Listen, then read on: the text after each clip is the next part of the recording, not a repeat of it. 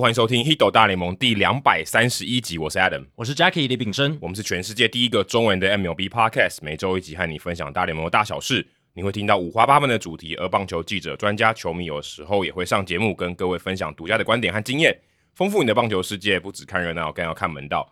那我们之前呢、哦、一直在吊大家胃口的第二波赞助呢，如果你有在我们社团里面，你应该也会看到我们新的这个主视觉的图片哦，然后还有还有我们两个现在已经。哦，算是在制作的这个回馈品，也已经回馈品都已经有先给大家看了嘛？哦，对对对，有已经有照片、图像，对，图像，所以你会知道它长什么样子。就是有老帽，然后还有这个吊饰，哎、欸，这个都有刺绣吊饰，没错。那我们今天呢，来讲一下这个赞助的这个方式要怎么做啊？之前如果有赞助我们的朋友，可能已经知道了，但是呢，嗯、这次我们做一个调整。那去年的时候，我们其实是这种一年一次性的有这个方案，然后一次缴一年的这种方案，然后给你帽子。那今年我们想要换一个方式，因为其实我们做订阅赞助制啊，赞助是原本的这个词，订阅是修饰它，嗯，等于说你定期的赞助我们这样子。订阅的概念主要还是在于可以长期固定的支持的这个概念。那我们之前的主要的方案都像是你好像就像你一般去便利商店买商品那种感觉，就是一次性付完然后就没了。然后你订一年的报纸，对，然后我们给你一个赠品这样。但我们希望的是，我们节目永续的在做，所以也希望你永续的给我们支持。所以我们把这个买断的这个方案，哎，应该说一年一次的这个方案呢。哦，给取消了，所以之后呢，我们还是会保留五十亿元的这个比较小额的方案。那主要的是三百、五百跟一千这三个方案。嗯、那怎么样做呢？怎么样实际的去呃理解这个方案的内容呢？只要你满一千五啊，就是你累积，例如说你三百块的话，你累积满五个月，我们就会送给你一个回馈品。那如果你是五百元的话，就是三个月就给你一个。所以如果你是一千元的话，我们会累积到三千元，然后一次给你两个。所以，我们现在的回馈品呢，我们都一次做一组就有两个。嗯，那如果你是选三百或五百的，你可能会随机拿到一个啊。所以随机你会拿到一种，我们不给你选啊，就是让你随机的。但是如果你是赞助一千块的话，你两个都可以同时拿到。但还是保有，就是说，如果你想要。多额赞助的话，你可以直接一次哦，也可以，也可以嘛，这个也还是可以保持这个弹性。也，你要，你要，你要一个人赞助很多个也可以啊，就是，但其实如果你赞助五百两个，就等于一千哦。对对对对，所以其实是一样的。对，那你如果诶缴了很久，比如说你一千块的方案，你赞助了半年，你就会得到多的回馈品。诶，对，那你可以就是送给你喜欢。就是棒球的朋友也都 OK，哎、欸，所以事实上我们觉得我们更把这个一千块当做一个双人的方案啊、欸哦，就是你是跟朋友一起，就两个五百一起，嗯，而且呢，我们还提供这个一千元的方案，一个特别的回馈，嗯，你会成为我们特定一级的赞助听众，对，我们会在节目中说这一集是由哪一位听众赞助播出，对，只要是一千元方案的听众呢，我们都会在节目上把你的名字念诵出来，好像感谢你，好像 NFT 的概念哦，你就某种程度上。是那一集的一部分，对啊，其实这个很多订阅制的一些内容节目都有做类似的事情。那某种程度上就是呃，感谢这这一些比较支持力度比较高的这些听众、嗯、或者是他们支持者。那这种算比较精神上的回馈，对对对。嗯、那我们也会，我们也不是给你肉体上的啦，我们是给，我们会给你这个回馈品，实体物品，实体物品，嗯、让你去球场或走在路上，哎，有机会。之前大甲妈祖绕境不就遇到这个听众吗？对啊，就戴那个帽子啊，所以有机会你也可以认识更多 Hito 大联盟的听众，也也可能交个朋友也不错，也算是一个相认的信物。主要就是希望壮大这个社群，对，那让大家在这个节目的园地里面更有认同感。没错，认同感是很重要的，然后一起更喜欢棒球这样。所以我们也希望你持续的帮助我们，然后我们也持续的做节目回馈给大家。那这个赞助方案并没有勉强啦，所以如果你。呃，没有想要赞助也没关系，你还是可以免费的听到我们节目。但我们希望，如果你觉得我们节目啊可以继续支持的话，那你就采取这个赞助的方案。对啊，比如说你如果诶三百块，你已经累积满一千五了，那你已经拿到回馈品了，你。要暂时终止也是我们也是不勉强，对对对，但我们是希望可以，我们这样做的目的就是希望大家可以就是呃长期的赞助我们，让我们可以持续的诶带给品质更好的节目给大家。毕竟毕竟你现在一周不听，你可能全身都不舒服啊，所以我们让你继续的舒服下去。对，好，接下来是念留言时间。那念留言时间有两则呢，是来自我们听众信箱。那他们没有问问题，主要就是给我们一些回馈跟心得分享。这样，第一位是阿龙，他说。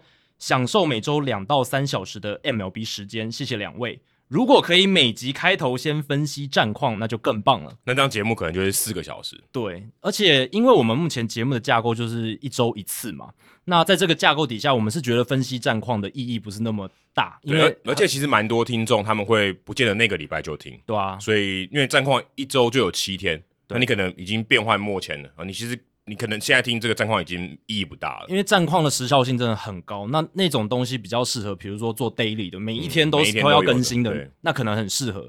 那我们节目就像刚刚讲，我们是比较不走那种高度时效性，我们希望是这个话题是可以隽永，你就算可能一个月以后来听，你都觉得哎，还是可以听，很很 relevant，还还是很有关系的。嗯那有些听众甚至反映说，诶，有一些话题我们一两年前讲的，搞不好都还是跟现在有一些关系，那也不错，不会老掉那种感觉，对有经典的感觉哦。对对对，所以这个是我们节目希望做到，就是一些隽永的话题，一些隽永的议题，我们讨论过之后呢，可以长期的保留在那边，这样子。而且我们也比较不是这种单队的节目，哎，对对对。如果你是单队的节目的话，你你可以针对这一周他们的战况怎么样，这我觉得比较合理。对。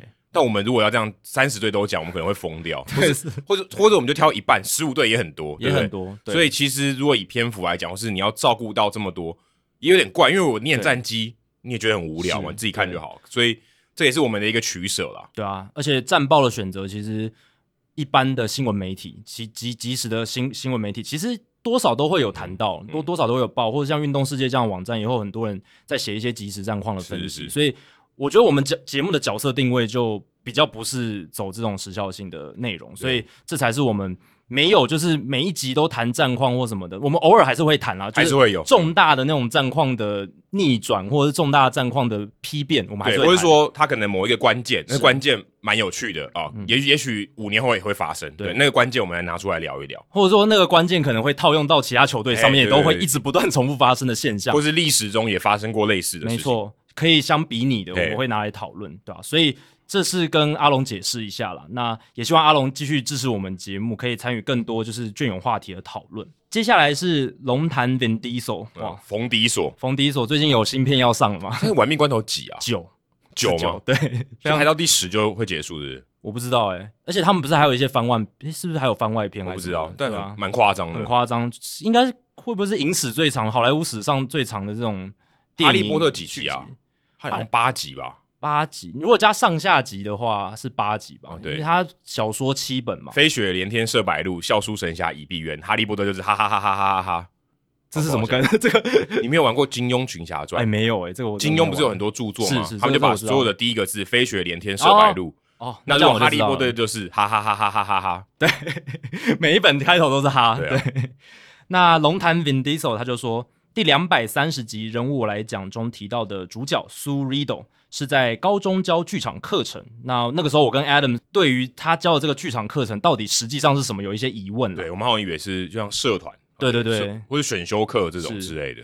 那 Vin Diesel 他就说，呃，就我以前在加拿大念书的经验哦，所以他是实际有在欧美念书的经验。他说，十一年级、十二年级的时候选课，除了有英文、数学这些必修之外呢，其他课程粗分为 art，也就是艺术，还有 science 科学。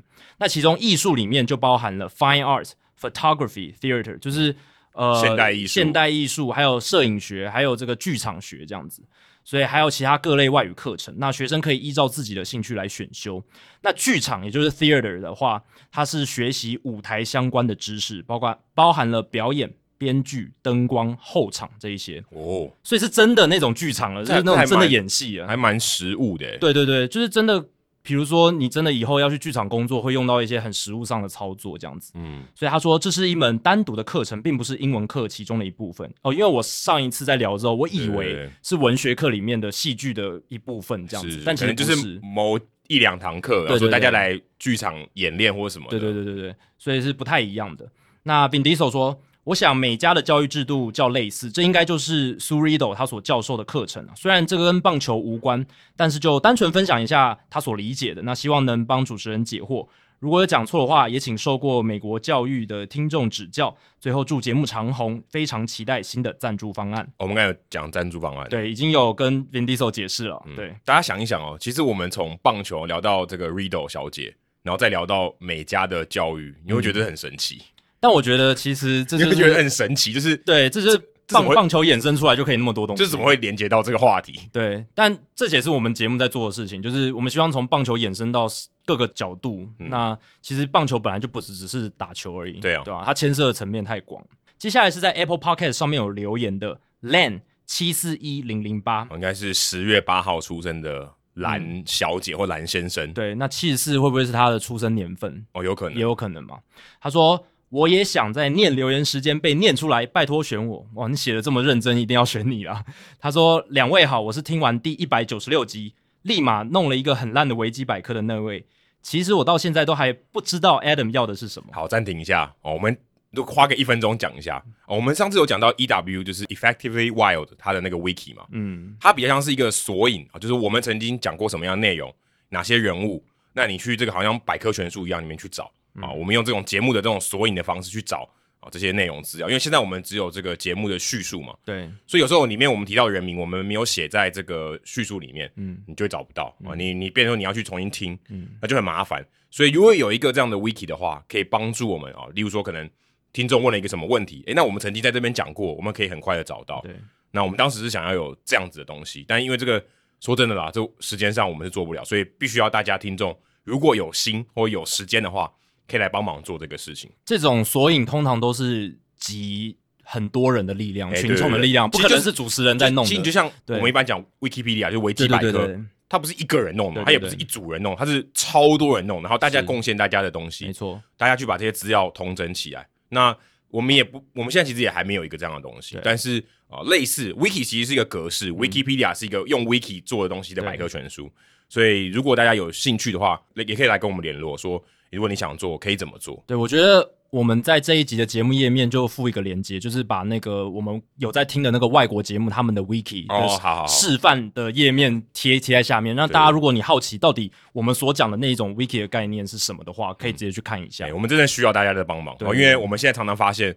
到底哪一集讲过？对，那个话题我们明明就提过，诶，那个人好像我们也讲过，但是我们真的不记得是在哪一集。太可怕了，因为我们的那个概述真的是很概率了，我们只是讲那个话题。因为我们把所有东西写上去的话，你根本看不完。就是一篇论，可以没有论文那么夸夸张，可是就几千字。对，可能会几千字，变得你就失去了那个。节目叙述的意义，因为那个本来就是 summary，summary 的概念就是要简短，呃，要让大家很快就知道说，哦，我们这集大概聊了什么。我们不是要巨细靡遗，就像你今天那个歌曲，呃，CD，你会写第一首歌、第二首歌，但歌词不会直接印在上面。你会把歌词用印上，不是很瞎吗？但是那个 wiki 索引就是你去检索的时候，哎，你把它点开来，就是比较细节的资讯都会跑出来。好，接下来回到 Len 他的留言哦，他说。然后呢，我就回头慢慢听完了全部的节目哦，包含 Adam 制作的另一个节目《台北市立棒球场》，都是非常棒的。跟大家偷偷预告一下，第二季快要来了。对，已经在预告阶段了，现在快要遇到了。Coming soon，coming soon。对，那 Len 说，现在都是利用工作在焊接的时候边听边工作哦，所以他的工作是跟这个一些专业技术有关系哦。焊焊接不是应该？我不知道焊接，我想到是像那个。就上面滋的那种，然后有那个火花喷出来。对，就是要戴护目镜那种，是不是？可是那么吵，要怎么听啊？呃，可是它那也有也有很安安静的，它就是把那个融掉，比较细部的，它是把那个融掉，然后接接上一个东西之类的。哦，对对对，因为我想到是那个画面，那个应该很吵，没办法听。对，我应该是那种比较细的东西，然后可以焊焊接起来。哎，可是这样有点危险哎，如果万一突然我们讲好笑的，然后你手一抖，不就对啊，就坏了嘛。建议还是在工作比较安全的时候收听，对。那希望两位可以继续加油。这次看完《梦田之战》（Field of Dreams Game） 之后，真的回去再看了一遍那部电影。每次看到最后，Ray 跟他爸丢球，都会很羡慕。国外的家长对于自己的小孩想要从事的运动都很支持。想到他小时候跟爸爸关系很差，爸爸非常反对 Len 打棒球。国小为了要打棒球，都会把手套藏在书包，趁放学爸妈还没来接我的时候，跟同学在篮球场丢球。直到高中都一直在躲躲藏藏，最后为了要加入乙组棒球队，还跟同学借钱，自己省吃俭用，才勉强买了套衣服跟像样的手套这样子。那从小呃，Len 就很少跟爸爸讲话，因为他就是一个很严肃的人。他可以为了我穿一件黑色上衣，拿菜刀把我穿在身上的球衣，应该是球衣砍破吧？那他爸可能是 Chris Sale，对于这个棒球衣很有意见这样。然后他就说，也为了我，因为从小没有运动后保养的观念，早上打完棒球后，下午接着继续打篮球，也没有热身跟收操，搞到自己的腰韧带断裂。哇，撕裂啦，不是断裂，断裂应该更可怕。腰韧带要怎么怎么怎么断裂啊？就是一直扯了吧，对啊，扯扯到最后断。但是他是说撕裂伤了，哦，外加脊椎滑脱，搞到军校读没一个月就离开了。那个时候从军校离开回到家的时候，刚好家里有客人，客人问我爸说：“我是不是要读？我是不是要去读军校？”我爸直接回他说：“他没有去。”那然后就无话可说了。之后大学毕业，我还是去当了爸爸一直要我去做的职业军人，直到今年才退伍。我应该也也蛮蛮久一段时间，应该也三十几，对，应该所以他七十四应该是他的年纪，对。那才算是因为他这个职业军人退伍的关系，才算是让他跟他爸爸的关系慢慢好转。现在看起来要跟爸爸一起去球场丢球，可以说是难上加难。可能因为可能父亲年纪也大了的关系。那后来呢，他跟几个同学自己组了一队，也有厂商长期赞助，无限量供应球具跟比赛的开销。但在去年，因为人员来来去去，结婚的结婚，顾小孩的顾小孩，工作的工作，最后只能解散了。哇，很可惜，都已经有厂商赞助了，然后有提供球具这些，最后只能解散，很可惜。可这个其实，在社会的球队，然后因为他毕竟不是职业的嘛，这种情况其实蛮多的，啊、就是或他搬家或到国外工作，所以。像我们球队也有啊，他就搬回南部的，嗯、然后也有去国外要去工作的。像我之前去美国的时候，我也没有打嘛，对，就是旅外球员，然后就这种情况常常有啊，因为毕竟打球不是他们的职业嘛，所以他这东西变成他的次要的选项，所以他有可能因为工作，或是因为结婚，或是任何其他的人生的规划，然后就离开球队，所以这种情况也蛮多的啦，对啊，毕竟所以也不用太遗憾。个人生涯变故是蛮常发生的事情，那球队这么多人，难免的。那毕竟这个打球都只是大家的消遣而已啊。那直到去年听到两位的 Hito 大联盟的频道，才又开始找球队继续享受在棒球场的奔驰，呃 KGB 的乐趣。即便没有上场，每个礼拜天可以拿着自己的手套到球场跟队友传传球、打打踢也很爽。这样不错，这样很好，对啊，继续维持、这个。我没想到我们节目竟然有这种力量，就是让。有人可以重拾手套，开始回去打棒球。我记得之前我们呃跟以乐采访八十七集那个时候，嗯、就在他不在墨尔本嘛，对，所以也有墨尔本的听众，后来就去看他们打球嘛，就是诶、欸、知道说当地也有棒球队在那打，嗯、所以呃 Len 不知道你在哪里哦，如果你是在台北，那搞不好有听众也可以，你就可以加入听众的球队啊，对啊对啊对啊，所以其实是可以的，不知道你是在哪里啊，你可以。到社团，然后跟大家讲一下，哎，你是哪里人哦？比方在哪里打球？对啊，你在社团直接就是 po 一篇文，问大家，嗯、呃，在你的地区有没有人有空可以跟你一起来交流，一起来丢球这样子。就我知道，至少我们听众台北跟新竹都有在打。这我可以确定，就是他们是假日的时间有在打，嗯、所以这个应该是可以加入的。而且我相信很多会听我们节目的朋友，他自己应该有多少都有玩球，都有打球啦，对吧？对吧？所以应该很容易找到，所以也推荐 Len 可以在我们社团上跟大家诶、欸、多问问看哦，多互动看看这样子。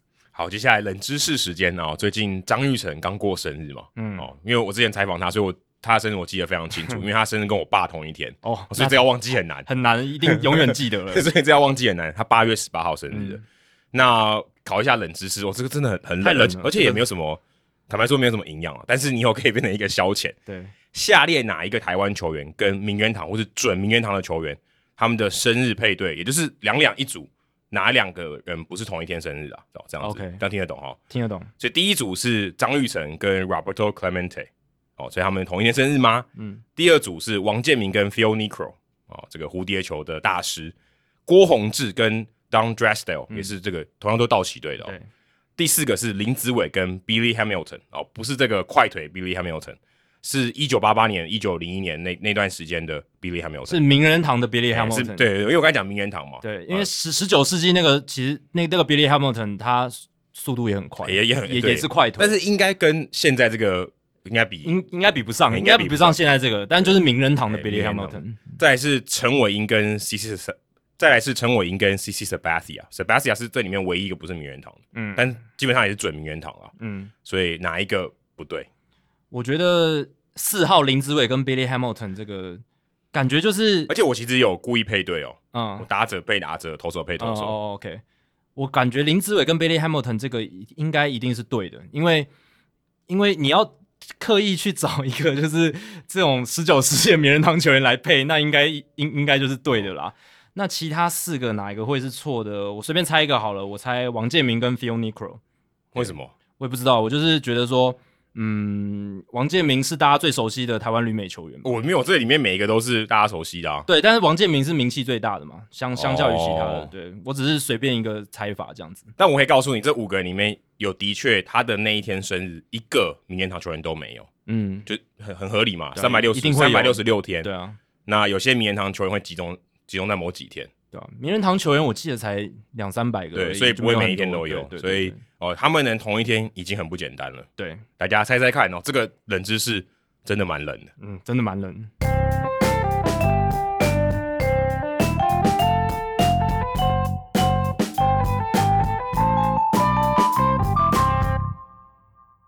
好，今天我们的节目呢是听众信箱时间，再跟大家呼吁一次哦。如果你对于这个棒球有相关的问题，就是这个问题也许没有那么及时需要被回答，你可以写听众信箱啊、哦，在这个 Apple Podcast 上面的留言呢，哦，主要可以讲一下你对这个节目的感觉，或者说，诶，你可能打一些对于这这你可能打棒球的一些感想哦，分享给听众朋友。但如果你真的要问问题呢，我们推荐你到听众信箱来问啊，这样我们就会一个月一次，大概可能五个礼拜或四个礼拜，对，会回答你一次。那我觉得在这边。跟大家回答也会比较好一点，而且在听众信箱的问题，希望是那种比较开放式的，就是可以让我们有比较多讨论，然后也让听众觉得说，诶，可以深度思考的。对。那你如果是说你要问一些很简单的数据，或者说一些比较呃立即性要战况类的这种回问问题的话，你可以直接在我们社团就直接问，会会有人直接回答你。那你如果想听我们讨论的话，再丢到听众信箱。没错，这个这个是蛮希望大家可以这样做的，嗯、因为听众信箱的话，我们可以有一些更多延伸的讨论，这样子。好，今天 Jackie 先。好，我先来回答。第一题是 Jonathan Chang，然后他在七月三十号，而且我生日那天他寄信来的。哦，所以诶也跟生日有关呢？对，有关有关。刚好这一个问题就是我生日那一天寄来的。他说：“Adam Jackie，你们好，第一次留言听众信箱。今天看到 Max Scherzer 交易到道奇的新闻，说就是交易大限当天。他说现在道奇的名单内有四个人拿过 MVP。”三个赛扬奖得主，请问 MLB 历史上曾经有这么资历这么显赫的大团过吗？诶，简单的答案是没有啦。那接下来我就补充一些资讯。那今年道奇队就是有四名曾经拿过 MVP 的球员为他们出赛，也有四名曾经拿过赛扬奖的球员为他们出赛。所以，呃，刚才 Jonathan 讲的三个赛扬奖其实是少一个，还有多一个人，因为 Trevor Bauer 如果你算在里面的话，他也是一个。他现在是算在四十人名单里面。还不算，他在限制名单，他限制名单应该对，就就所以他应该不算对禁制名单里面，嗯、对啊。那他那这个四个 MVP 就是 Albert Pujols、Clayton Kershaw、Mookie Betts、呃 Cody Bellinger。赛扬奖得主就是 Kershaw，因为 Kershaw 重复嘛，就是他两个都有得过。然后 David Price、Max Scherzer 还有 Trevor Bauer 这样子。那在今年以前呢，大联盟史上其实没有任何球队有三名前三项奖得主跟三名前 MVP 得主都有出赛的这样子的记录，所以。道奇今年不只是打破了这个记录，而且他们还再上一层楼，就是各四个哦。这个这这这一团是真的蛮大的啦，就很像蛮像金州勇士哦，呃，有一点像，就有点像 Kevin Durant 当年加盟了那个金州勇士的那种感觉，或是现在的布鲁克林篮网，哎，对对对，有点类似。就 Kyrie Irving，可是我觉得人都过去，可是我觉得可能 NBA 比较容易这样操作，棒球这样真的难度非常高。对，我要讲的就是这一种团啦，跟。呃，就道奇今年这个团，其实跟 NBA 我们刚刚提到的那种抱团文化还是有一点差别的。呃，第一个差别，我觉得是 NBA 那种抱团，他们都球员通常还在巅峰的时候，大家抱在一起，然后那种战力极大化。哎，对，或是正要往巅峰去。对，就是他到了这这些明星球员到来，真的是让这个球队直接变成全联盟前三名的或者前五名的球队，对，很强很强那种。但是其实你看道奇这个团，道奇当然是一支全联盟数一数二的球队，可是对，你看他。那四个 MVP 跟四个赛扬奖，Albert Pujols 他最后一次拿 MVP 在二零零九年，然后呢，David Price 上一次拿赛扬奖在二零一二年。你说 Pujols 跟 Price 他们其实都已经不是当年那个巅峰的状态，都距离很远。Pujols 甚至是一个就是替补级的球员嘛，我们现在可以这样子讲。那其他的球员像 Kershaw 当然也不在巅峰。那真正我觉得你说他现在有这种 MVP 赛场水准的，我觉得就是 Mookie Betts 哦，像 Max Scherzer。然后 Trevor Bauer 这一种，你把 Cody Bellinger 划掉了。呃，Cody Bellinger 的话，他今年他今年最近都打第八棒，对，他最近都打第八棒。我觉得他今年只是低潮了，所以我是觉得他以后还是有潜力可以就是打得非常好，可能接近 MVP 的数据，嗯、只是他今年成绩刚好比较不好这样子。所以你整体看下来，你说哦，这四个赛扬奖跟四个这个 MVP 的话，里面真的有这样这种巅峰水准的，就是 Betts、Kershaw。哦，Max Scherzer 现在现在就是这样，就这三个人而已，对吧？那你说 NBA 那种情况，我是觉得有一点不一样啦。而且呢，还有一点不一样的是，大联盟其实没有这种球员主动去抱团的文化。我们在 NBA 看到的是，有些球员他甚至为了去抱大团，他会要求说：“哎、欸，我要重新就 trade me 嘛，对 trade me，而且我我会 restructure 他的合约，就是重新调整他的合约。嗯”用一个比较低薪的，呃，像是纡尊降贵的去加盟，这什么哇？这个成语也太少见了，就是降低自己的。哎呦，这个成语我是有生以来我第一次听到有人讲出来，在对话中听到这样子，字有就文字上面有，我从来没听过有人讲这个词。因为他就是他们都会就是为了要争冠，他们对于冠军的执着，嗯、那宁宁愿领低薪。他如果正常情况下他可以领那个高薪，但是他宁愿去重新调整合约，然后去加盟另一支球队。但大联盟我是从来没有听过这种事情、啊。一方面也是。你如果真的抱团，你真的要拿到冠军哦，这个距离比较远嘛。对，就是 OK，你真的超强。对，啊，你加入到那个球队，那个球队要拿冠军，也许提升十趴几率好。对，在 NBA 可能提升四十趴。对，这个又回到我们之前一直聊到了 NBA 跟 MLB 本质上的差异，因为 NBA 就是球员数少，一个球员一个明星球员他能左右整个战绩跟战局的影响力非常大。对，那大联盟不一样，大联盟二十六分之一哦，你说他再强，像大谷翔平。天使有大谷翔平加 Mike Trout，今年还不是打的哩哩啦啦？但但是现在是没有 Mike Trout，呃，现在没有 Mike Trout，但是你就算有了一个大谷翔平，对不对？而且他今年打成这样，他一个人他一个人打两个人用，对他 WAR 值全联盟最高，但没有什么用嘛，因为他们战绩还是那样子，就是因为投手太差的关系。而且就算大谷翔平再强，他想要每天都上场，他也不可能每每天都投。呃，对啊，他如果想要每天都投，他已经每天都打了，但是他每天要投，对这件事情他做不到。就假设他真的每天可以都可以投好了。他也投不了多久，他就一下就受伤了。因为 NBA 球员他们对一场比赛影响力真的很大。嗯、你 LeBron James 他如果每天上场，然后每每一场都打个三三十分钟左右，其实他那个 他对一场比赛那个战局影响太大，对对吧、啊？可能本来一场输的，因为有 LeBron James 进来就就赢了。他们有类似 WPA 的这种，就是正负值嘛。对，对对，所以你会知道正负值，你就知道他场在场上的影响力有多大，对吧、啊？所以棒球哦，或者大联盟，他你就算。连报了四五个球员进来哦，但也都不一定保证能冠军，很难，而且健康啊，对啊，大联盟毕竟打的场次也远比 NBA 多，多快一倍，对啊。然后你看今年 Kershaw 也是受伤挺蛮久的嘛，对啊，这个也是影响蛮大的，对啊。所以整体来看呢，这个抱团文化跟 NBA 是有差距。然后呢，这一次道奇这么多好的球员加进来，其实。主要就是道奇队他们自己主导的结果啦，并不是说哦球员都说好说，就是我刚刚讲，这不是球员主动去做的。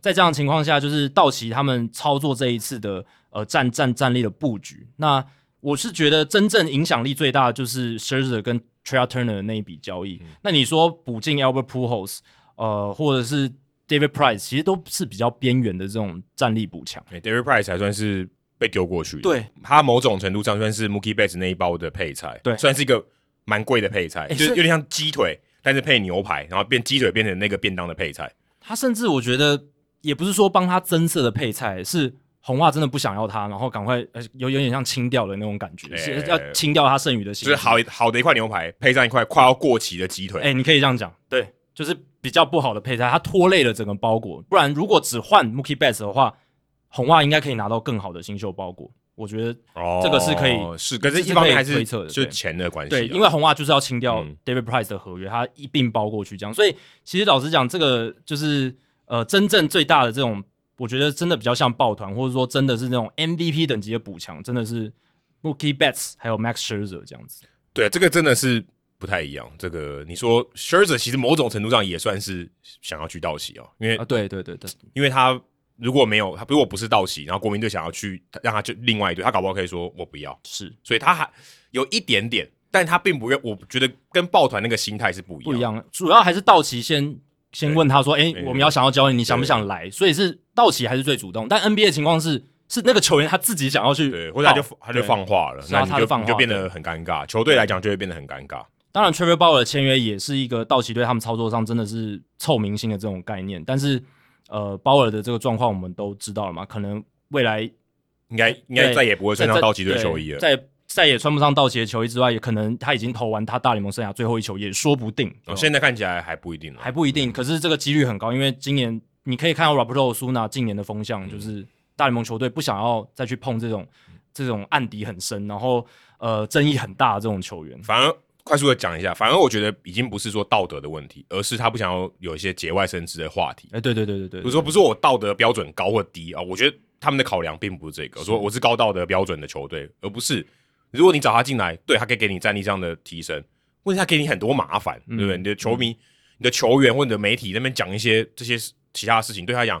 我干嘛要惹这些东西？对啊，也是因为社会风向就是变成现在，就是对于这种家暴议题非常敏感，而且大家的批评或反对的力道很大，所以球队当然也会想要尽尽量避免这样子的麻烦。所以现在看起来就是鲍尔就不在这个蓝图里面了，对啊。哦、但至少今年上半季他们，呃，在上半季的时候他们已经达已经破纪录了嘛，只是说鲍尔跟 Scherzer 他们并没有同时间存在这个。就是同时间为道奇队出赛这样子，甚至他们两个是因果关系吧？啊，对啊，就是少了鲍尔，如果有鲍尔，应该也不会有 Scherzer，是，就是没有这个变化了。但就记录上，道奇今年真的是有四个 MVP，四个赛扬奖有为他们有出赛的记录，非常非常罕见，可搞不好也是后无来者了。嗯，对。好，接下来是奇顶 Tom Brady 哦，Tom Brady 好像之前有来问过，有我有印象。对，Tom Brady，主持人们好啊，大联盟的球场不止外野大小不同，连界外区的面积也差了很多。奥克兰的超大，Wrigley 的超小。那我好奇大联盟有没有限制界外区的大小？界外区的大小对于主场球队又有什么样的优势呢？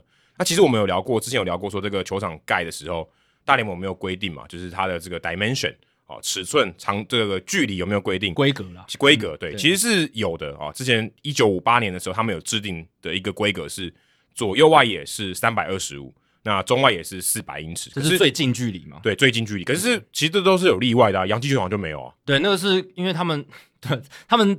老洋基球场就是更早古早就盖了，对，而且他也没有强制说你就要给我改回去三百二十，对，他三百一十四也是可以的，他保留一个传统的，对，所以其实这个不是一个硬性规定，红袜队的这个 Green Monster 也没有三百二十五，他那个比较像是 recommendations，就是一种建议这样子，所以你只要大概就可以哦。当然中外野也有小于四百的，对，但是你中外野传传统定义很怪，就是你是最远那个地方叫中外野吗？还是还是只要是左不是左外野不是右外野就叫中外野？对对啊，中外野不是一个就弧形嘛，它有些很怪嘛。对，有一些像巨人队的主场，他们的那个中外野的那个角度就超怪。对对对，所以它它 某种程度上他距离也很近，可是他有一个墙，所以看你怎么样去定义。所以其实答案就是有规定，但是他并没有强制的执行。然后在一百九十八集的时候，这也是听众信箱，我记得有聊过这件事情。当然，我是觉得也不能太夸张了，也不能说哦，你右外野突然一个畸形的两百英尺，我觉得这个大联盟就会说，大联盟会会会对会会介入这样。所以基本上他还是为了说，嗯，你可以有一些创作的空间这样子。那界外区的话是完全没有规定哦，所以界外区其实都不一样。我查了一下哦，其实最小的目前哦，并不是 Wrigley Field，是 Yankee Stadium，嗯，最小的，嗯，它是一万九千七百平方尺。这可能就是他们想要多一点的那个观众席，然后离那个就是距离近一点，哦、可以看的视野更清楚。对，其实你越近，其实对于这个整体的视觉效果是比较好的。嗯、那最大的，你刚才也讲过，也是奥克兰的球场，那是四万零七百。差了两，差了一倍诶！哎，对，超对啊，超过一倍，对，四万零七百平方英尺，所以你可以看到这个差距非常大。但呃，奥克兰的球场原本是呃这个两用的，就是美式足球也可以用，所以它呃本质上就不太一样。所以你也不可能要求它，当然你的座位区可以往前了，但你基本上没办法要求它太多，因为它就是这么大，因为它不是本着一个专为棒球而设计的一个球场，那就会出现一些规格上比较例外的地方，那界外区就特别的大。对，那大家如果对于棒球有一点了解的话，一个很简单的推论就是，界外区越大，其实理论上对于守备方是越有利。为什么呢？因为球留在场内的几率变多。你如果今天是一个呃界外球飞球，如果它的界外区很小，它可能就飞进观众席，你就完全没有机会守备。那如果今天它界外区很大，假设你跑得到的话呢，你有机会接到这个球，所以它被接到的几率比较高一点，至少它不会飞进观众席。简单来说，就是本来没有守备机会的，现在你有守备机会了。对，所以。嗯但是呢，你说这个有没有主场的优势？其实不一定，因为两边都要守备嘛。对啊，所以你说主场优势吗？啊，我是不是？我说坦白说，这个你要去验证很困难。但是我可以告诉你的是，大联盟的球场，它现在盖的时候，通常他们会考量自己主场嘛，对不对？就是我我的主场，我希望怎么盖对我自己最有利的。大联盟的主场现在这个界外区是越来越小哦，除了游击兵的，它是越来越大，嗯，因为它原本很小，原本它是最小的，原本是一万八千九百平方尺。现在新的主场了嘛？去年盖好的，变成两万三千一百。你可以看到，它算是比较反其道而行。但大部分的球场，这个界外区是越盖越小的。当然有一部分也是刚刚 Jacky 讲的，就是为了观众的这个观赛体验。对，但是它是一个平衡下的结果嘛，所以你可以知道说，其实大部分的球场他们会把界外区尽量缩小。嗯，对我还是觉得说这个。主场的这些球员应该还是对于自家球场的界外区的格局会比较熟悉一点。欸、对，对，这个应该是一个呃，本来就是熟悉度，就像你就像就像你用更衣室一样的道理。对，就是你会抓到说，哎、欸，我再跑几步可能就要到休息区了，或我再跑几步就要到他们他们那个外界界外区有那个牛棚练头区嘛？到底什么时候会？快接近，然后什么时候要开始转弯或者是停，就减速什么的。我相信主场球员他的认知还是比较清楚一点。在二零一三年的时候，Eno Sarris 他有写过一篇在 FanGraphs 上面有写过一篇文章，他也想要探讨这个界外区哦是不是有主场的优势。可是我觉得他用的数据其实有点怪，他用的都是主要这个界外球被接杀的这个几率。可是如果今天你的界外球少，或是你的守备员的这个呃的一垒手或三垒手，或是左外野手或右外野手。你接到的，你本身防守能力你没有算在里面，所以这个你很难知道说今天主场的优势到底是属于哪一边。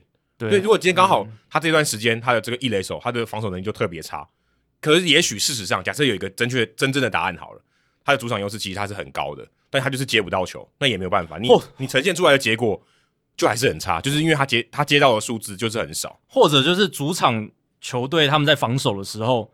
对方打的界外飞球特别少嘛？对对对，因为因为这个也很难，因为他毕竟毕、啊、竟界外球要有守备机会这件事情，其实在一场比赛里面，坦白说也不多。对啊，有时候会很不平均，搞不好都集中在客队或主队上面，那这个数据就有蛮大的瑕疵。当然，对完成接杀数较多，可能会透露一些讯息，是他诶，他真的好像比较容易比比比较擅长完在这个球场完成界外区的接杀，可是瑕疵还是蛮大的啦。而且我而且我觉得这还有一个。很大的空缺，就说你今天判断界外区的优势，你怎么只有界外球？还有别的啊？对，就像我们去年看到高国庆，嗯，他常常在台南球场，如果今天他的游击手爆传，他知道这个球反弹回来在哪里，嗯嗯，那个优势也很大啊。对，那个东西你算不了，或者说你根本就没有考虑到。对，可是这个东西其实是很大的主场优势，因为他知道那边长什么样子，他比较好处理。所以其实，即便是大联盟哦，大联盟的棒球记录数据这么完整，对不对？其实还是有一些蓝海，就是还没有被探索的。就是我觉得，现在 有一个蓝海，就是说整个这个界外区的一些数字，包括界外球的数量、出现的频率，然后打在哪里，界外区打在哪个方向，然后打的强不强，是飞球还是滚地球，然后野手处理的情况怎么样？我觉得这些都可以。进一步去统计看看，搞不好可以玩出一些新的资讯哦。因为你看 Statcast 它有 catch probability，对，你会知道这个球它形成安打的几率有多少。嗯，好，假设用刚刚界外飞球这个东西去套好了，它接到的几率有多少？你有办法去算的话，但是你还有包括这个场地，因为所以这个是有问题的。嗯，Statcast 它没办法知道你这个场地长什么样子，对不对？因为它没有打进场内，它不是说今天这个球是活的嘛。他有可能掉到观众席，他就死了，你就你就是零啊，你你就算没有机会。但如果你可能在奥克兰，你有机会接，可是他数据上没办法告诉你这件事情。对，他主要那些摄影机都还是对球场上，对啊，然后还有全打。假假设就算有照到，他也没办法把这个 dimension 全部画出来。所以，他如果今天说这球百分之百会接到，可是在奥克兰啊，他是在洋基球场，他掉到观众席里面，你要怎么百分之百接到？对啊，所以我是希望以后 Statcast 也可以加入一些界外区的数据哈，就是。让我我我是觉得以后应该会有更更多类似的讨论，可能很多一垒手会想要有这个，因为对于一垒手的价值比较高哦，因为他防守的价值在这边至少会提升一点点。因为如果你真的其他的方面你都已经研究到研研究到非常透彻，都已经好像找不出任何的新的优势的时候，搞不好界外球的分析怎么样？我们优让优化投手制造更多的界外球，然后让我们的野手在界外区域有防守的机会什么的。我相信你把球场盖得无敌大就好了，啊、这这也是一个啦，但。就就像你刚刚讲的，现在趋势是越来越小。对啊，其实像台湾跟日本都还蛮大的。如果如果你跟美国的比，台湾的球场其实它的这个，尤其是内野的界外区，其实很大。台南球场超大。哎，对，呃，桃园的也很大。桃园，所以其实他，例如说他今天这个爆头，基本上一定上垒的。美国有些还会弹回来，直接可以传二垒。对，假设他没有死啊，但是他至少有机会传。是，但是你就可以看到这个差异其实蛮大，或是他接今天接界外球。他跑动的距离什么这些，你都球场的因素其实很大，对吧、啊？而且有时候真的界外球能完成接杀，对战局的影响真的蛮大的。因为特别是垒上有人的时候。而且我觉得界外球还有一点，通常都是那种高飞球，它旋的很严重，所以通常他判断不易。然后你就会看到有时候是捕手接嘛，有时候三垒手或一垒手，他们就是绕来绕去绕了三圈，哎，最后落落点还是没掌握好。所以如果能够把握界外飞球的这种接杀率的话，诶、欸，其实搞不好是一个还不错的优势哦。Eno Sarris 那一篇里面还有提到，他是不是在晚上？然后这个也有影响，因为晚上的话有灯光，阳光跟灯光是不一样的感觉。可这个超难评估诶，这是什么评估啊？呃，对啊，因为你如果这个球刚好是在这个灯光下面，那很难接。嗯。可你怎么知道他在灯光下面？因为你根本不知道那捕手他的视线是什么，对视角都有关系。你这个你这个很难科学化吧？我觉得至少很难啦，所以你没办法评估说这个球到底好不好接。对，它有一些可以评估，可是基本上我觉得很难。你只能就是说，比如说日场跟夜场的那个界外球的数量，什么接杀率可能有分别之类的。对，可是它毕竟，但那很粗略啦，毕竟这种数字很少，就是你一场比赛能发生过几？对对对对。几个界外球接杀很少，样本数可能要累积个十年，而且甚至你可能界外球的这个难度也不一样，对啊，对不对？而且等数据累积够了，搞不好球场也要换了。对啊，你看累积个二三十年，你看游击兵的球场不到三十年就换了，就换了。那其前面累积的数据都完全没有用了。嗯，所以这个我觉得是蛮好玩的问题，可是感觉上啊，这个还没有被大联盟主流的数据分析哦。但 Eno Sarris 够怪啊，所以他有想过这个，但是我觉得他的分析的方法对我来说没有很有说服力，所以。呃，如果你有兴趣的话，你也可以做做看，对啊。哎、欸，我在 Baseball Savant 上面我找不到界外球、欸，哎，对啊，因为他们就没有没有没有没有这些数据啊。那如果接杀，就是他是一个出局，一个 out，他也没办法显示说他在界外球界外区被接杀。我在想，他们就是摄影机没有没有捕捉到所有每一个球场所有的，他会有那个落点，可是他没办法让你选。你说我想要选选选界外区这个今天，例如说洋基队所有在。所有他的对手在界外区被接杀的情况，对，做做做，做不到，没有这个类别嘛、嗯？你可以知道说所有的接杀飞球，但是我没办法选他是在界外区被接杀。但界外区的落点是可以看得到，是可以看得到，但是我没办法选，我没办法说我只要选界外区被接杀，界内的就不算。所以他摄影机是真的每一个球场连界外区每一个角界外区是有的，对，是有的。OK，但你有有时候是，我觉得也有一一部分原因是因为有很多界外球是落到观众席里面的。哦，那个就没有了，因为他没有，那个就不会。他他没有形成 play 嘛，所以他就没有，形成 play，对啊，所以不知道诶，就是搞不好界外区也不够准确，说不定对，有没有可能不够准确，啊，对啊，所以这个就是希望未来可以再更进步这样子。接下来是台南阿成，他问说，虽然胜投在这个重视进阶数据的时代已经不太被重视了，但是呢，生涯三百胜对于一位投手来说还是一项重大的记录。但现役几位强投，像是 Clayton Kershaw、Max Scherzer、Justin Verlander。都还有一段距离，想请问两位主持人，觉得之后还会再有投手达成三百胜吗？谢谢两位，祝收听长虹。哦，简单的答案就是呢，几率真的非常非常低啦。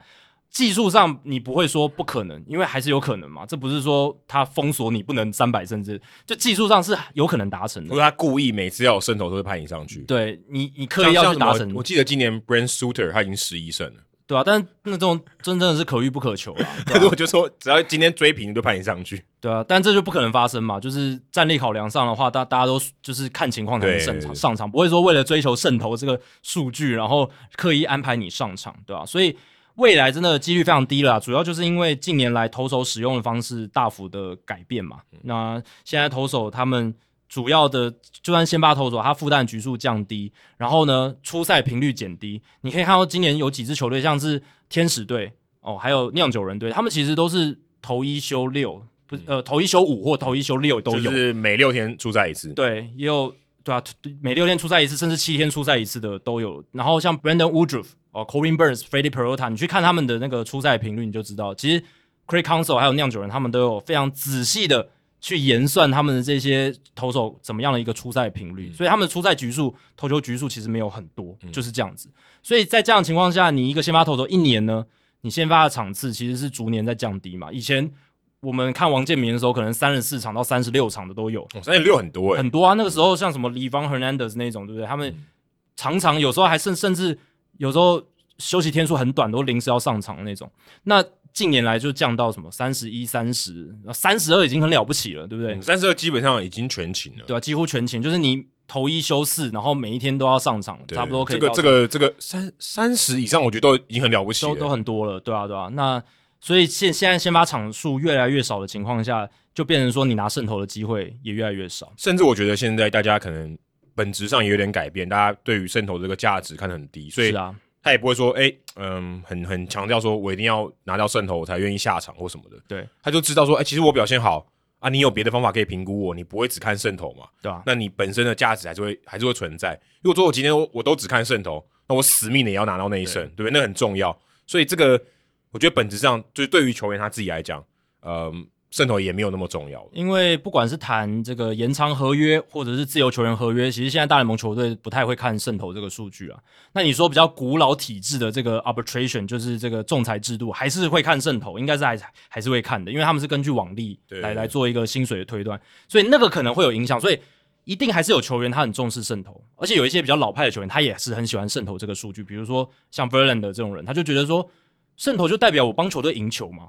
就他他就是这样很直觉的去想，或至少这场比赛就我出赛就没有输，对，没有输就一定是赢，对啊，拿胜投就一定赢，对啊，对啊，所以代表说我的贡献很大，我有一个直接的贡献这样子，嗯，对，所以有一些老派球员还是会很重视这一点，只是说就是呃，在大部分情况下，他的数据贬值的很严重，嗯，对，所以相对来讲呢，呃，你看像光芒哦，还有一些球队他们使用开局投手，那他们其实还有一个投手是 bulk inning guy，就是。负责中间大量局数的，那这种投手他其实他的工作量其实跟一般先发投手是一样，他可能投个四四五局、五六局这样子，但他很有可能拿不到胜投，他很可能拿不到胜投啊，对吧？所以随着这种投手的使用越来越多样，然后呃先发的这种呃场次越来越少，真的拿胜投的机会也越来越少。那你如果去看现役最接近的就是 Justin Verlander，但他已经三十七岁了，那两百二十六胜，他还差七十四胜。那 你自己想嘛，如果他两年三十五场先发全部都赢，就有了。哎、欸，还没有，还没有，但是七十而已，对吧、啊？七十还不到，哎，对吧、啊？啊你，你那应该不太可能。你一年拿个十五胜，你也要你也要六年才能达到三百胜呢。他如果献出 K Upton 来换，不知道可以换多少胜，对吧、啊？所以基本上是就是不可能了，因为 Verlander 那么老了，就算他曾夸下海口说他要投到什么四十五岁什么，哎、欸，可他如果是 Nolan Ryan，你还很难说。可是 Nolan Ryan 投到四十几岁的时候。就是到四十四、四十五，他也没办法单击十五胜啊。对，但是他至少可以慢慢还还还可以累积嘛，只要活着就有希望，对啊，但我们现在看平均，如果六年来讲的话，每年拿十胜，每年拿十胜也要七七年多。对啊，是要投到四十五岁啊，还蛮难的，很难啦，真的很难很难。而且你看他这这两年受伤，让他进度拖垮很多啊。然后再来就是像 Zack Greinke 两百一十九胜，他跟 Verlander 是现在现役唯二哦，就是超过两百胜的投手。那你说后面呢？其实大部分都是超过三十五岁的投手，绝大部分。然后呢，比较你说很年轻，而且胜投数也很多。我这样看，只有 Gerrit Cole，Gerrit Cole 现在三十岁嘛，他一百一十二胜，所以所以他现在看起来是比较有可能去挑战三百胜的投手，还是很难。我觉得两百胜都要偷笑嘞、欸。对啊，因为他现在差一百八十八胜嘛，一百八十八胜，对，所以平均一年。你如果你一年都拿十八胜好了，对不对？你还要投个十年，那现在哪有人一年平均每年十八胜呢？投十年的没有了吗？你现在的投手，你只要有一年十八胜，你都真的已经是稀有动物了，都很可能就是胜投王了，对吧？就极高的几率是胜投王了，所以 应该完全没有机会。两，我觉得两百胜都有点难诶。所以对，所以我觉得未来二十年我们应该是看不到任何三百胜的投手，甚至永远都看不到了。如果有一个蛋叔，就是如果未来。有一些规则的修改，我觉得胜投可能三局就算了，这种之类的、呃，这一种也是一个，或者是说我限制一队能带投手的数量是多少，那你就逼着球队说，哦，那我必须要让先发投手投多一点局数，对啊，比如说我一队只能，这好像有点反这个球员工会的逻辑哦，对，当然你可以。就是怎么讲？你可以多多野手端就可以多一点球员哦。反正你的这个 size 就阵容的大小没有变，对。然后投手变少这样子，对啊。你会说投手会不会抗议？有可能会。可是其实现在投手带那么多，很多都是免洗的。他其实对于这个球球员的整长期发展也不是特别健康。我们是是，如果你真的要以数量来看，是真的不太健康。我们上一集有聊过了嘛，对吧、啊？所以在这样的情况下，也许稍微控制一下每一队能带的投手的数量，然后让他们可以维持一个比较稳定的这种先发轮值。可这影响应该没有到很大哎、欸，对不对？我说说真的，但是至少先发投手重要性会增加，对，主要就是增加他们的重要性，然后或者是另一种规则修改，就是限制换投的次数。当然这个、哦、这个这个这个影响蛮大的、哦，这个影响蛮大，对啊。所以当然这些都只是猜测，不一定会发生，而且都是争议蛮大的一些规则修改。但我是未来觉得说，大联盟如果有意。想要让这个先发投手的重要性增加，回到以前我们那种两两两两强投对决那种那种戏码，那种两个人都要投到九局这样子，至少七局嘛，至少会飙到七局什么的。什么陈奕迅对黄平洋这种，对吧、啊？因为现在的话，有时候就是开局投手 opener，或者是后援投手的牛棚战，尤其像你看道奇现在只剩下 Scherzer 跟这个 Walker Bueller 算是他们健康还在投的先发投手，他们这几天一直在用这个牛棚战嘛，然后还有就是开局投手这种概念，所以就变成说有时候先发投手对决戏码这样搭起来看起来不是特别好看，然后诶大家。就是比较没有那种，哎、欸，我可以预期说，我可以看到两强对决的那种戏码就比较少，可能只有开幕战啊，基本上只有每一年的开幕战，你可能会知道，可能是两边最好的先发投手会对决，对啊，其他基本上比较难，对，要靠点运气，对啊，一个四连战可能只有一两场会有那种哦，刚好都是两队的先发、嗯、最强的先发投对在一起的那种戏嘛，对吧、啊？所以如除非日后修改规则，不然我是。觉得未来不会出现任何三百胜的投手哦。这个胜投，这个 这个可能大家如果过五十年后来看，想说这是什么数据？对，搞不好以后没有胜投，对不对？胜投搞不好不重要，就好像其实你这样想嘛，就是有人看中继点，有人不看嘛，是对不对？有人觉得中继点很重要，有人觉得不重要。也许渗透就是那个概念，就渗透是不是很重要？只是一个记录而已。可是它有没有那个价值，你可能不是很在意。就像你评估一个后援投手好不好，你不会看他中继点多少嘛？是你他当然有可能中继点很好，代表他可能很稳定。可是如果他真的也很厉害，他中继点很少，你也不会说他很烂呢、啊。只是渗透不一样的地方是，它还是经常性的出现在各个数据页面、球员数据页面的第一个哦。就不管、哦、不管是大联盟官网 Baseball Reference 投手来讲，最前面跳出来的数据都是胜败。而且你看什么，不管是就是电视节目的这种比赛结果啊，或者是 Box Score，一定还是会有那个胜投的标记。对，所以。有很多比较一般的球迷，就不是像我们那种 hardcore 或研究研究很多什么进阶数据，他们还是很喜欢看胜败投的这个数据，他们还是会用胜败投去解析一场比赛、分析一场比赛这样子。对，所以它的重要性，其实我是觉得在棒球界还是有的，因为就怎么讲，就直接的你要了了解一场比赛的结果上，他其实还还是有一点价值嘛，你就知道哦，这个人他至少投了五局，他拿下了一个胜投这样子。贡献度蛮高的，他在那场比赛。可是像什么胜投跟败投，呃的算法，你要一般的球迷马上理解也很困难，也很困难。甚至你要三言两语就能说清楚，其实蛮困难。因为因为胜利投手不代表这个胜利属于他，只是这个记录是这样算的。但是你不能说直接这个胜利就是他，对对，因为有可能他只投了一局，对不对？对对对。如果这个胜利就是属于他，有点就是这样子的说法。不不是很合逻辑，对，也是有例外的嘛，因为也有时候也是中继投手或后援投手，他对不小心就捡到了一个，他就是不小心说他真的是胜利贡献度最高的投手吗？对，也不一定，对不对？只是说就文字上来讲很好理解，你就算是没有人，就是他没看过棒球了，他你可能第一次给他介绍啊，他今天拿胜投，哦，很好理解嘛，就是这个投手他代表这支球队。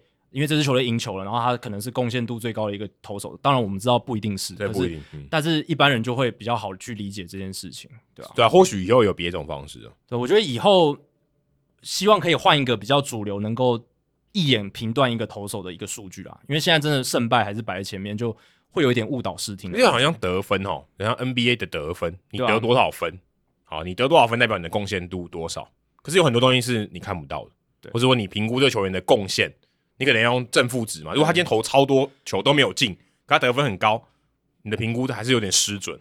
对，但是就是我是觉得还是有一个比较简单，然后相比于胜投更精准的一个一个数据。因为得我觉得 NBA 的球员平均场均得分，他虽然有他的瑕疵在，但是呢，他还是一个大方向的指标，对，还是一个能力的展现。对，他。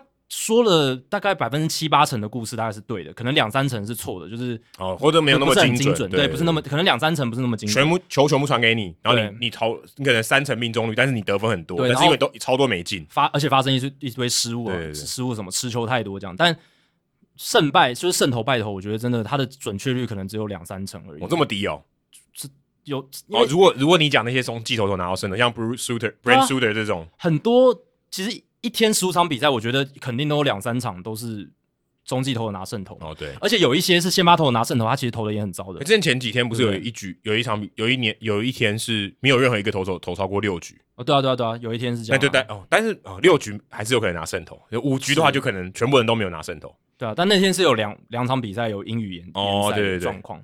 但总而言之，就是有时候他就算拿下了胜投，他可能五局掉七分，但他球队打了十五分，所以他拿下胜投，这也是非常不精准嘛。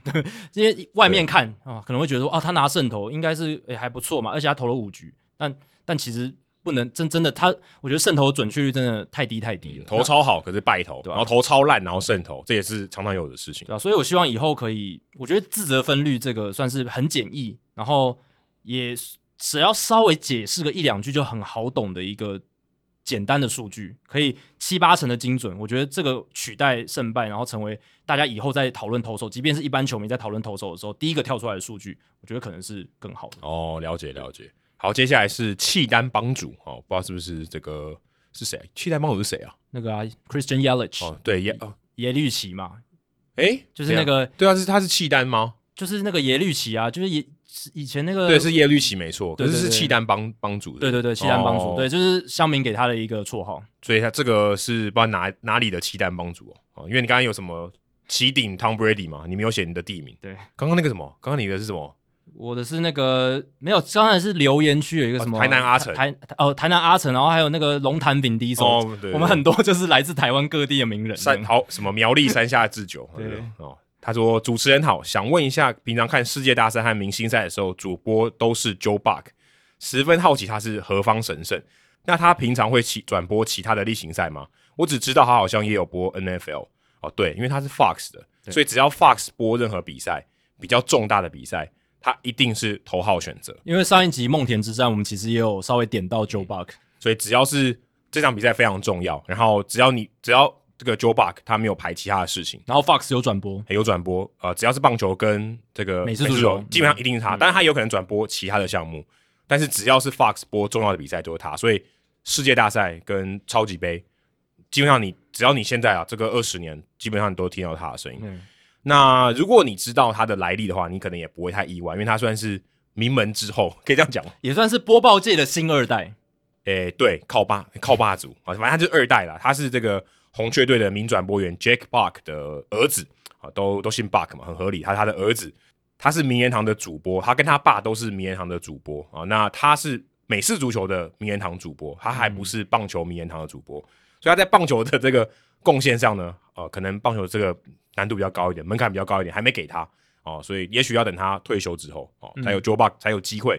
我想应该是百分之百啊，因为他毕竟参与过这么多哦，他的经典时刻实在太多了，他在。二十世纪初期跟那个 Tim McCarver 搭配播很多场嘛，然后我大联盟小品的片尾片尾的那个片尾曲后面有一段就是转播音也是他播的，就是 We will see you tomorrow night。对，We will see you tomorrow night，就是 David Freeze 打的那一支在二零一一年吧世界大赛的那个全垒打的时候，他的那一句也是非常经典的一，就是他的名句啦。对，但他爸是 Go Crazy Folks。哦，对对对，Go Crazy Folks，但他爸真的很早期，他爸没有很早期，对，对，所以如果你去那个红红雀队的名人堂，你会看到大家都在写 Go Crazy Folks，、嗯、就是大家为什么抓狂吧？对啊，一起嗨起来吧，嗨、嗯，给我嗨起来，嗨起来吧！但这这通常是讲那个再见安打或再见全垒打的时候讲说，大家大家嗨起来，我们一起来狂欢吧，这样子的感觉，类似这种。嗯、那其实，在这个棒球转播界哦，这个传二传传子不传贤的情况蛮多的，好像我们之前讲的 Brennaman Marty Brennaman 跟 Thorne Brennaman，他们都是这个啊一代相传啊，也是红人队的算算主播，算主播啊，赛事主播，赛事主播，就一路传下来这样。所以 Brennaman 他也是，他爸爸也是，算也算是名门啊，也算是很有名的这个转播员。那他儿子 Tom Brennaman，Tom Brennaman 就是因为那个就是他呃同性恋歧视事件，对，因为他在 那个没他以为没有收音的时候讲出来的那个对同性恋的。侮辱了词汇，这样。那我们之前有介绍过 Harry Carey 嘛，小熊队的这个转播员，他更厉害，他连他的孙子都是，嗯，三代，对，他三代，他的 Skip Carey 也是以前勇士队的转播员，现在 Chip Carey 也是勇士队的转播员，所以他们就是这种一代相传，因为他们从小，你看常讲那个球员二代嘛，他们都在小时候在这个休息区、休息室里面长大。他们在转播室里面长大，对啊，看着他爸爸怎么播，然后然后认识球团上下的人员什么的，哎、欸，对，所以像所以呃，Joe Buck 就有说，他小时候从十二岁的时候，他爸就带他哦，Jack Buck 就带他到处去啊、哦，有客场的比赛的时候也带他去。那刚刚还漏了一个啊，Ernie Johnson，Ernie Johnson Senior 跟 Ernie Johnson Junior，Ernie Johnson Junior 大家比较常常听到是他也会播一些这种比较重要的全国转播的比赛，大家播比较多篮球啦。对，他在那个 TVB 呃 TBS，他们有播大联盟季后赛的时候，他会出现。对对对。然后大家声音比较常出现在 NBA 啦，对 NBA 比较多。然后他有主持那个节目嘛，跟 Charles Barkley、嗯、还有那个 Shaquille O'Neal Steam Room。那我很喜欢他的声音，我觉得他声音很好听。我觉得他的声音实在是太适合播篮球了，就是我觉得篮球就是要那个声音才对。哦、真的吗？我我自己觉得啦，我就是你有配对哦，声音有。有适合的运动，我觉得，哦、对对对，我觉得他好适合波篮球，就是有他的声音跟他的脸我对不起来。哎、欸，对，他脸长得蛮蛮亲和力的，对，可是他的声音就是很浑厚，很对，可是就是你会觉得他的声音跟他的脸，他在讲话的时候就觉得这是这个人吗？对他声音比较，我我自己感觉他声音比较像一个壮汉那种很粗壮、很凶狠的壮汉那种感觉，但他人本人是比较 就是比较正常，一比较 average 这样。对对对，但 Joe Buck 的声音其实也算是蛮有鉴别度的。嗯、那他爸爸。哦，之前因为帕金森氏症跟糖尿病，其实在二零零二年二快二二快二十年前就过世了，嗯、所以他现在哦，就是算他的这个唯一啊，Buck 家族里面唯一还留在主播台上的。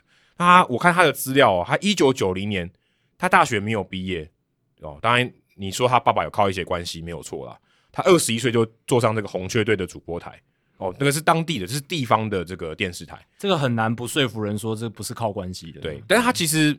他自己也觉得哦，他在他的访问里面也觉得他算是蛮争气的，所以很多人就觉得说啊，你就靠爸嘛，就是你就是爸爸带进来的嘛。这个说真的，他要撕掉这个标签也很困难，但他就想说，那我就跟这个标签一起一起活着，而且共存。所以他其实也算蛮争气的。对，我觉得是他拿到那张门票，或许真的非常容易。他爸对真的帮了他很多。可是你拿到门票之后，你要能够长期的待在这个圈子，然后。像他表现的算蛮，我我个人觉得蛮蛮杰出的，到做到这种全国主播这个位置，还是要靠一点他自己的实力啊。对，他一九九四年，也就是二十五岁的时候，他就已经加入 Fox，那时候他第一年，Fox Fox 就是全国电视的转播，所以 hire 他，他一开始就播 NFL，哇所以他等于在这个 Fox 一进去就是播 NFL，、嗯、播例行赛。也是史上目到目前为止最年轻可以播 NFL 例行赛的转播员，所以二十五岁其实真的很年轻。对啊，而且他一九九四年加入 Fox 嘛，所以他在 Fox 的时间已经跟我这辈子一样长。哎、欸，对对，就是二十七年。哦，台湾的 Fox 还活不了那么久。对啊，还已经挂掉，对不对？所以他、啊、他真的做的很久，而且哦、呃，他大部分的时间都是播这种重要的比赛，因为他播的真的不错啊，至少老板觉得不错，所以至少中规中矩啊、欸，至少会让他留在这上面，嗯、所以他也播三十年诶，蛮强，蛮久，对啊，而且。你会想说播了三十，他现在五十二岁，所以他其实还算年轻。对啊，还年轻啊，对啊，你还觉得他还算年轻，结果他其实已经播了三十年了，很可怕，很可怕。所以他的经验很丰富啊。就连哦，他离婚以后，他娶了第二个老婆哦，也是这个 ESPN 的记者 Bisoner，Michelle Bisoner 哦，就他的这个，你看他在球场的时间有多少，还可以找到他的第二春，对不对？对，而且还。还吃别家的，哎、欸，对啊，兔子不吃窝边草，他们算是这个直接的竞争对手。对，但是其实在这个呃美国的球迷里面，其实 Joe Buck 算是真是又爱又爱又恨的角色。通常为什么呢？因为如果你支持的球队很不幸的是在那个大赛中输掉那个球队，有很高几率是嘛，那你就会特别讨厌 Joe Buck，因为他在你伤心难过的时候在庆祝别人的胜利啊，所以或者是你就觉得他是一个播报这个哀伤消息的 messenger。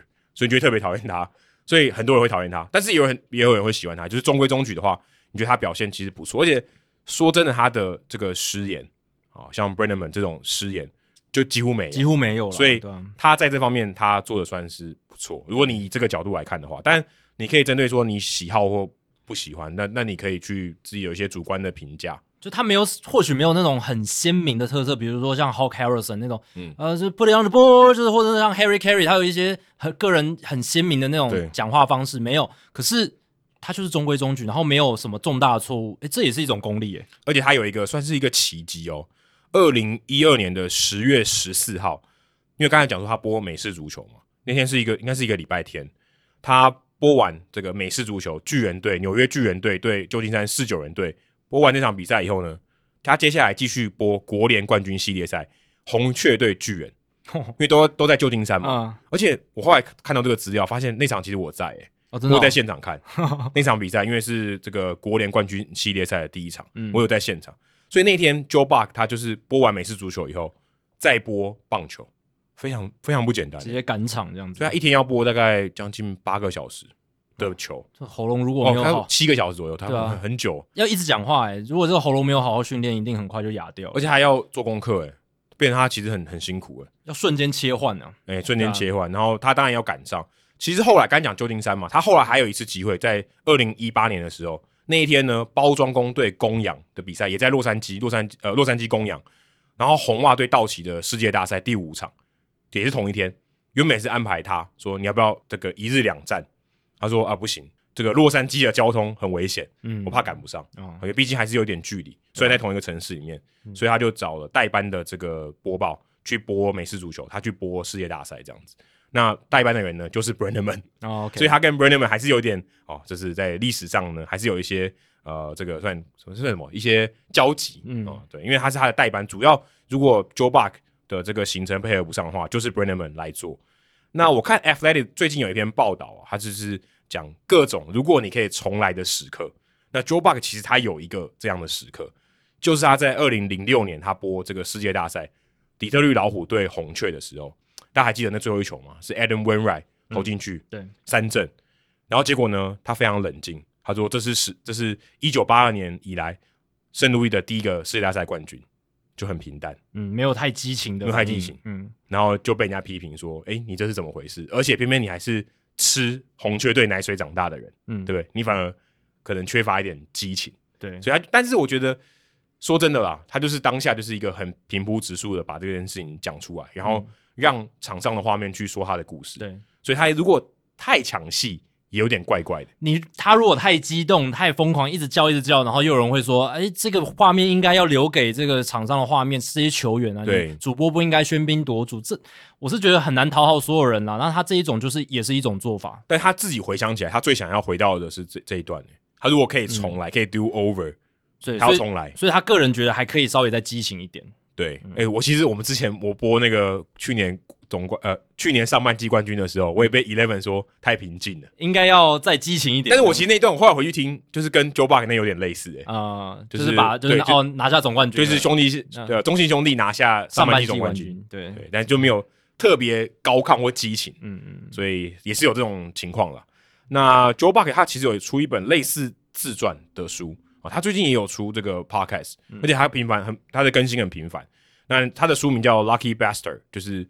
呃，幸运的混蛋，幸运的混账，混账哦，混账东西。但是他就是人家觉得他是 bastard，就是 lucky bastard，对，lucky bastard，就是你你生对家庭，对，就是靠霸主了。对，但他就就把这个这个名字就变成他的书名。所以，如果你对 Joe Buck 有点兴趣的话，你可以去看他怎么自己讲那本书。而且，我觉得他这应该是自传了。对，他这个书名就自嘲嘛。就是很高明的一种做法。对，所以你有兴趣的话，想要多了解 Joe Buck 的话，可以去看这本书。因为他如果用太什么冠冕堂皇的一些书名的话，大家反反感会更重。那他就直接先自嘲，哦、就说：“你看我书名表明了，我自己承认，对我是一个 lucky bastard。但我希望你可以，你也可以来听听看我这个 lucky bastard 是怎么做到这样子这样子一个境界。”而且他的那个封面有点挑衅哦，就是一个微笑。对，哎、欸，有一点怎么样？我是既得利益者，你能怎么样的那种感觉？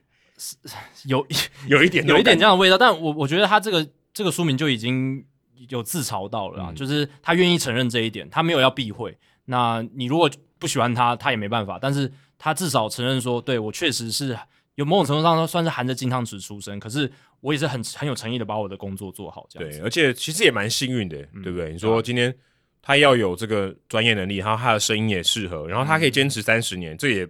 不是一般人可以做得到的，对啊，你看他跟他搭档最早的，就是以波棒球来说，世界大赛原本是 Tim McCarver，McCarver 都已经退休好久了，现在是 John 不一样了，但但每个人那个进入的产业的时间不一样，当然不一样。我的意思是说，他跨横跨两个世代，Tim McCarver 算是八零九零年代的主播呃球评，那后面 John Smoltz 最近十年吧，应该都是跟 John Smoltz 对吧、啊？所以他也算是横跨时代的一个人物，蛮厉害的。对，接下来是。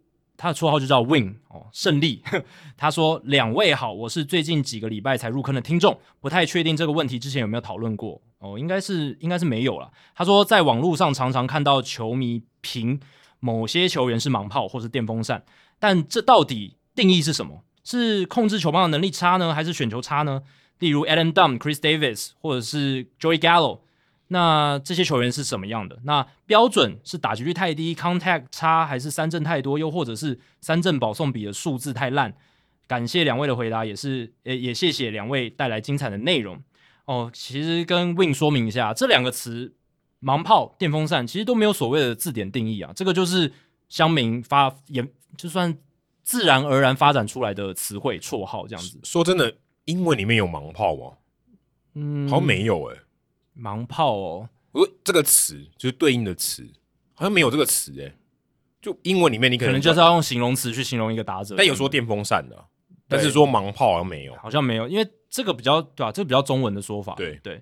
那这个就是没有字典定义的东西，自然而然衍生出来的词汇。那有时候解读就是会因人而异啦。那一般来说，一般来讲，我们在平常不管是乡民讲的，或者是一般我们报章杂志看的，可能盲炮就是指常常挥不到球，所以就是这个击球率低，contact rate 比较低，三振多，打击率低这样子。但是呢，同时间它本身力量很大，打中球会飞得很远，全垒打不少的这种球员。对，因为至少他称得上炮。对，如果他打中球都飞不远，那也不能说炮啊。对啊，其实这两个就是一个盲一个炮加起来。嗯、那盲就是我刚刚讲三振多，击球率低，然后炮就是全垒打。嗯、典型的案例就像是 Chris Carter、Chris Davis、嗯、K 的，或者是 C 的，其实你你要说他是盲炮也可以。对，那电风扇的话，我觉得电风扇它。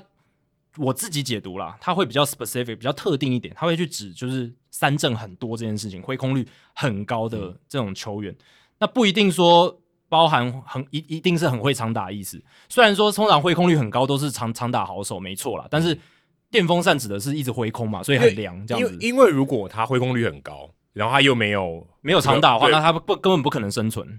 对，他根本不会上大联盟，对，不会上大联盟，所以基本上不会不太会有这种球员。对，因为这样的话，他这个条件根本就。没有人会 call up 他，没错。那像电风扇，我记得很印象深刻，就是加入天使队之后的 Josh Hamilton，那个时候就常常被乡民讲了工业用电风扇啊，电风扇一直这样讲这样子。但其实你去看他前两年在天使队的数据，也没有那么差，他其实 OPS Plus 才在一百以上，只是因为跟他前面在游骑兵实在差太多，所以那种反差效果很大。那电风扇的话，你说 Chris Davis C 的或 K 的，他们其实。你都可以算电风扇，因为他们三振率都蛮高的。但是呢，这两个词其实都带有蛮负面的意味，讲出来的时候，通常都会给人的感受就是这样这样的打者对球队的进攻是一种伤害。比如说啊，这个人是盲炮，这个人是电风扇，你会很直觉的以为这种球员他一定是对球队的打击是伤害的，就是他可能平均的打击率或者是平均的 OPS 或者 WRC Plus 是低于联盟平均的。但是其实有时候三振率很高，挥空率很高，不代表那个球员就一定对球队没有贡献，对不对？像有很多三振率高的、挥空率很高的球员，他靠着敲出足够的长打跟选到足够的保送，整体的进攻产出仍然是优于联盟平均的，有些甚至超出联盟平均很多，对不对？嗯、像 Adam Dunn 他巅峰期的时候，还有像 Joey Gallo，他其实今年上半季的时候也是这个状况，对对啊，打击率很低，大概两成出头。欸、可是他就是可以打到三十支、四十支的全垒打，保送也选的够多，嗯、所以上垒率跟长打率足以去支撑起来他整个的成绩，变成 OPS Plus 是在一百以上。对，因为 OPS Plus 基本上有一个条件是那个上垒率嘛，所以你上垒率高，你自然 OPS 也会高。对啊，所以我会觉得说，有些人说像啊 Adam Dunn、Joey Gallo，他直觉就觉得他们是盲炮。但是你说他们盲炮讲起讲讲出来好像有点难听，可是其实他们两个是对球队打击贡献很大的打者，诶、嗯，他们上垒很多，诶，他们的那个炮管又很大，对不对？打点打点也不少，这样子，对吧？所以我会觉得说，嗯，大家有时候在听盲炮的时候，不要一下就贴哦，这个球员一定是很差的一个标签，不一定，呃，他有可能是盲炮，但他可能也是打得很好，呃，这这是有可能的。可是盲炮感觉应该就是他打不好，对啊，就就是我刚刚一直在讲的，就是他。本身带有负面的意味，对啊，所以，但但我刚刚想想讲，就是说，它其实不一定，对，是一定是负面的，对吧？那如果有球员三振率非常非常高，但是他的整体火力优于联盟平均，你还会说他是电风扇吗？诶，这个是我觉得是一个很值得探讨的问题。就像对啊，Joey Gallo 他今年三振率超过百分之三十，很高了吧？或者是？Javier Baez 他的三振率更夸张，对，他甚至连选球都没有，而且还没有保送的。但是他的 OPS Plus 在上半季绝大部分的时间全部都是在联盟平均以，呃，就是有好几个月的时间都在这个联盟平均以上。那你那你说他是电风扇吗？你会说他是电风扇？他是我我会说是因为他三三振率确实很高，然后他回空率很高，对，但我还是会承认他就是一个诶，至少联盟平均甚至联盟平均以上的打者，对。我我自己啊，我自己的定义是电风扇，它就是一个描述三振这件事情的一个词。哦，就是三振呃挥空率高的一个代名词。挥空率高，三振率高，我就觉得它就是电风扇。嗯，但我说它电风扇不代表它就是什么 OPS Plus 只有八十或七十或九十，就是不到一般水准的，它还是可能打出好成绩的，对吧？所以我是觉得啦，像这一类盲炮或者电风扇的球员有两种，一种是他还会选球的，就是像 Adam Dunn、Joey Gallo；一另一种是他完全不选球的，就像 Javier Baez、Alfonso Soriano 或是 Jonathan Schoop 或是。现在在中日龙队，以前在白袜队的 Dayan Viciedo 哦，对，他们就是不选保送，然后三振非常多，但是诶球被他猫到，就是变成全垒打。当他只要击球率不要低到一个很可怕的地步的时候，他就可以维持一个至少联盟平均左右的这种产出。这种球员，所以有分这两种。如果要我选一个盲炮哦，我的经典的案例就是 Wily Mo Peña 啊。嗯，如果你有人知道这个人的话，他后来到日本打过球嘛，在软银，对，他就是这种人。他保送率超低，然后挥空率超高，可是球只要打到就是五百英尺，就就很像 Javier Baez 啊，只是他身材比 Javier Baez 大大一倍吧。对，而且 Baez 因为他毕竟还守中线，他这个人就感觉是一个炮塔，但打不准哦，这种感觉就是他就真的是炮，摆明就是给你炮，可是他就是常常打不到球。还有一个差距是 Wily Mo Peña 没有什么防守价值，对，所以他他就感他就给你说，我就是重炮型打者，嗯，可是我常常挥不到球。哦，对啊，所以炮这个概念还包含了球员的身材，我觉得，嗯。可能也有一点呢，也不一定，也不一定。但是我觉得他就是那种标准，就是我就是要你的，我就是要你的活力，其他东西我不要。对，但是你常常打不到球，这样子。因为巴耶斯老实讲，身材也没有到特别大只，可是你还是会说他是个炮。对，所以也不一定是跟身材有直接关联。但是当一个很巨大的打者，然后也确实符合这个类型，你讲他盲炮好像就会非常非常适合。对啊，像 Chris Carter，对 Chris Carter 就是这种，我只要你的火力。可是你有常常打不到，那我就觉得你就是有点负面，就是你常常你没有办法做出你该有的贡献。对，Joey Gallo、Javier Baez 他有防守的价值，所以你会或许那个盲炮的那种感觉不没有没有那么强烈。对，我是觉得当一个球员他的这个整体的产出又低于平均的时候，你就会更容易贴上这个盲炮的标签。哦、是是是当他比较好的时候，哎、欸，就比较不会不容易联想到这两个词。可这些人的名字还能被我们记下来，已经算是很成功了。坦白说，我觉得已经算很成功。有很多盲炮跟电风扇是根本不会被记得的。对，就是他就是过江之鲫，你根本就不会知道这些人是谁。对。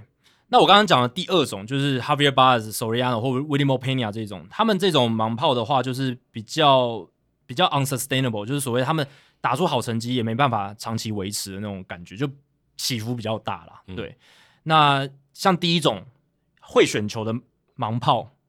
Adam Dunn、Joey Gallo 这种，或者 Mark McGwire 生涯晚期也是这样这样子，只只剩下保送跟全垒打这种，他们是他们成绩是可以比较长期维持在一个比较好的水准上面，嗯，因为他们都说选球没有低潮，对，所以你只要你就算你打不到球好了，你至少你选球还能保有你一定的上垒率。对，那我自己有一个定，我我自己在做功做这一题的功课的时候，有想出一个算是给一个数数据的一个指标，就是去稍微定义一下说，如果是那种真的像 Javier Baez 那种。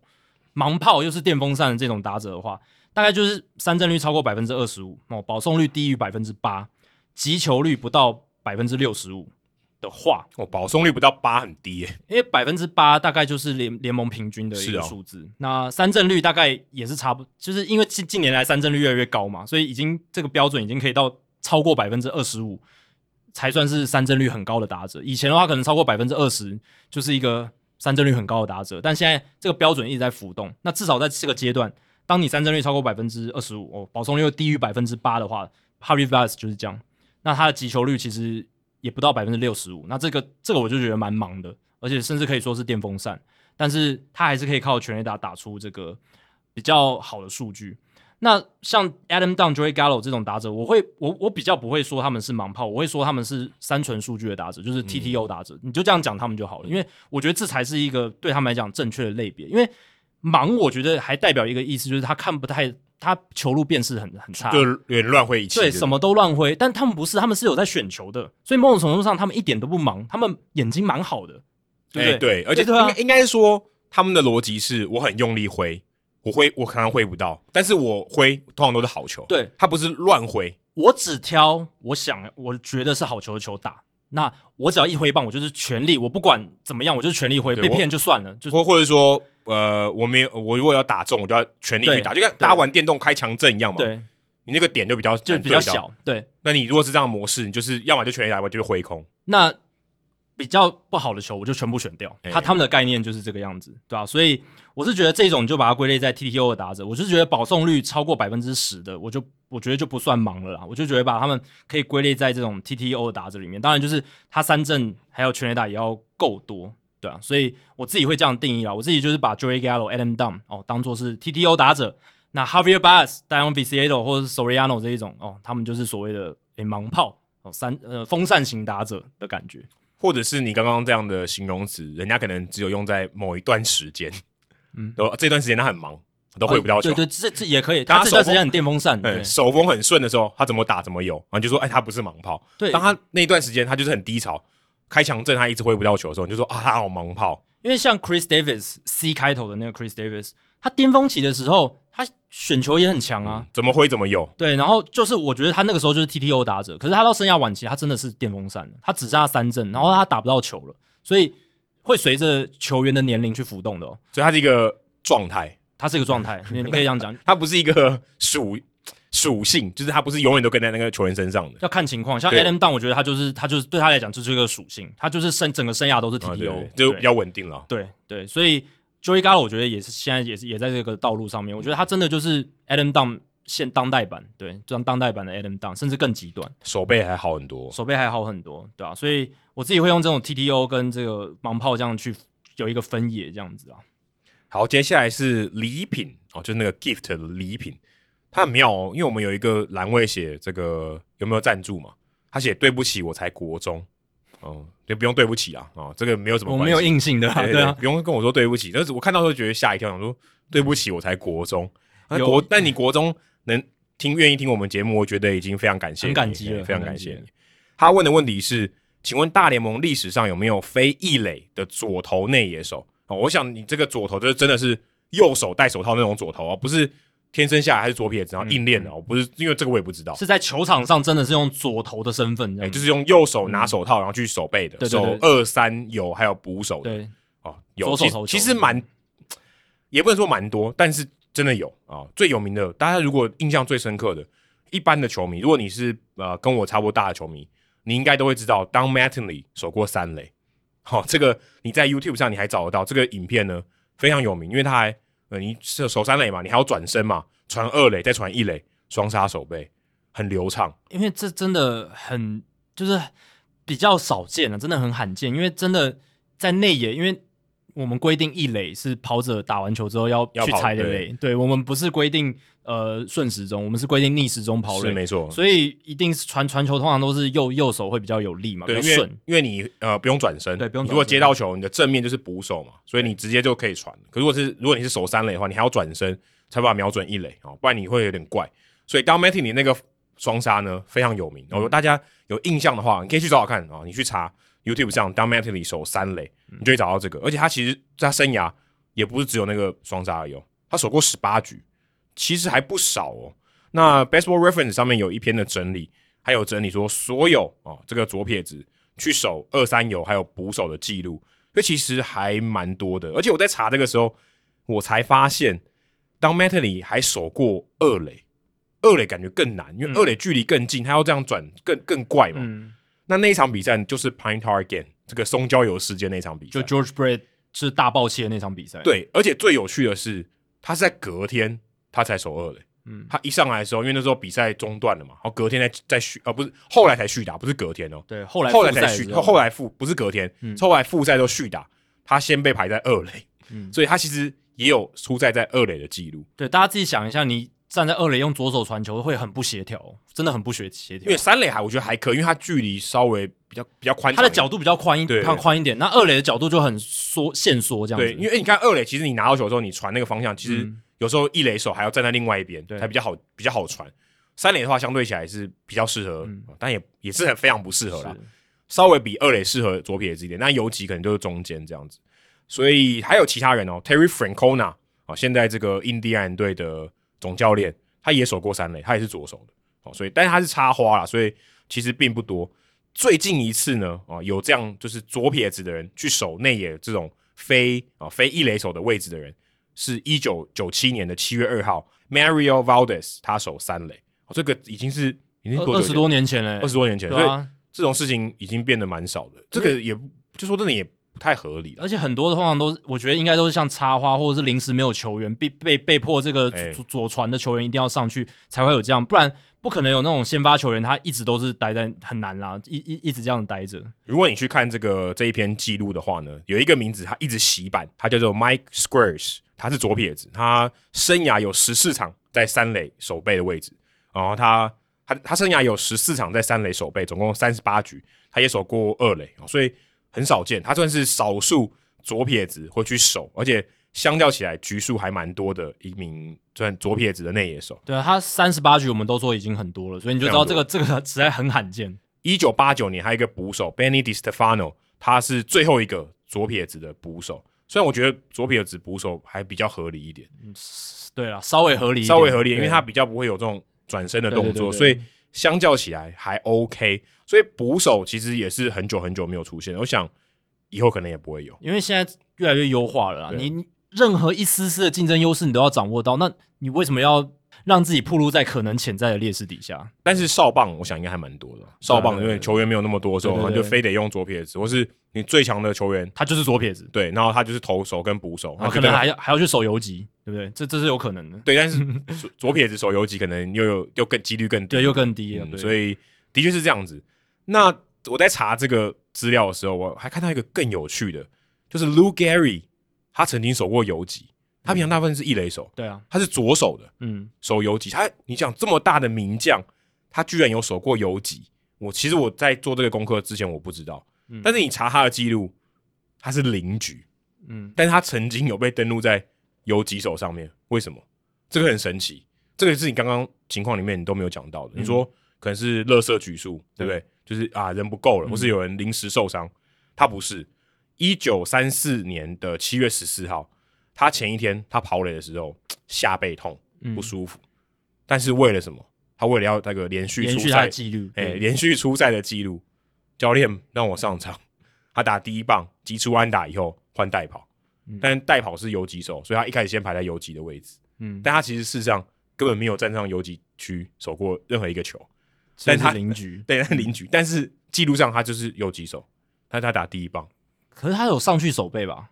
啊、没有没有没有嘛，他就上去打完安打，就就换代跑了。哦，记录上是游击手了，但是他没有真的上去守备，就零局啊。因为一开始他登陆嘛，还是有这个游击第一棒 Lou Gehrig，对啊，所以他还蛮有趣的。对，也是因为这场比赛他才能延续他那个记录，然后最后留下两千一百三十场连续出赛的记录。对，所以你可以看到他们也是无所不用其极，真的。而且他只要他真的只要上场就好，其实他就算不用打安打也可以。对啊，但是他就是打安打以后他就换代跑，换他原本的这个游击手上来代跑，只是。记录上面，tech 就是那种技技术细节上面，他被登记在游击那边的，所以也还蛮好玩。你就跟他说，哎、欸、Lou Gehrig 曾经摆在游击守卫过，但他没有真的守过。对，但可是记录上他算是有哎、欸，就是记录上他真的有站过游击，但零局我就觉得没有守过了。哦，对，零局就是没有守过，他只是在记录纸上他是这个身份。但他没有守，但是如果你在 Baseball Reference 上面，你看到他曾经 SS 对是有零局，有那个记录在的，所以还蛮有趣的。至少还有一一个 game，对不对？至少他的这个比赛是有一场的，嗯，对吧？所以这个记录还蛮特别的。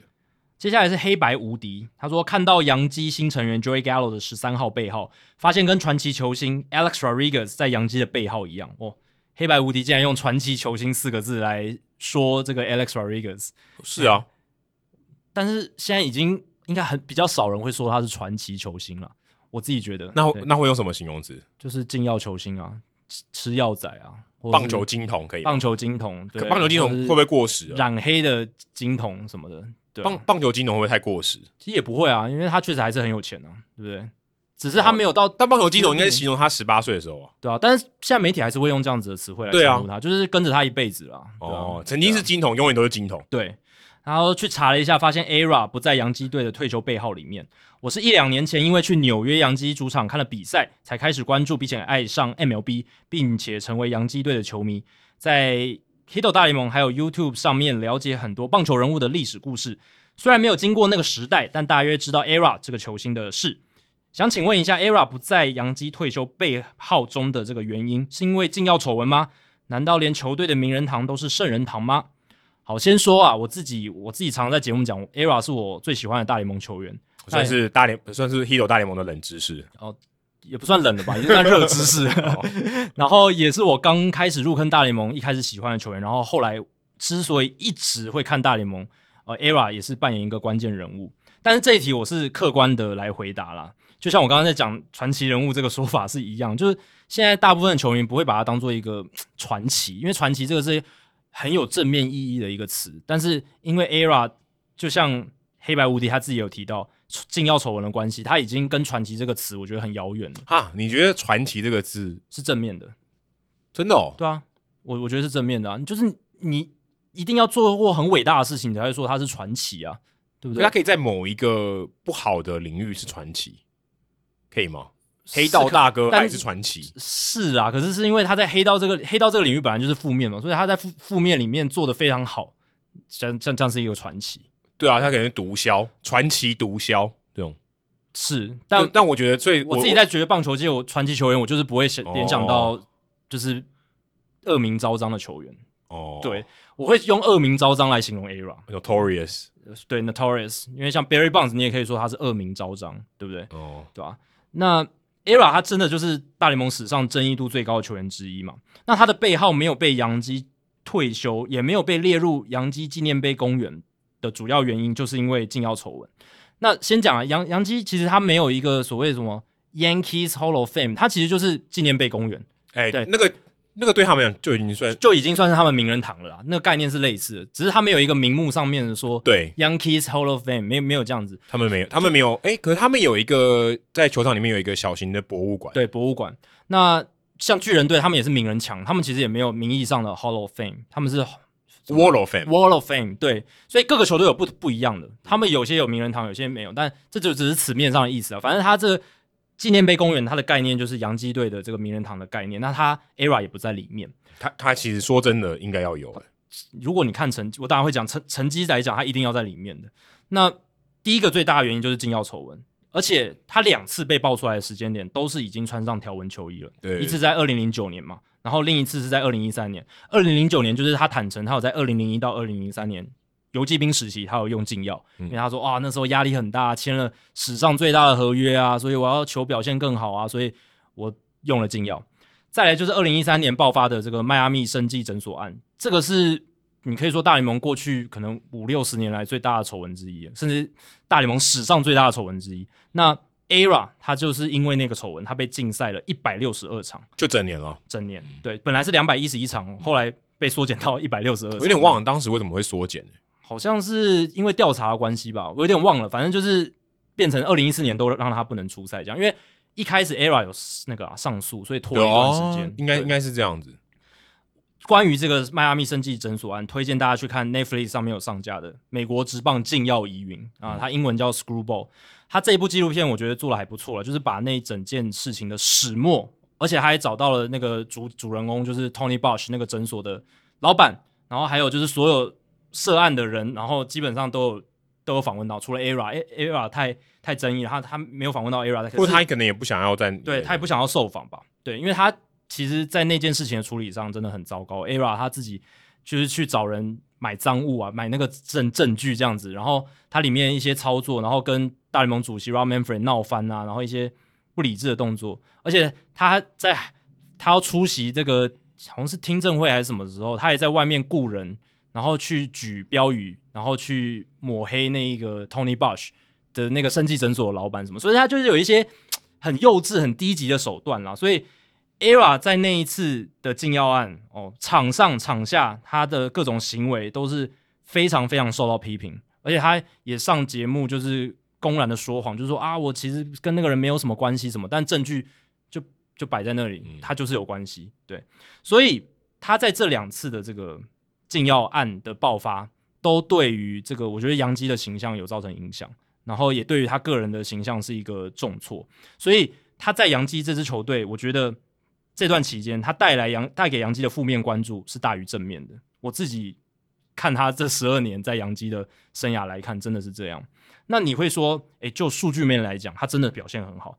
ERA 在杨基的成就是不容置疑的，十二季创造了五十次的 Baseball Reference 的 WR 值，平均一季接近五嘛，嗯，就四点多，就是明星等级了。几每几乎平均每年都是明星等级，这个其实很很很扯的事情啊。对，而且十二年，十二年很久哎。而且十二年合约刚开始的时候，他已经快要三十岁了。嗯，他是从快要三十岁一一路到四十岁左右，所以这也蛮扯的。而且二零零九年季后赛他打得非常好，他有点洗刷了他在洋基初期他其实有这么季后赛软脚虾的那种恶名。他其实，在二零零九年算是洗掉了，他打得非常好，带领球队夺冠。可是整体来讲，盖棺论定的话，我觉得他带给杨基的负面新闻、负面效应，还有他领很高的薪水嘛，然后生涯后面几年其实受伤，他屁股一直受伤嘛，又有禁药问题，又有禁赛什么的，所以整体来讲，我觉得负面的效果是比较大的。而且说真的，呃，现在杨基对他们退休，就是一找一些退休球员来的这些场合，ERA 都没有被，我想应该都没有被邀请，因为他至少没有出席。我觉得连邀请应该都没有。对啊，所以你可以看得到，嗯、其实洋基队对他的态度，连这个我觉得算是小惠哦、喔，对对对，对啊、施予小惠这种，让你来露露露脸啊，知道大家大家知道你最近过得很好，但是大家知道，因为他常常有新闻，嗯，但是这种机会他都没有给，所以你更别说还把你的球球衣背号退休。而且老实讲，他对于洋基的像像吉特或者什么 Bernie Williams、Jorge Posada、Rivera、Pettitte 这种，他们他对洋基是有那种特殊的感情跟意义的，就是。有一种你很难，就是很很难具体去说的那种特殊的意义，球迷的革命情感，革命情感，对。嗯、而且像基特，他还有什么领袖风范，Pettitte 可能也有这样的领袖风范。我觉得 ERA 他缺乏这些东西。他年轻的时候就被人家讲是纨绔纨绔子弟的那种感觉，然后拽拽的什么的。然后，哎、欸，说真的，你如果是状元，然后你球打得这么好，我觉得正常的正常的人应该会是像 ERA 这样的。而且他还签了。那个时候是大联盟史上最大张的合约，就是正常情况下，你应该会想要炫耀跟嚣张。而且必须说，现在 ERA 跟以前 ERA 真的不一样。以前 ERA 真的是很屁孩，然后他跟基特也处的不好，这是众所周知的。就是他们个性就是就很不一样。对，他们很年轻的时候其实是好朋友，诶、嗯，直到生涯中后，就是他们都变成明星之后，ERA 才开始有点嫉妒基特，然后才开始做出一些很幼稚的行为，最后变成反目成仇的感觉。所以他年轻时有这种不太好相处，跟队友不太合的一些传闻。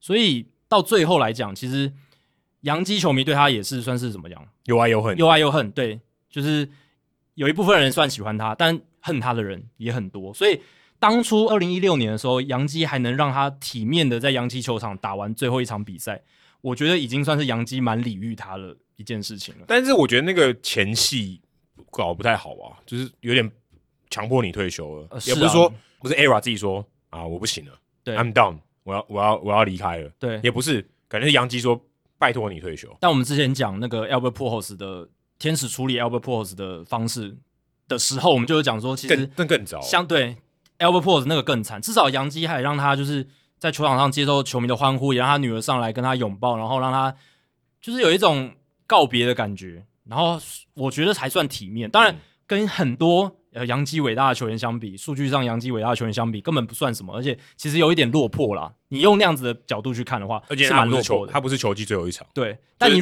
证明说，你不是说今年球季打完我不能打了，而是球季该开始没多久就就被就就要被要逼退的那种。对，然后我记得八月多的时候，八月多的时候，八月对八月多的时候，因为我那时候在西雅图，我记得他八月多的时候他就出来开那个记者会说我要退休了。那那个时候就是已经有点。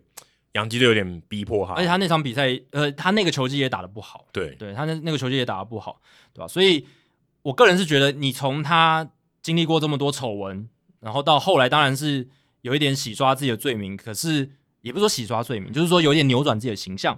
可是到最后的那个收尾的话，杨基已经算给他一个比较体面的结束，因为毕竟杨基队还是一个很重视形象，然后你从他们这个球员还要刮胡子这种。这种传统还坚持住，你就知道他们其实很要求这些东西的。那有些人会或许会说：“诶，你看巨人队，他们都让 Barry Bonds 加入他们的名人墙了，而且前大概三四年前不是还盛大的就是开了一个记者会，然后让 Barry Bonds 出席什么的。”我刚以为你要说中田翔哦，中田翔还 是巨人队啊，还还早，呃，不是是 Barry Bonds。那我个人是觉得 Barry Bonds 之于巨人队的意义还是远远大于 ERA 之于洋基，因为 Bonds 他。在巨人队是从一九九三到二零零七是十五年的时间，那 ERA 是十二年，Barry Bonds 更长。然后在巨人队时期，Barry Bonds 他是一直都被就是在丑闻爆发之前，他是非常被巨人球迷爱戴的一个球员，嗯、因为他是他有好长一段时间都是巨人队唯一的那种 super star。但 ERA 不是，ERA 在正中的时候，Jeter 一直在他旁边，嗯、还有很多其他的 Superstar。他当然也是一个 Superstar，可是他的锋芒就某种程度上有点被掩盖。我我自己会这样，他就不是那个球队的感觉救世主，Not the only one，对，对，不是救世主，不像呃还没有大谷翔平之前的天使队，哎，对 Trout 就是唯一的救世主。很很长一段时间，巨人的救世主就是 Barry Bonds，就是靠他，对吧？所以我是觉得他们两个对于个别球队，就是他们各自球队的意义是有差别。所以巨人队最后愿意在这个他的米歇尔报告那个禁药风波的十年之后，哎，愿意再给他一个重新算是给他一个名分的这种这种感觉，我是觉得也算合理。但我觉得杨基 ERA 要在杨基做到这件事真的很难。我觉得是因球队而已。如果这种事情发生在别的球队，我觉得应该会有，对啊，我所以，我刚才也讲到杨杨基队，他特别偏偏是杨基队，特别重视形象，而且就是那个丑闻真的打击太大，一一未来要出现像 ERA 这种丑闻，应该也很难了。而且当年 ERA 也是就是大联盟要杀鸡儆猴的对象嘛，就是他们想要利用 ERA 杀掉这个他的名这个名气，来杀杀掉他的这个 credibility 来。去宣示说，我们对禁药真的很认真，所以变成他是棒球界最大的敌人、最大的 villain 这种宿敌的感觉。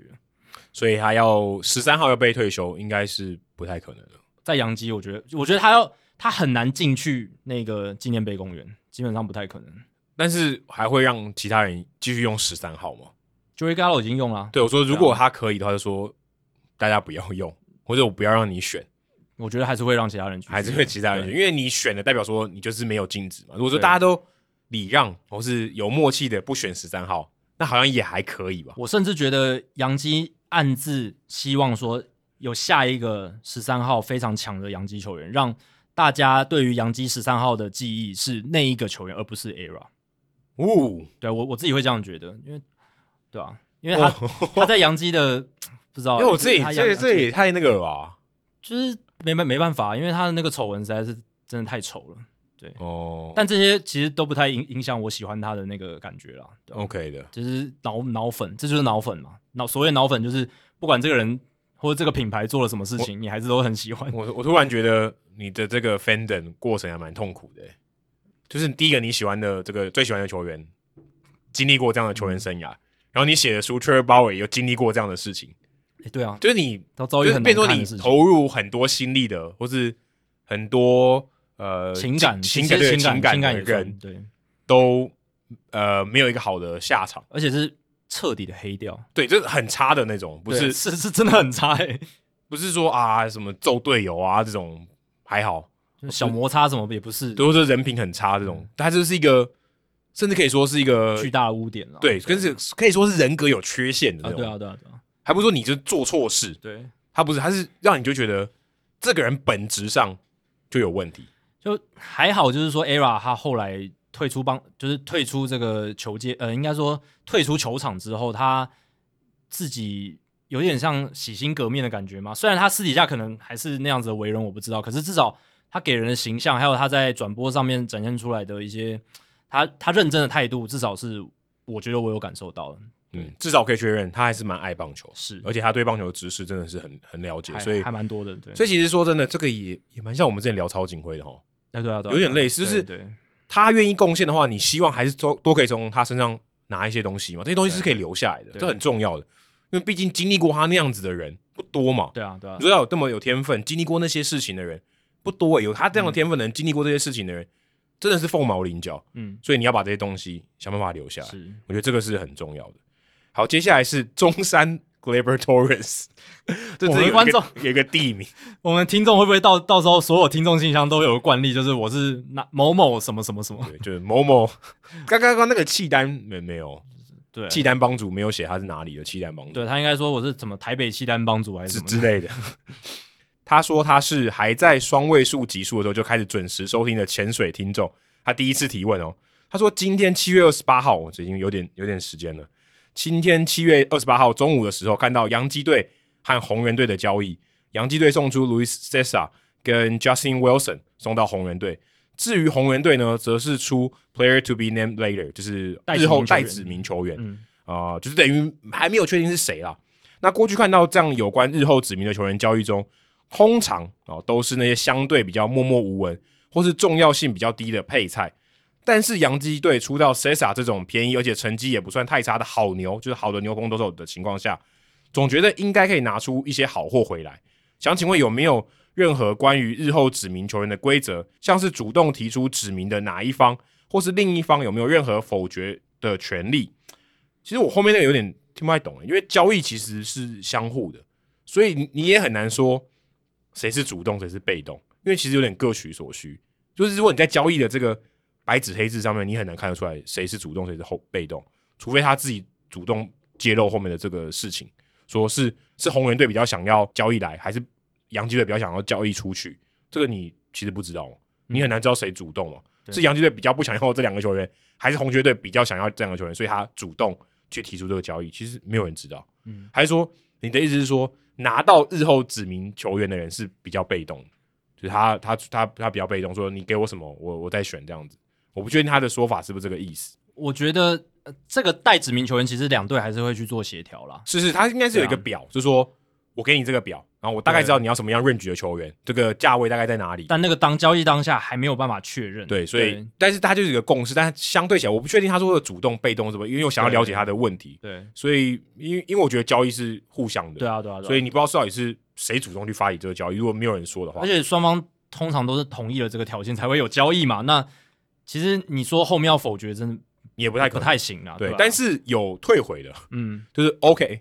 我现在交易 Adam 到洋基队，那洋基队说我不要哦，他打得很差，还把他退回去的、嗯、也有，所以等于后来就是两边扯平，我就两边都没有交易嘛，因为这个球员送过去又送回来，嗯、然后日后指名球员就没送了，嗯、所以变成说我借你打几周几个月这样子，再把他送回去，这种也有，这种很罕见、啊，这种很罕见。我看历史上，我看这个资料只有四个，对啊，非常少。最近一个是 John McDonald，现在是在呃印第安队做内野守备教练的，二零零五年。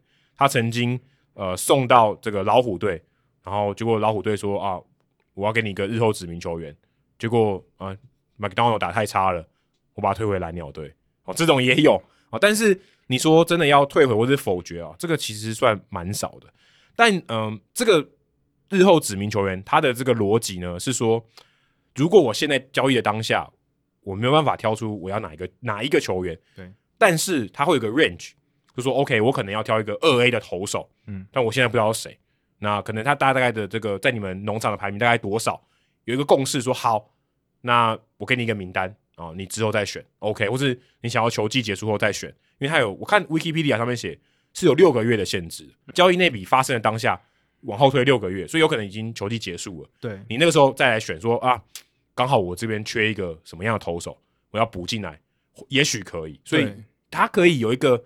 呃，可以说缓冲期嘛，就是缓冲期，他没有那么急，所以我可以之后再看，甚至我现在这个需求还没有出现，对那我没关系，我现在不急，我我可以晚晚一点再给。对，那个缓冲期，第一个就是球队在等，可能可能之后会有新的需求出现，他那个时候补。第二个就是因为交易大限通常是发生在七月三十号嘛，那之前就是会有选秀，那选秀刚选进来的球员，他们在以前啊都会去打那种短短期联盟嘛，或者在新人联盟就初赛这样子。但是在交易大限前，他还没有什么出赛的机会，所以也许我可以等一下，我再观察一下。哎、欸，也许他们今年选秀进来的球员有一些马上就有哎、欸、打的不错，表现还不错的、嗯，可以让我球探去看一下。我到九月、十月的时候，哎、欸，我再做决定，这样可以吧？对，对他们会有这样子的一种考量在。不过我也是看了这个，看到这个问题，我做了功课才我才知道说，哦，原来这个日后指名球员他不能在二十五人名单或者二十六，现在是二十六人名单里面是不行的。你必须是这个大联盟名单以外的，就是一定要是这个可以说是小联盟小联盟球员，就是他你要在二十六人名单，你也不一定要在四十人名单啊，但是就是你不能在二十六人名单里面，这个是有一个条件的，就是你不能我要交易来的是一个大联盟球员，这是不行的。嗯，但是你说日后指名球员可能都是配菜或是默默无闻哦，这其实不一定，不一定啊，甚至但但我们这样讲，普遍来说。确实，他的确是一个配菜，他的确是一个配菜的角色，但有点像我刚才讲那个牛排跟鸡腿，结果鸡腿比较好吃，也是有可能的，对不对？对，有可能牛排不不不怎么样，对，但是鸡腿比较好吃。像如果你去官网查这个日后指名球员这个这个页面，它其实有一个例子，他想说二零零八年印第安人把 CC Sabathia 送到酿酒人队，哇，那个那个故事后来大家都知道，对，Sabathia 投超好，那个时候他们换来的这个酿酒人队的这个潜力新秀是 Matt LaPorta。是一垒手，比较有名的比较有名包裹牛排就是牛排，对，牛排主菜是 LaPorta，配菜呢是 Michael Brantley。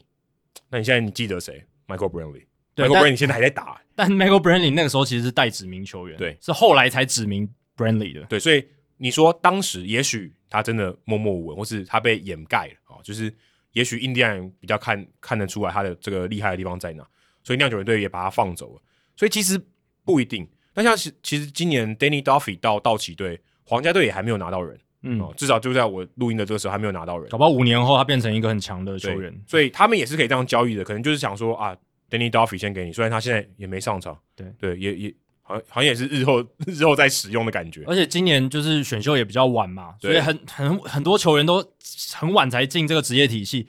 我觉得道奇就是他们想要在匹邦，呃，应该说皇家那边，皇家，那边想要在匹邦久一点，然后看一下道奇有什么农场好物养养出来这样子。对啊，你最近哦，就不讲别的，最近光芒队那笔交易把 Chris Archer 送到海盗，拿回来谁？Glasnow 跟 Meadows，对，那里面还有一个日后指名球员叫 Shane Baz，现在在奥运队，对不对？奥运国家还好，但是他是现在。光芒农场里面数一数二的强投，他也是日后指名球员、嗯、哦，所以你可以知道说，其实也也没有那么差了。嗯、但是如果你想我讲到日后指名球员，我一定想到的人是这个 Josh Figley，嗯，因为他在这个他球员周背号后面，他就写他是日后指名球员，他就用那五个字母嘛，PTBNL，对，他的绰号就是日后指名球员，因为他当时就是这个，对，当时是这个 Chris Bassett 跟那个 Marcus Semien 的交易里面，他就是那个配菜，这也是一个。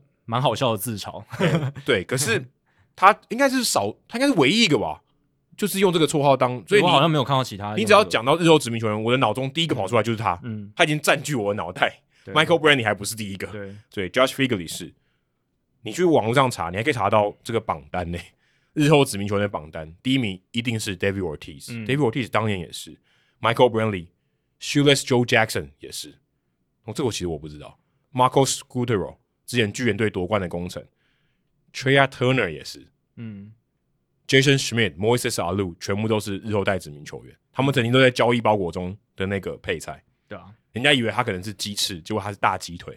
对，David Ortiz 那个案例，他是就是双城到红袜那个交易嘛，对对啊，那当初他在双城就是没有苦无表现机会，他其实。算蛮有潜力的一个打者，但是双城一直不给他机会，对，或是他就把他丢在事实的名单，没有在大联盟名单里面，所以他也有机会被被延揽走。所以 Theo Epstein 他可能评估了一下，哎，发现 Ortiz 他打击能力很好，那就用这个代指名球员的机会把他抢过来。对，那在美国在交易里面呢，像我们讲配菜，其实有一个专有名词叫 throw in，你就想说，哎，我们今天这个交过交易包裹快要成了，哎，差一点点，我要挑一个配菜，他就 throw in，把这东西丢进去嘛。嗯最有名的人，如果你讲到 throw in，就像我们刚才讲那个 T P T B N L，、嗯、你就想到 Josh Figley。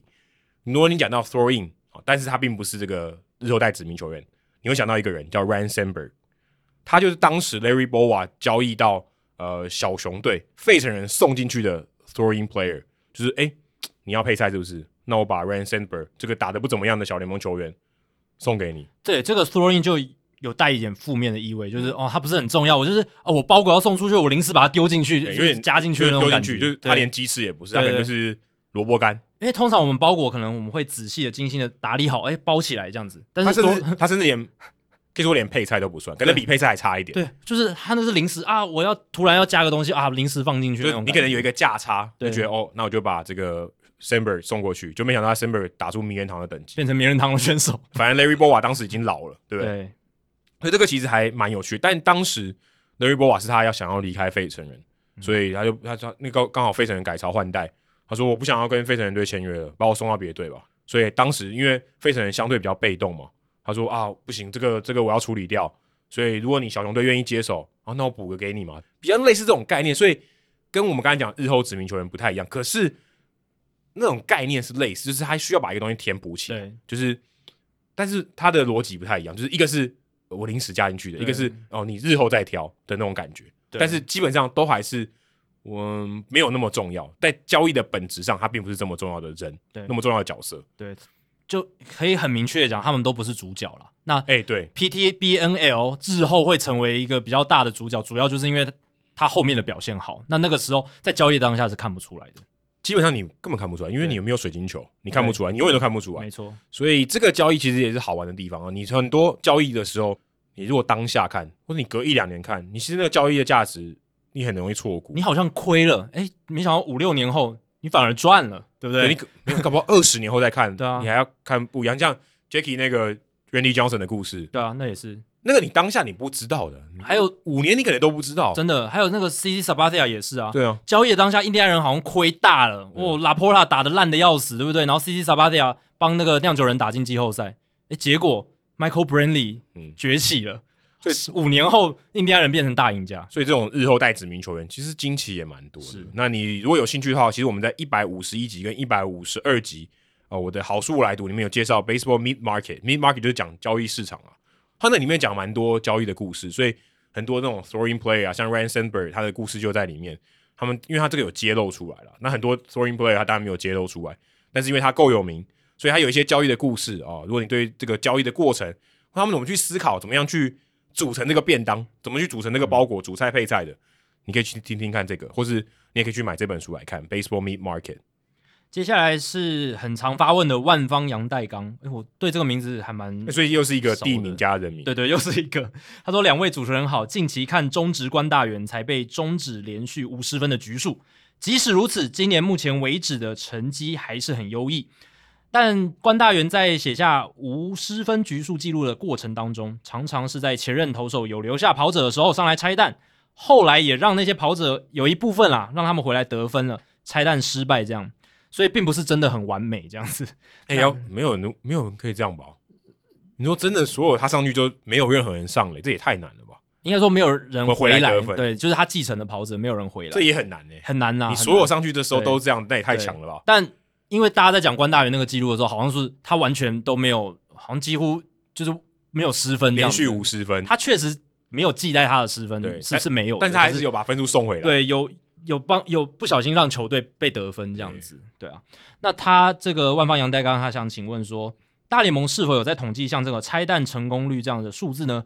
如果有，那是不是比起 ERA 也就是防御率，或是平均每九局呃呃平平均每局被上垒率，就是 WHIP 这些数字，更能代表一个后援投手的压制力呢？感谢回答，祝节目收听长虹。诶，其实是有的啦。那在 Baseball Reference 上，你就可以找到所谓的 Inherited Runners。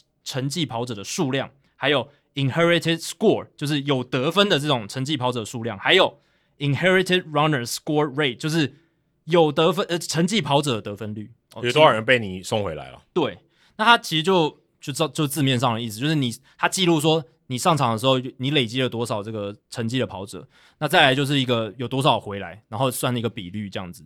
所以他当然不是说哦拆弹成不成功，不是这样的二分法了，他就是。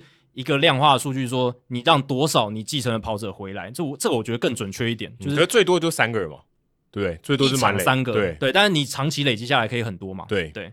那截至八月二十一号，在今年所有累积至少十名成绩跑者的投手当中，因为还是要累积一点成绩跑者才有那个比较一个一个就没有百分之百之类，那个几率没有什么意义，对，所以在至少有累积十个成绩跑者的投手当中。有三十七个人的成绩跑者得分率超过百分之五十，我觉得你这个就可以说，就是他成绩的一半以上的跑者都会回来得分，所以他的拆弹成功率很差啦，就是基本上他上来就是炸弹，通常都会爆掉，这样就就会掉分的，就会掉分，就是常常会垒。可是你没有讲说他是在一垒或二垒嘛？对不对？都不一定啊，不一定，就是垒上有人啦，就是他成绩的跑者这样子。那像最差的就是 Shawn Armstrong 这个三十岁的后援投手。他今年成绩了十一个跑者，他让九个人都回来得分，所以这个呃成绩跑者的得分率高达百分之八十二，这就是非常非常糟糕的一个情况。嗯、然后像这里面大部分都是那种比较杂鱼类的后援投手，不过也有终结者哦，像是 Alex Reyes 红雀队的这个保送率非常高的终结者，他球也很强没错，可是他常常让炸弹爆掉。Alex Reyes 今年十一名成绩跑者，他有七个让他们回来。诶、欸，所以他现在 ERA 越来越高了。可是我觉得这个跟终结者的特性也有关诶、欸，因为你终结者通常你会希望他在干净的一局上去。你刚刚如果垒上有跑者，就绝对不是干净的一局。就是看球员这个后援投手他的适应的个性啦。对，如果他今天是，就是我们想说，他就希望最后一局 cleaning，然后他表现比较正常一点，那可能在这种雷上有人的情况下，还要拆弹，他就没有那么好。因为有些终结者他真的就是只能在一局一开始垒上没有人情况下，他开始投比较自在。那有些人就不习惯说他一上来就是面对二三垒有人的一个危机局面。那有些就习惯，像 Andrew Miller 那种救火救火队，救火队他就不管你任何时刻派我上去，我都可以拿出我正常该有的表现，当垒上没人一样。对，通常这种投手拆弹率会高一点，然后总教练才会愿意让他在这种情况下上场，通常宰制力也会比较好一点，对吧？那你看搞定那种，对啊，你看其他这种拆弹率很差的，像什么 David Hale、Derek Lowe，然后还有一个像呃这个 Jake Wood 呃 Jake Woodford 也是个红雀队的投手，没听过诶，对，没听过对不对？但就是因为可能就是因为他表现很糟，他今年成绩二十四个跑者有十五个都回来得分，这个成绩跑者得分率百分之六十三哦，所以是很糟糕的数据。那我有看另一个极端，有三十四个人他们的成绩跑者得分率不超过百分之二十，诶，所以是很优良，平均。每他成绩五个人，只有一个人会回来这样子，甚至更少。那 Craig Kimbrel 他今年到现在还没有让任何一个他成绩的跑者回来得分。Kimbrel 他今年有十四个哦，其实蛮多，十四个成绩的跑者，可是没有一个回来。他的成绩跑者得分率百分之零，所以他的这个拆弹率是百分之百成功，因为三振率超高的。对，其实通常都都是那种三振率很高的投手，好像。比较容易这个拆弹成功，因为三振代表他球没有打进场内，没有打进场内球，这个跑者没办法移动。对，这个跑者回来不一定是要靠安打，有时候一个滚地球或高飞牺牲打，高飞牺牲打蛮衰的。对，就蛮衰。可是像 Craig Kimbrel 这种投手，他就是连让你打进场内的机会都没有。因为如果今天我让你出局，然后我形成两出局，然后把这一局收掉，我掉一分，那我觉得他其实某种程度上算成功。而且他的记录上他是没有失分的。对啊，对啊，是前前一个投手被记到他身上，而且他还是这样，他用一分换一个出局数之类的。但其实搞不好投的很好，啊对，搞不好是重点。可是他还是让一个成绩跑者回来了，对，可是这个还是有点有运气，但是也有也有难度，而且要在高张力的情境下是蛮蛮难的，比较好的，对啊。那像匹兹堡海盗队有个投手叫 Sam Howard，他今年有十八个成绩跑者，只有一个回来，哦，这个成绩跑者得分率也只有百分之六，所以他居然没有被交易，我觉得蛮神奇的。对，但其实我当然会讲，他其实整体的成绩不是很好，是对，那。我也去查了史上的记录，就是我把这个标准在，就是这个样本数再拉拉大，史上不是单季哦，不是今年，史上生涯至少继承过一百个跑者的投手当中，成绩跑者得分率最低的这个排行榜第一名，甚至说前四名都，诶，前三名都是我没有看过的投手。第一个是 Clay Rapada，他是一个二零零七年到二零零三年的一个投手，那他成绩跑，他成绩了一百二十八个跑者。成绩跑者得分率只有百分之十四点八四哦，是史上累积至少一百个成绩跑者里面，这个成绩跑者得分率最低的。还有像第二名是 Kyle Crockett，百分之十六点八三；第三名是 J.C. Carlson，百分之十七；第四名是 Paco Rodriguez，这是我第一个听过名字的。对，这我有我有听过，之前在道奇队一个左投嘛。对，百分之十七点五四。第五个是 Brian Wilson，哦，终于来一个终结者，许明杰。他为为什么叫许铭？哦，许明杰，你不知道许明杰吗？以前哦，那个另一个许明杰，拉米狗那个，对，他就跟 Brian Wilson 一样，一样的动作。Brian Wilson 他算是哎，你会预期说，应出现在这里比较合理的，所以代表说成绩跑者得分率，他不一定一定是所所谓那种宰制力很强，或者是我们内心当中那种终结者的人选，不一定啊。可是，就终结者他投的多吧？对，其实他出错的机会也比较多。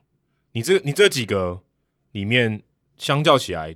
都还蛮少的，他们的他们的基底都大概才没有超过，大概有呃不到一百六的。所以对，但我有设个低标嘛，至少要累积一百个以上。嗯、对，我觉得一百个已经足以足以看出一些端倪了啦，对啊。那为什么会是这样呢？其实我觉得成绩包的得分率它没办法反映一个投手的真正的载制力啊，因为这个数据它能显示的只是一个后援投手后援投手他在张力较高的情境底下，因为垒上有人张力一定较高，这是可以确定的。那他能否立即止血的一个指标？那中间里里面包含了很多运气成分。我们刚刚讲的运气成分，他有时候投的好，但是他就是滚地球嘛，那跑者就是回来了，嗯、对吧、啊？那有时候他两出局滚地球，他就不会失分了，对不对？这个其实这个数据都没有去分分区分这些。哦，你刚才讲这个很重要。对啊，如果今天他是没有人出局，然后垒上有满垒三垒有人或满垒，那你要不掉分很难。对啊，可是如果今天是一垒有人，然后两出局。所以这个要守下来几率很高。这个数据他没有去区分这些，有时候你运气就比较不好。跟这两个差距超大的，很大、啊。没有人出局，三三个垒包都满垒，跟两个人出局，然后一个人在一垒，这差距超大的。所以这个数据他没有考虑到你上场的情境，嗯，还有你上场，而且有时候你是被刻意安排上场嘛，像一人左 Lugi，他就是上来专门对付左打者的话，那他就有这种优势嘛，他就是比较容易解决这个左打者。相较起来，相较起来，他要维持这个好的这个成绩跑者的得分率是比较容易的。嗯，对。那像那个 Rapada，刚刚我讲那个第一名的，他就是一个左投，然后我看他的数据，他也是也是像一个 Lugi 的使用方式这样子，对吧？所以我觉得他就是一个指标啦，一个一个能能显示出一个现象一个数据。那这个数据好的话，反映出来是你一上来的第一个打者，你可能就表现的蛮稳定的，你比较不会说一开始就容易保送或者是控球就不稳怎么样。所以这样子的话，你才能避免你继承的跑者回来得分。但是我觉得你如果要谈压制力哦，能不能看出一个投手压制力好不好？最直接是最直觉的，你还是去看他的被打击率或者是被 OPS。嗯，进阶数据的话，你就是去看 Statcast 的这个 XWOBA。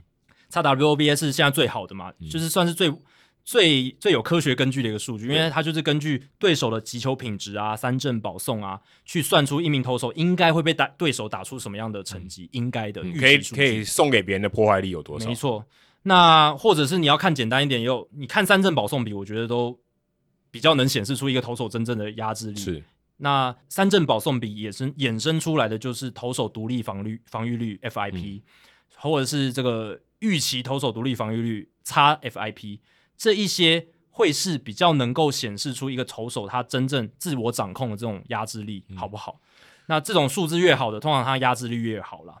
所以我觉得 IS 就是这个继承跑者得分率这个数据呢，它通常因为样本数不够大，或者是通常受到运气的影响成分居多，或者是我们刚刚讲的使用环境，呃垒包出局数，还有你是不是 Loogie 这种都有可能会受到影响，所以它不能显示出哦这个投手他一定压制力就特别好，或者是他特别心脏就比较大颗，我觉得。不能这样直接去，蛮容易，蛮容易误解的。对，蛮容易误解的。对，那所以我，我我觉得你要看一个投手真正压制力，还是去看我刚刚讲的 FIP 啊、xFIP、xWOBA 这一些这些数据的解释，网络上都找得到。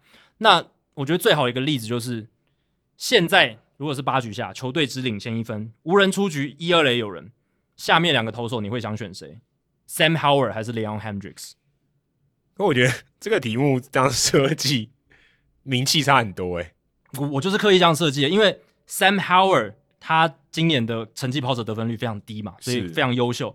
那 Leon Hendricks 其实他的这个成绩跑者得分率跟他差不多，他今年二十六个成绩跑者只有两个回来得分，所以 Leon Hendricks 在这个 IS 上面表现的也。也很好。嗯，但是这个时刻你会选谁？你一定是选 Leon Hendricks 嘛？完全不用考虑，完全不用考虑。没有，因为我有我如果可以选的话，我当然选 Hendriks 啊。对啊，如果我今天只有 Sam Howard，我就选 Sam Howard。对，我，我只是用一个比较夸张的例子来谈这件事，就是说，你要看一个投手真正的压制力，或者是你在那个时刻该派哪一个投手上场，我觉得还是要看他长期的这个压制力的数据，是是是比较有那个预期性啊。因为 Sam Howard 他其实他的防御率五点七六，FIP 四点六九，你可以预期他接下来他的成绩跑者得分率会暴增。没有啊，就是他是可变，就会回归。这个数据一看就知道他常常被干全垒打啊。对啊，对，就是。他如果要挨轰就是挨轰，然后垒上有人的时候，他搞不好就在这个小样本里面还表现的比较好。对，所以我们可以预期他的这个成绩包的得分率之后一定会回归均值，就是会、哦。搞不好不会啊，搞不好就被淘汰掉了。对，甚至没有 机会了。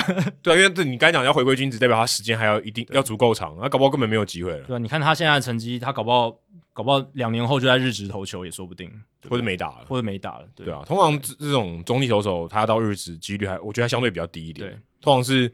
先发投手到日职比较有机会了，对因为毕竟他如果是洋将的话，除非你球速超快，然后你再当终结者，不然如果你只是一般的中继投手，我觉得是要讨要到海外讨生活是比较困难。嗯，好，接下来是钢弹，Damn it，接下来是钢弹吊单杠哦，非常难念，我这是故意的吧？我觉得他是故意要让我们出球。钢弹吊单杠，好难念呢，哎、欸，不要下次不要考我，我来钢弹吊单杠。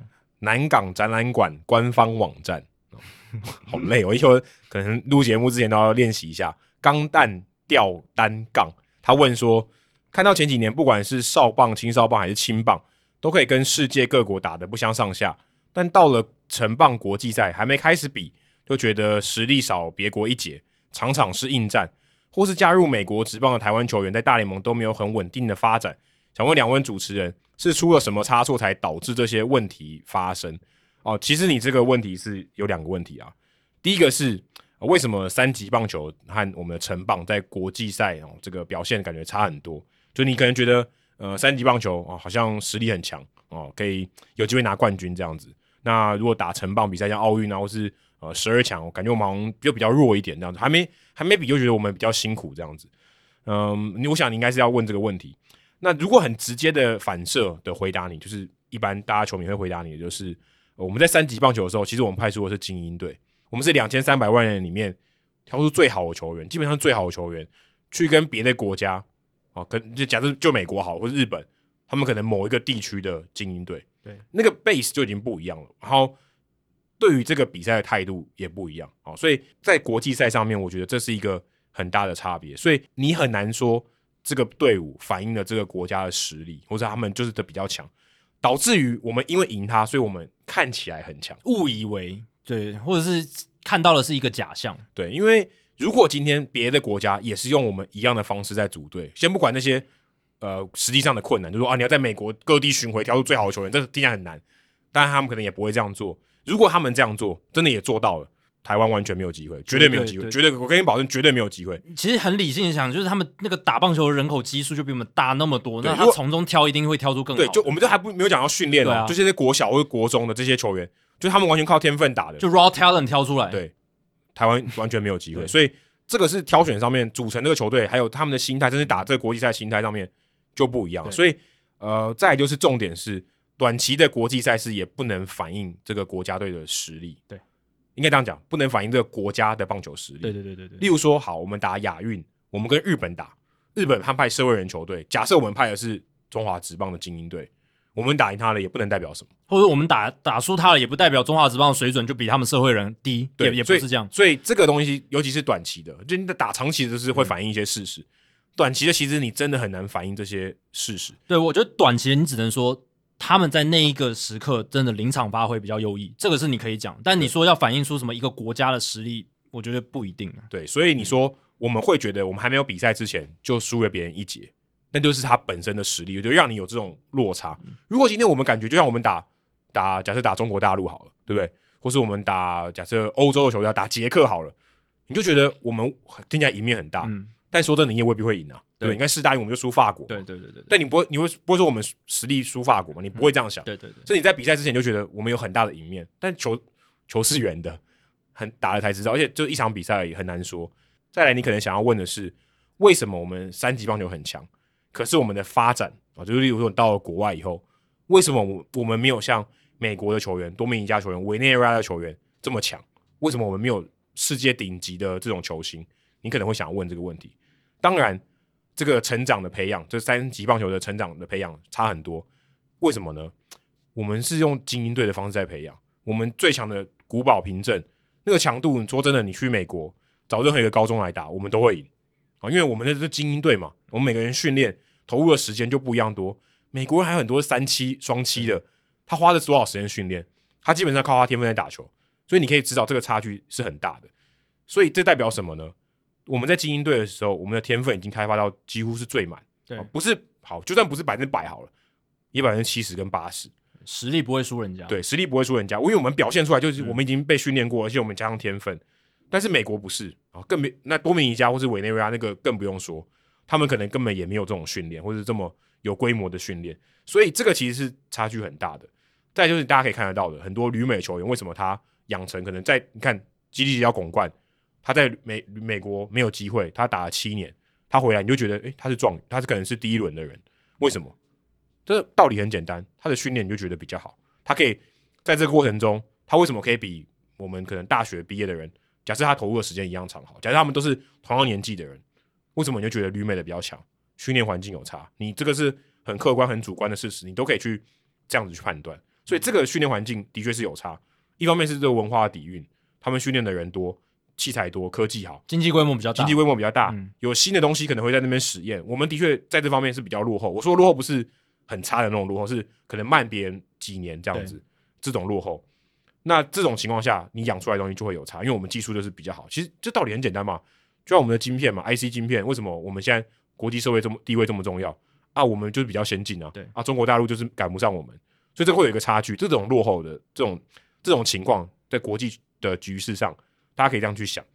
那你说到台湾球员为什么没有在办法在美国的职棒场上能够站稳？例如说张玉成，例如说林志伟，其实说真的，有人站稳啊，陈伟英算站稳了，王建民啊，王建嗯、呃，王建民我觉得算站稳，算，但是他时间我觉得相对起来没有那么长，但是他的确有在那个场上，他那个绝对是站稳，他甚至我觉得已经接近明星的。哎、欸，可是我觉得我我认为的站稳可能是要超过五年，我觉得这标准太高，哦、太高了吗？一年你能。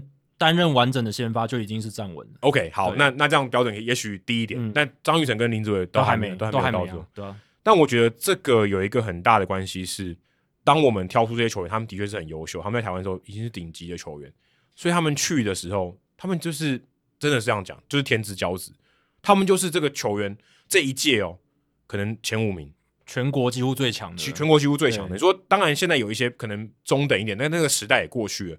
现在他们要挑都挑最强的，陈柏宇、郑宗哲，对不对？这些人才会出去，然后刘志荣，他们都在这边是最强。刘志荣我觉得还还稍微例外一点，他们都是最强的。他们到美国，他们变得超平庸，就就跟一般的一样。他们就在球队里面就是 average，他们很少像曹锦辉这种的，在球队里面他们可能是 pro top prospect，排前十的这种非常非常少，所以他们在那边的心理压力是非常大的，而且他们的竞争环境跟以前完全不一样。以前的我就是这个环境里面最强的，嗯，我不是第一也是前五，嗯，我现在在这里面我只是中等或是更差，他那个竞争环境他就会差，就这个心态上他就非常难调整，更别说他在异乡，这是我去访问所有小联盟球员里面，你一定会感觉到的事情。他们对他们来讲，先不说国家跟国家的文化的冲冲击，这个已经是生活上很大的障碍了。你看到每个球员都怎么都跟我一样强，或者比我更强，对，那个那个已经完全震撼了，你知道吗？对。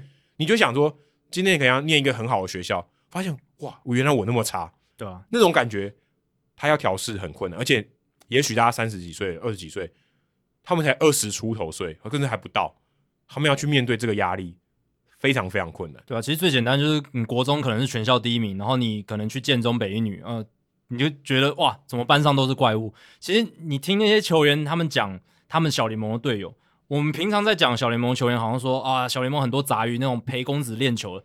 但是对于那些身历其境在小联盟真正在打球的这些球员来说，对他来讲，那些队友全部都是怪物，每一个都是怪物。那个拉美球员、名不见经传的球员，每一个都是怪物，都超强的。而且有一个很大的偏差是，你会觉得台湾的球员比较难站稳。你会觉得有一个比较嘛？你会觉得说，因为他在台湾很强，他在那边，诶，怎么好像打不上去？事实上，我告诉你，我觉得这事实上以比例来讲，台湾应该还算强的。你去看多少多米尼加或者委内瑞拉的人，他们要站稳的几率远比台湾更低。你所以你要这样看，你要这样看，其实他们能成功的几率更低，低到爆。所以台湾这些已经很顶尖的球员被挑出去，他们的成功几率其实已经远高过不管说美国、美国多米尼加那些人来的高很多很多。对啊，你不能跟日韩比，因为日韩的这种出口的方式不一样，他们是打职业以后才出去的。对。台湾这些高中厉害的球员，他们出去成功的几率其实已经远超过多米尼加跟委内瑞拉了。我看我们现在中呃台湾有上过大联盟球员是十六位，那我们从有送小联盟球呃从有送台湾球员去送去到小联盟开始四五十个人差不多吧？应该不止不应该不止应该不止到一可能一百个一百我猜一百个好就算一百好了就算一百个。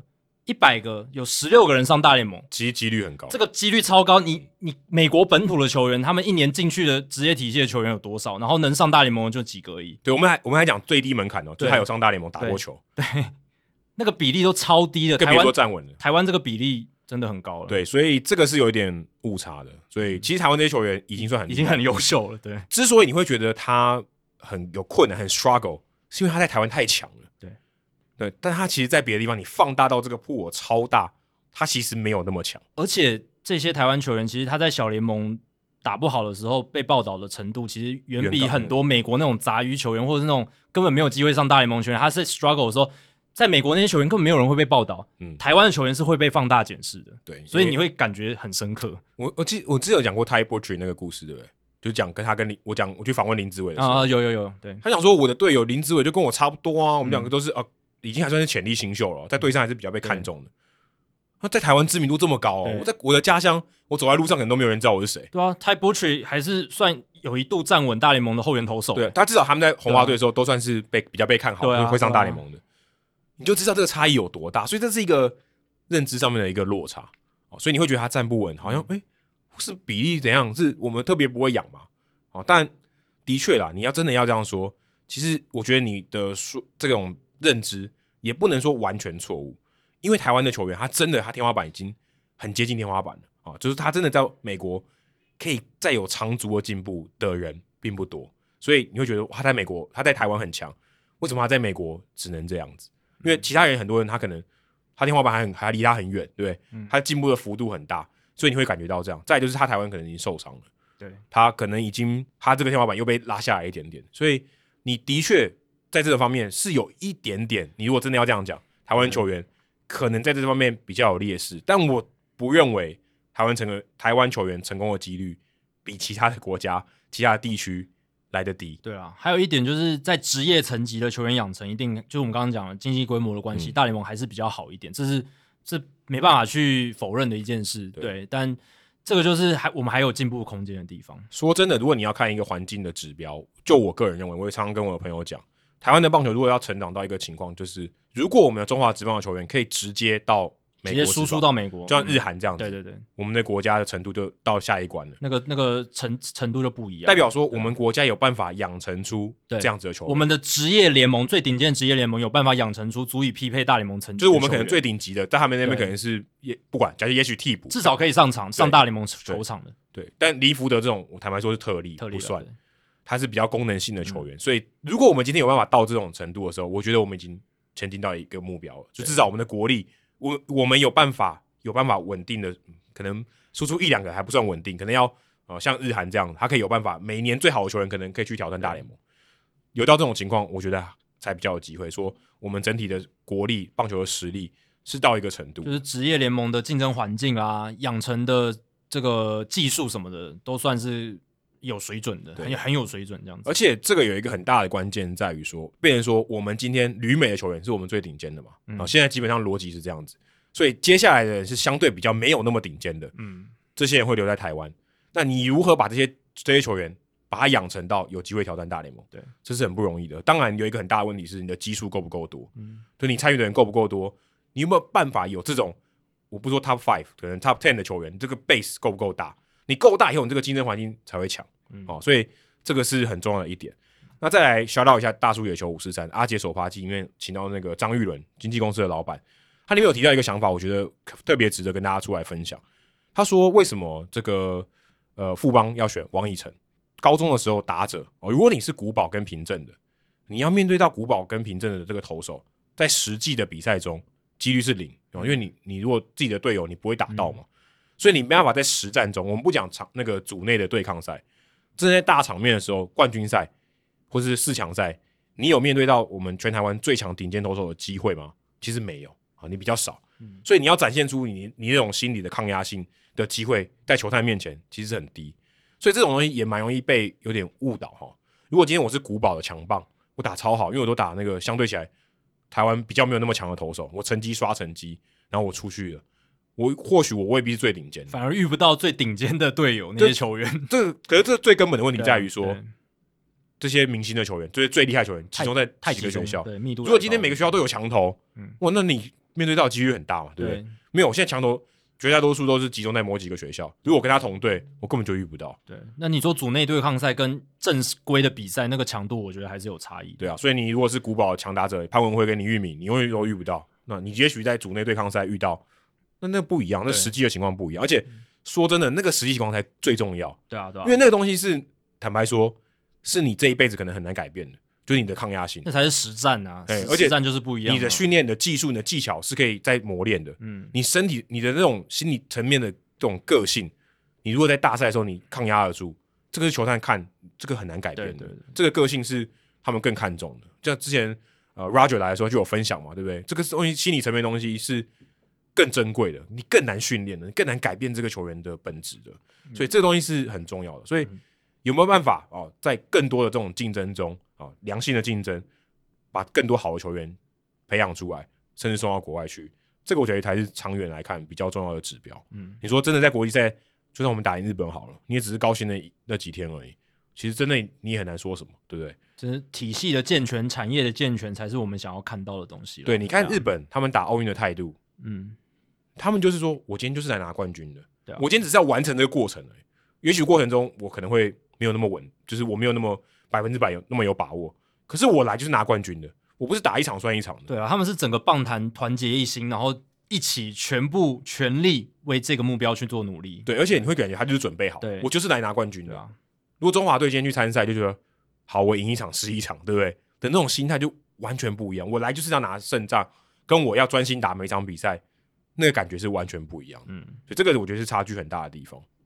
接下来是 Marvin Marvin，他说：“Adam 和 Jackie，你们好，我是一位来自对岸的听众。大概两年前，我开始看大联盟比赛，也是在那个时间点认识了 Hito 大联盟。起初听节目的时候呢，由于知识量比较匮乏，我总是一头雾水。”经过两年多的了解和学习，我现在已经能够跟上节奏，收听习惯也从断断续续变成了每集必听。总之呢，很感谢 Adam 和 Jackie 的努力和坚持，衷心希望这档节目能够长寿。我的问题是，当我们在谈论一个球员有多出色的时候，除了有单项数据的记录之外，经常还会见到一种复合多项数据的记录统计，像是打者单季三十轰三十盗，或是生涯三百轰三百盗这种，或者是。投手单季二十胜哦，三百 K 这一种，这种将多种数据整合成一种成就的统计方式，有没有什么标准？为什么一定是三十轰三十盗，或者是二十二十胜三百 K 这种组合，而不是其他的呢？希望我的问题能得到解答。再次感谢 Adam 和 Jackie 的付出。其实这个东西啊，没有一定的标准。你要自己定也可以，你自己高兴也可以啊，就像你的健康检查报告不一定要写身高体重一样。呃，对啊，你你要不写也可以啊，对啊。它其实你也可以制定一些新的数据里程碑标准，只是呢，例如像 Segura 的两百支二连打，他觉得那个很重要，他他很开心，对不对？那那是一件好事，对。但只是说他能不能为主流球迷接受，或者大部分的人去认可这件事情，对，因为我们现在比较常见的都是。最能被主流媒体还有球迷所接受，或者是产生最多共鸣的数据的这种组合方式，那这一些组合或者是这种标准呢，其实它单纯就是球员在大联盟这个赛制的框架下，以前是一百五十四场，现在一百六十二场，他们在这种框架之下能创造的这种优质数据的里程碑。那为什么会说优质？就是因为它具有一定的稀缺性，而且呢，这些数据呢，大部分都是一般普通球迷。马上就能产生共鸣或是理解的这种传统数据，比较不需要一些额外的解释，比如说什么 WRC Plus 或者是什么那种你还要额外解释的那种，通常很难变成一种主流的这种这种数据标准，嗯，很难。所以这个这这些数据统计或者这些数据定义，它其实也是为了所谓的叙事方便，就是媒体它如果要写一个故事、一个报道，哎，三十轰三十到下标题哦，这是它就是一个指标，一个好说明的一个指标，这样。就像我们。描述一个人的身材，就是身高大概多少，体重大概多少。对，那我说故事为了方便，我可能就是用这样子的方式来凸显一个球员他诶 power 有多强，盗垒能力有多快。嗯、我不用引用到说哦，他 spring speed 跑垒极速是多少。对，你要讲一个球员他真的跑多快，最精确的是用 spring spring speed 嘛，是用 Statcast 那个数据。可是你用那个就产生的共鸣就少哦，然后相对起来比较难理解。对，也比较难理解。比较之所以叫进阶数据，就是它。比较进阶就比较难懂，它需要一点时间去解释，对对不对？因为 spring Speed 它也不是说哦跑者速度，它是说他把跑者跑很多次，然后里面跑最快的那几次挑出来，然后平均的一个速度。所以你光解释这些东西，你可能一般的听众就觉得啊，嗯，不知道是什么啦。我不要那么复杂。诶，三十轰三十道，任何一般只要懂棒球规则的人，他马上就 catch 到了。哇，好多哦，一个球季打那么多三全垒打跟盗垒，其实很厉害这样子。对，所以。他就是为了叙事方便，为了说故事方便，而且能够让读者或者是乐听大众留下一个强烈的一眼印象。我觉得这个很重要，就是第一眼的印象。所以他这个其实这些数据的标准都很武断嘛。谁说一定要三十轰三十道？为什么不是二十八轰二十八道？对不对？这个凑整数哦，整数是一个关键，就是一眼就有一个印象。我们记得我们之前讲那个 sportscasting，对，就讲说。呃，人类对于整数有一种莫名的执执着、喜爱、喜爱、喜爱这种。一百轰跟九十九轰，为什么一百轰比较厉害？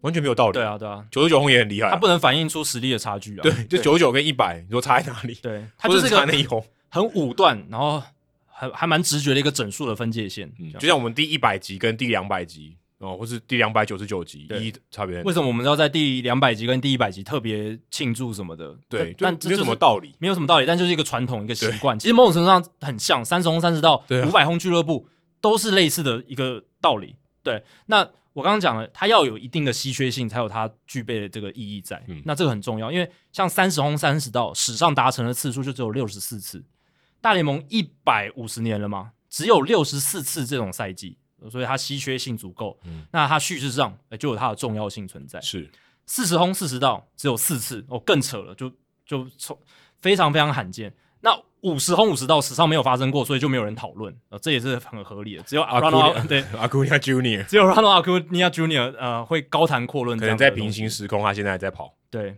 那史上五十轰二十道，你如果要定义一个也可以啊，五十轰二十道有发生过四次，嗯、哦，就是 Ken Griffey Junior、Era、Willie Mays、Brady Anderson 这四个人达成过而已。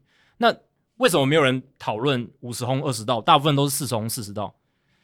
其实我觉得单纯就是因为四十轰四十道比较对称。就是四十四十两个数字是对称的，我这这绝绝对是这样，绝对就是这样子，它没有什么道理的，没有什么哦科学说哦，我们就是算出来就是这个是最有道理的数字，没有，就是我们刚刚讲整数，然后很清楚，然后它有一定的稀缺性，然后你说像三百胜也是啊，三百胜就是史上只有二十四个人，而且我们刚刚讲基本上未来可能就是定在二十四了，可能就定在二十四了，不会改变了。然后三千 K 十八个人哦，它稀缺性也很足够，而且未来可能会有很多三千 K 的投手。出现也说不定，你要投的够长，也要投的够长，也不容易。对，那五百轰俱乐部二十七个人哦，稀缺性也很高。什么单季三百 K 只发生过六十九次哦，这个也很稀缺。嗯、那所谓的单季两百 K，它其实也是个指标嘛，但它就相对来讲就比较常见。二十一世纪以来，每年大概诶十到二十个人。可是你放在围观的这种单季的角度，它它就很稀缺啊，一年几百个投手就只有十到二十个人可以达到这个数字，所以我们在叙事上就会。啊，单季两百 K 达成了，然后我们就被特特别讲出来。为什么没有人讲单季一百五十 K？就是稀缺性不够，然后也不是最完整的整数嘛，对不对？就两百两百 K 是一个更好的整数，这样子。对啊，所以其实像这种这种例子很多啊。你说像马拉松 Sub Three，你要跑到三个小时以内，嗯，三小时零一分跟三小时跟两两小时五十九分，实际差距很大嘛？其实也没有，可是你就觉得我要 Sub Three，对，然后或者说一百公尺我跑进十秒内。那问题是九秒九九跟十秒零一，如果真的差距到超大，也许真的是这个人体极限真的差距很大，可是它就差零点零二秒，可是你就觉得那个门槛就过了，或是人类的跑马拉松能不能 sub two，这也很难。可是就有这种，就是因为它很少，对对，就是你刚才讲稀缺性，才会有这种人去把它定一个目标，不然对我干嘛门槛为什么一定要整数？没有完全没有任何道理。对，然后为什么要把？全垒打跟盗垒凑在一起，它就是一个叙事性，就是说我可以代表说这个球员他的 power 跟速度。嗯、我们常常讲 power speed combination 嘛，就是力量跟速度的结合。因为这个说真的很难，通常力量大的人他比较大只，对，他速度敏捷性就差，对，所以这的确是比较难。然后是他如果瘦小，速度很快，他的 power 就比较差，所以你要两个合在一起，的确是比较稀有，而且。这两个数据就是在棒球这个运动里面代表力量跟速度最直观的一个数据，最好最好懂嘛，对，就是你不用太多做解释，所以就把这两个都东西凑在一起，也不能说你臂力多好，就传球速度多快，也没有人这样讲啊，对不对？对，就是你当然可以说他到底跑的真的有多快，那当然就是去看跑垒极速，三十轰三十道，你能真的反应多精准吗？真的其实没有嘛，嗯、就是。他要盗垒技巧很好，但是你速度不快。而且你三十轰三十道也不一定，你就是一个真的 above average 的打者。理论上有有可能你打出去超低嘛，但是你很会跑，很会打全垒打，对不对？你只有全垒打跟盗垒，但你 OPS plus 其实是九十，你还伤害你的球队，而且你搞不好三十道你有二十次失败，嗯、你那个都都是负面的效果的，对其实有可能。但是它就是一个具有一个指标性意义的一个传统的。数据的呈现方式，会写在球员卡背后的啦。哎、欸，对，这个这个也蛮重要的，对，最普及的。你说球员卡，他如果今天他就这么小一张，他能写多少东西？对，能能能能被写上去，就是它有一定的代表性，一眼就能够留下深刻的印象。对，这个也就比较好理解啦。所以真的，嗯、说真的，我觉得如果你真的有办法创造出一个指数，其实也是可以的，只是那指数容不容易理解？对啊，就像现在大家都在用 WAR 值，对，就像 WAR 值一样，但它一个最大的劣势就是你要解释的话，你解释不完。就是它是一个很大的劣势，可是你也可以用一个模糊的概念把它就是跟人家解释它的概念哦，就是一个它的价值，它的价值，然后它就是比替补级球员好多少这样子。这个我觉得其实说，我觉得在美国已经慢慢可以接受这件事情，是就是主流已经慢慢接受了。对，就是大家知道 WAR 值是大概是一个什么样的意思，但怎么算不知道。可是大家会知道，哦，这是一个综合评估球员价值的一个指数，对，它的数字也许说不是那么精确，说三点一一定比三点二差，嗯，不一定。可是它大概告诉你一些东西，一个大方向的概念，而且甚至 WAR 值也已经被。印在那个棒球卡后面，哎，对，所以这个东西也是慢慢被主流，会慢慢改变。所以，对，这东西并不是一定的。所以以后搞不好会出现什么什么单季 WAR 值五，然后加上什么渗透时场 或者什么，我也不知道，我随便乱掰的。就是可能进阶数据会加入这一种，就是我们刚刚讲的这种大家所认识的这种传统数据指标性组合的这种概念，有可能，非常有可能。好，接下来是我住泰山，你们好啊，这个也蛮常来写信问的。他说：“大家常说二年级生症候群，新人在第二年被各队看破手脚，导致成绩撞墙。但现今球队分析能力早就不可同日而语。照理说，应该能让成绩特别抢眼而且有破绽的新人，在几个月内就露出马脚，没必要等到所谓的第二年。而相反的，一撑过新人年洗礼，就连续多年稳定贡献的球员也大有人在。请问这几年数据上还有明显的二年级生症候群现象吗？”我先给你结论，我没有那个数据啊，好，但我以后我希望我可以把这个数据整理出来，然后给你。但我短时间内我没有这个数据，但我我可以，我觉得我可以蛮肯定的说，二年级生症候群它是一个迷思，对，对，所以我接下来要讲二年级生症候群为什么呃要呼应 Jacky 的这个说法，因为我现在没有证据可以告诉你，但是我可以告诉你为什么它可能是迷思，因为二年级生症候群有一个先决的条件，就他第一年打特别好。哦，不不然，如果他他如果第一年没有打特别好，你根本就不会觉得他有 regression，他就是 OK，我就是一个这样的打者，我第一年打到第十年我都长这样。你会说，如果他第一年就打不好，你会你就会直接说他就是一个可能适应不了大联盟层级的这样、嗯。这个还是这个还是，我假假设是说他都还留在大联盟，对，对他打的普通，啊，就是一个替补球员等级的。假设 WAR 只是一或二、嗯、或是零这样的球员，那他他可以继续在大联盟吗？他打的普普通通，所以你感觉不到他的衰退，因为他就是这么差。如果今天他就是两成五的打者，他永远都是两成五，三成到两成五就觉得哦，差距很大，但搞不好他本来就是两成五的打者，所以这代表什么事情？就是他代表他第一年打特别好，状况特别好。对，因为你要在某一年打特别好，这是做得到的，这是呃也很常见的事情。一年行情很多，更别说一个月行情、两个月行情这种也很多。他只是刚好发生在第一年，哎，只是刚刚好第一年，而且很多说常常不会有人讲说新人王要成功的几率很低，为什么？因为他最好的那一年就在第一年，你只有一次机会啊！哎，而且他就是那一年打特别好，啊、就那一年，他就是比其他的新人好，才能打到新人王嘛。啊，至少投票的人这样认为啦。先不管客观的这个数据，至少投票的人认为他打得最好，所以他就是新人王。那就像很多那种乐团或是歌手，他第一张特别好，第二张就不行了。电影第一集特别好，第二第二集就不行，续集超烂。因为它就是一个很高的 bar 嘛，就是你如果设一个很高的 bar，就像新人王，或者你打那么好成绩，你接下来就只能变烂嘛。很难再超越那个高的 bar 了，除非你是 Dustin Pedroia 或是 Chris Bryant，那是特例中的特例。Howard, 就是你新人王以后隔年拿 MVP，那特例中的特例太少但，但很少，所以大部分情况下都是他就是会衰退，嗯、就是 regression to the mean，就我们这样讲。嗯，而且这个前提是他还有办法 regress，因为他可能打第一年很烂，他没办法 regress，对，他就没有机会。很多人只打一年，都打几场比赛，他就消失在大联盟里面了。对，他他他怎么 regress？他低潮，然后甚至没有机会表现到他该有的水准，就已经被淘汰掉了。对，就就是这样的情况。所以像张玉成这样，已经算很非常非常幸运，很幸运，很很多机会，对，很多机会。所以这个东西是有一个很大的迷失的，就是你你这个你如果讲去想二年级生症候群，他其实就建立在这个基础上面，就是因为你会觉得他特别好，然后怎么样怎么样怎么样，他会会衰退，可以预期，但是也的确有他二年级以后他就反弹的。我想要你，我想你应该问的是说。他会不会反弹？就说他如果今天第一年打的还 OK，第二年明显比较差，假设他第三年还有机会的话，他会不会打得比较好？就是他是不是有这个一二三年级的差别？就是他真正的实力在那里，但第二年真的是比较烂，对，然后他又回去这样。对对对，你说像，而且很多人他可能第二年他就受伤嘛，像 Miguel Andujar，对，他第一年打那么好，啊，第二年他能怎么好？因为他就受伤啦，对，他怎么变好？那也。我觉得称不上二年级生症候群，所以这种情况也很多啊。对，第一年打完就受伤，说这种人，如果他在数据上说，哦，他二年他二年级生症候群，那他就他就受伤嘛。你你他缴不出那个成绩，对，也是很自然的。说皮亚龙手，他去年打的也没有那么好，相对其他第一年那不完全没有第一年那么高峰。对，你你你怎么第二年比第一年还更好？对，有些人就会觉得皮亚龙手是二年级生正候群，但完全不是，他的真正的实力应该是这两年的数据，第一年是一个例外，所以。你说这个症候群他的探讨的价值是什么？你就觉得我需要探讨一个特例嘛？因为他基本上他第一年就是特例。我像 Brian Reynolds，他第一年打很好，他第二年打的不行，就去年。但去年你又说这是一个很怪的球技，他现在又打得很好。嗯，那你说他是反弹吗？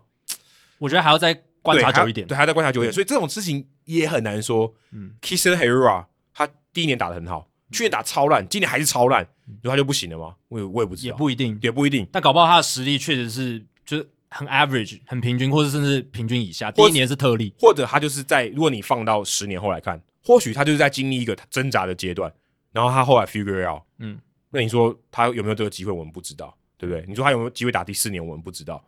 所以这个是有点微妙的。所以如果你仔细去想，二年级生症候群，他符合两个条件：第一个，他至少要念到二年级，对；第二个，他第一年一定要打特别好。那如果你有这两个条件下面，基本上你会得到一个他二年级一定打比较差的结论。对哦，因为你真的要打特别好，就是 Chris Bryant 跟 Dustin Pedroia、Ryan Howard。不然很难嘛。你都已经新人王，当然你可能新人王只是一个均标，你可以打到高标甚至顶标，那 OK。但这样的人很少，对吧？其实。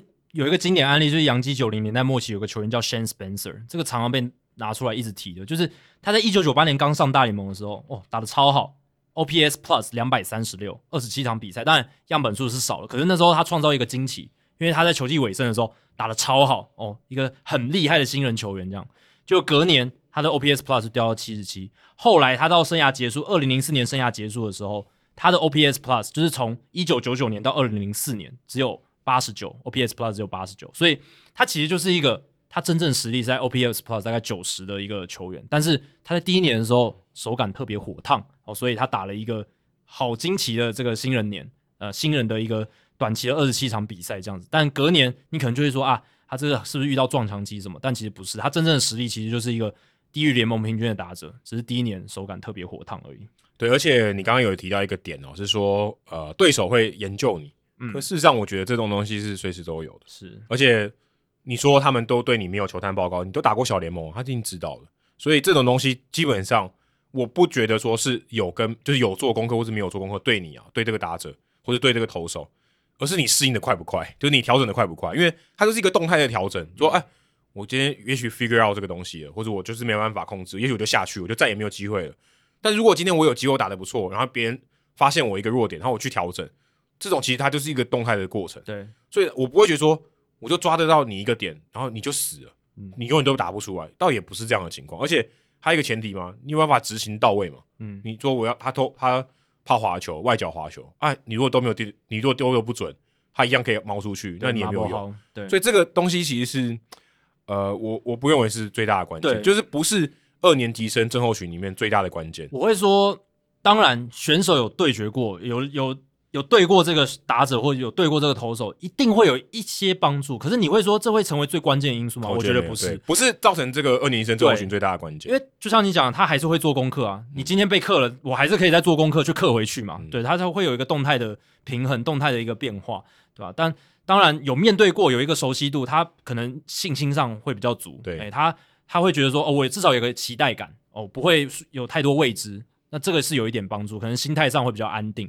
可是你说真的会让，因为你对过这个投手，也第他第一年我看过他了，第二年我就吃死他了，不可，我也不是说不可能，就是说不不不是最关键的因素。对，真的不是最关键。而且你说真的要打到第二年的人其实很少哎、欸。对，说大联盟来讲，说真的很说真的比例很低哦。你说 Jarred Kelenic，他如果今天打打这个刚上来的这个 Kelenic，这最近的呃他打四三二几场比赛嘛？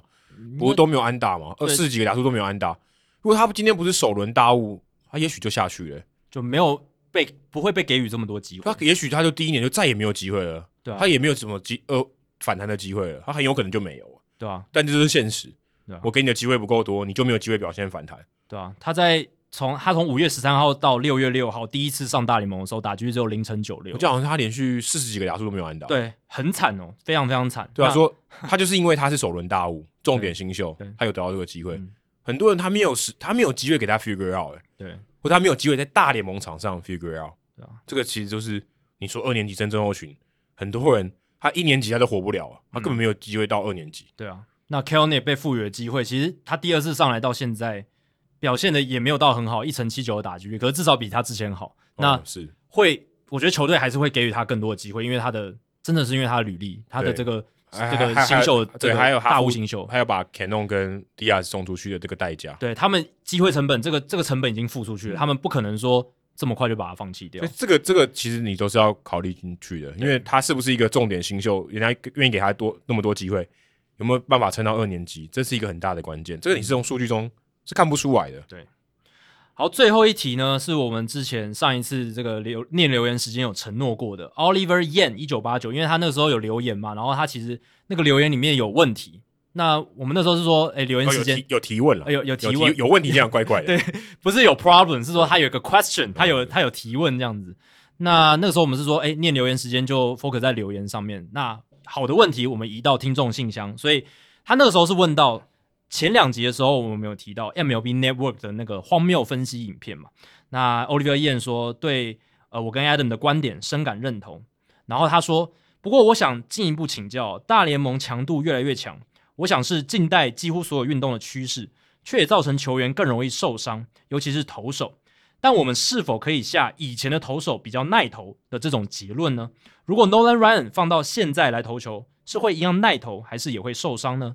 打者部分的话，他每次看到这个四五十年前的球员，就会发现他们的挥棒影片跟现代的打者其实有差异。通常以前的打者握棒的时候，手都离身体比较近，而且挥棒的轨迹也不同，有点像是把棒子拖出去打球的感觉，有点不知道怎么形容。他的意思可能就是去去碰球那种感觉。对，就是呃加强 contact 的几率。没错，不知道大联盟有没有讨论过类似的演变以及以及原因。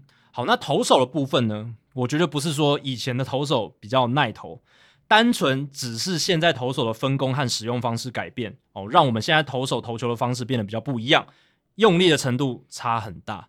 以前的话，投手大部分都会配速哦，他们先发投手上来就是我基本上就是要投七局啊，七局是基本盘，大部分的先发投手都是这样，然后。很多时候，他们内心是想着我要完投的，我要完投这场比赛，才是尽到了我先发投手的职责。而且那时候的教练、球队使用先发投手的方式也是这样，也也是这样。对，你如果能多投，就让你多投。所以他不可能每一球都是百分之百全力。以前就是一定都是前面会稍微配速，就是不可能每球都使尽全力，而且会有技巧的去配速。嗯，在某一些状况下，他可能会加速。某些状况下，他就是比如说面对到一些比较弱的打者，他可能降降速，嗯、降速，求一下控球，我就是要抢好球速。反正他打击能力不怎么好，就算投到好球带里面，他对我的伤害也不是特别大。所以以前真的是这样子的一个形态，但现在不一样。现在就是我们现在投手的分工非常非常细了，就是呃后援投手负负担的局数变得很大，先发投手这个重要性降低，而且现在投手使用方式就是教练从小联盟养成就告诉你，你基本上。你就是要每一球都是尽全力了，嗯，因为你就是要在最短的时间内让教练看到你的这个你的实力有多强，你的球速有多快，你的变化球有多犀利，然后才能在这个发挥最大的这个载制力这样子。因为球队会跟你说，我们不需要你投到六七局，嗯，我们我们四五局你就 OK，我们后面牛棚很多人呐，嗯，我们牛棚超多人的，所以在整个环境、投手使用方式、整个环境、整个训练的方式改变的情况下。现在投手大部分上来都是每一球都使尽全力，嗯，每一球都是很用力的在投，然后所以他们投完之后，其实基本上常常重心就不稳。什么以前的投手还可以投完之后还可以很快的就维持这个手背的动作，嗯、接强袭球什么，像 Zack Greinke 这种。对，那像现在 Chris Bassett 或者那那些被强球打到头，当然也是因为球。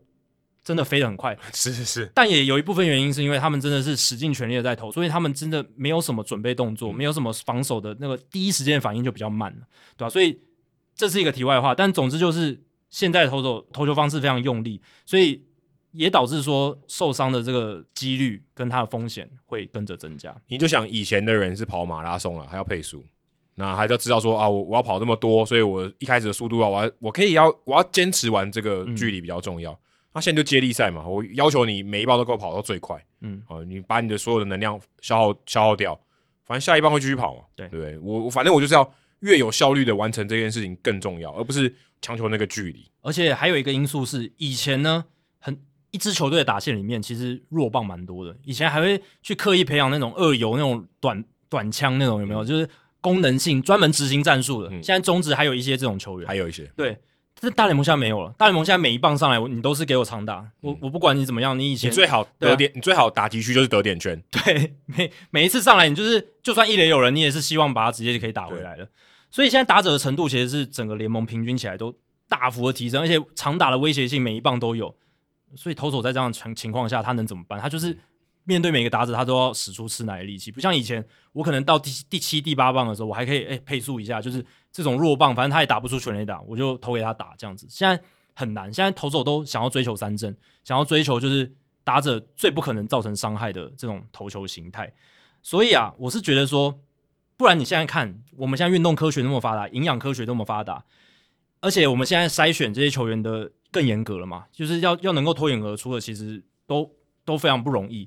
我觉得以现在投手的这种身体素质，你放到过去，让他们那种配速的投法，我觉得应该应该是平均来讲会变得更耐投。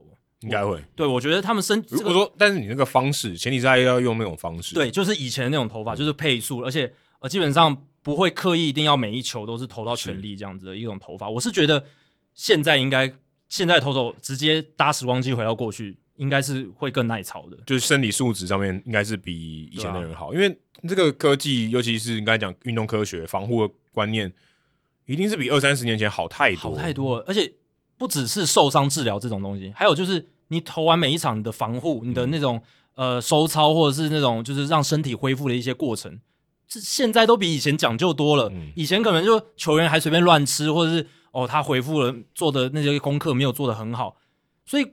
老实讲啦，你现在会有现在投手好像越来越容易受伤的这种错觉，当然有可能是真的是这样。以前我但但我觉得有一部分是以前有很多受伤是没有被爆出来，或者我们根本不知道的，没有被记录下来，就跟刚刚二年级生症候群一样。对，他就是受伤就就离开，就离开了，就这种根本不会被报道的。你觉得玻璃了你就破一次就没了。而且我敢确定，以前那一种。一受伤，生涯就完全没有的受伤，绝对比现在多。现在救回来的应该是比以前多很多，因为现在运动医学发达很多。这个倒是真的。对啊，这个这个是我觉得一定可以确定的。对啊，所以 Nolan Ryan 如果他来到现代，就是我们二零二一年这个当下巅峰期的 Nolan Ryan 哦，我觉得他不会，他不会像以前他那样被使用的方式，他一定是可能六七局他就会被换下来，但是他投球的方式也会改变哦，他投球局数会大量减少，可是他的标球数的这个用力程度会更大。嗯，哦，他那个。需求可能投的更快一点，不会像以前那种大需求还要省力。对，那现在就不用省力，他就是全力去投。所以他如果到现在面对这种打者强度变强，然后他投球局数又不用那么多，他一定就是会吹得更凶这样子。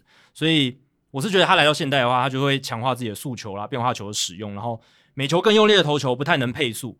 那受伤的风险的话，我觉得反而某种程度上是打平，因为他以前投很多嘛，那他现在是。虽然投的少，但是他每一球的这个用力变强，我觉得他一定会更健康，会更健康，因为他已经是怪胎了。他在那个时代，他已经投投这么快，然后都没有受伤，已经是怪胎了。对，他的身体素质已经跟就是他的至少他的韧带，哦、已经跟大家完全不一样。他来，嗯，他不知道他怎么在那个时代生存。是，那他来到现代的话，可以接受到更好的运动法。对啊，因为以前的人用他那个方式丢，早就断了，好不好？而且早就回不来了。对，他一定是。他一定是身体素质好到超群了，对，就是已经跟一般人不一样，一般的投手不一样了。嗯，他如果放到现在，他更强了。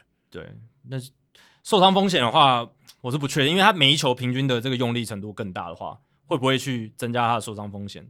哦，也有，可是我觉得他就算用以前的方式投，还是蛮强的。哦，你说就算用以前的方式，就他如果是对付对直接来面对现在打者，他应该也是，因为他最顶级的嘛。是啦，只是我觉得他来到现代，一定还是会再。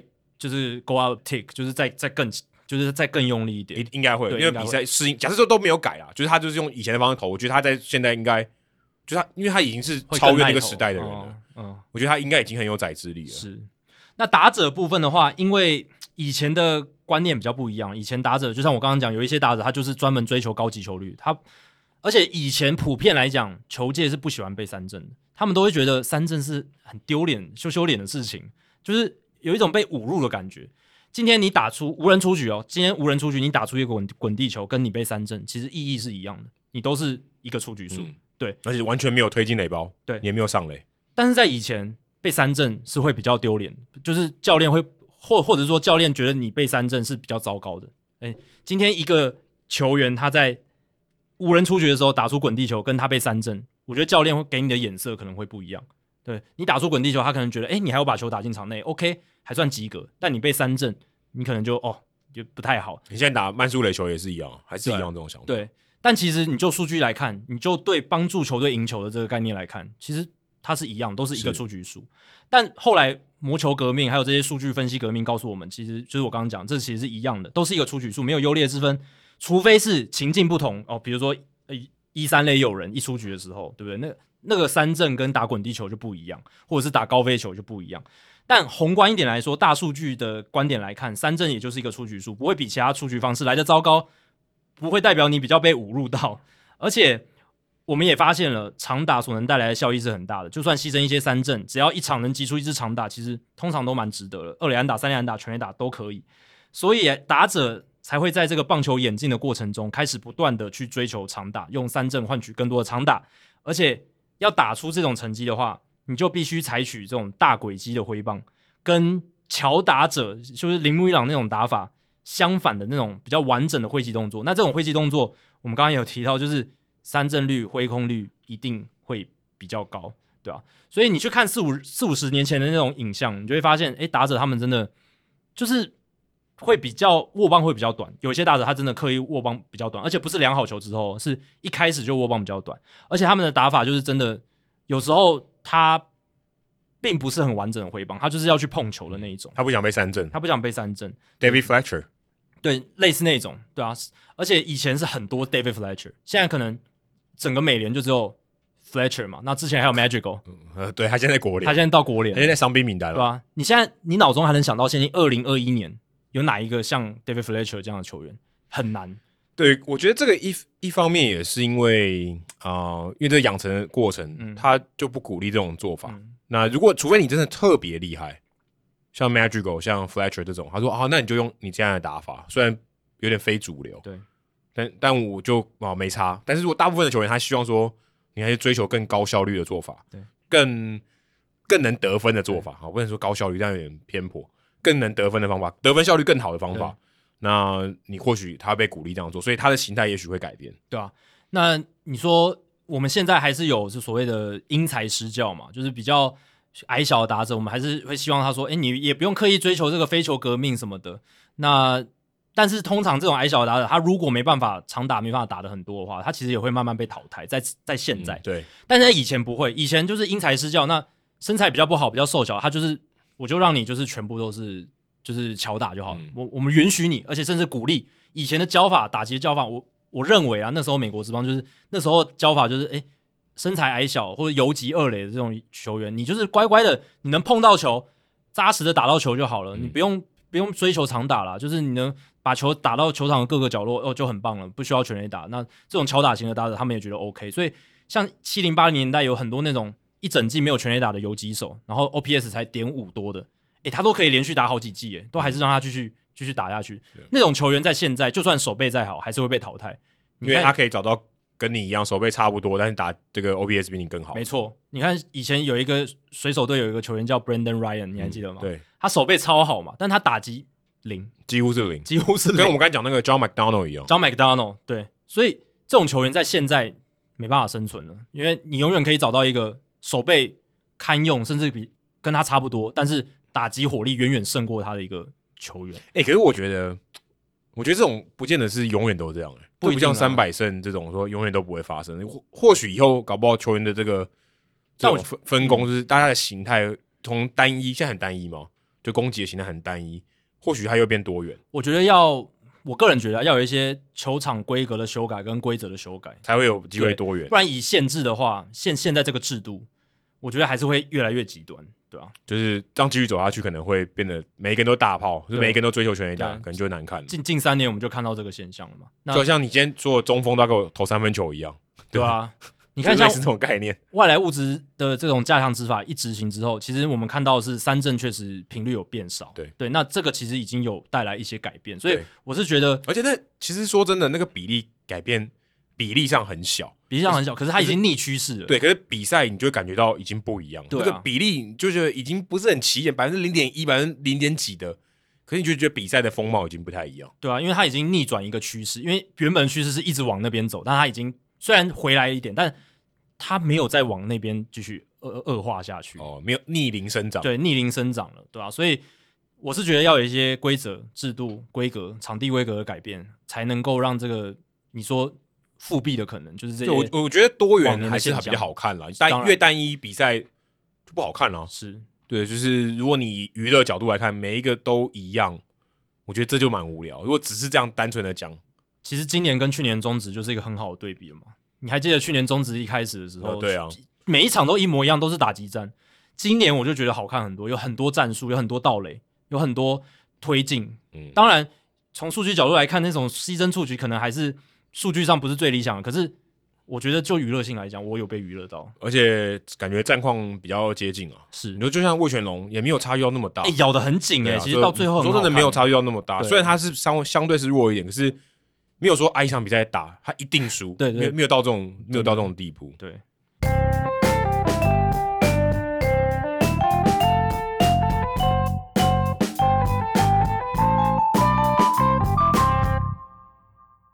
好，接下来是冷知识的解答时间。好，你刚刚说王建民二，对我猜二，王建民跟 Phil Niekro，嘿，真的是这个？哎，是这个是错的，被我猜对了。这个是这个是这个是正解，但我的理由没有道理啦。对，就是。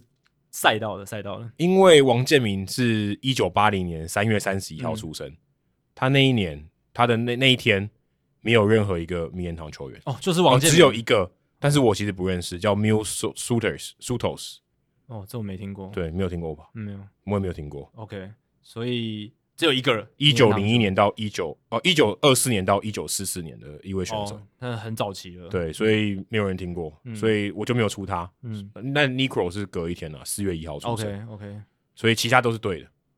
所以张玉成跟 Clemente 同一天，对，这很厉害耶，还不错。跟这个人同一天生日会很骄傲。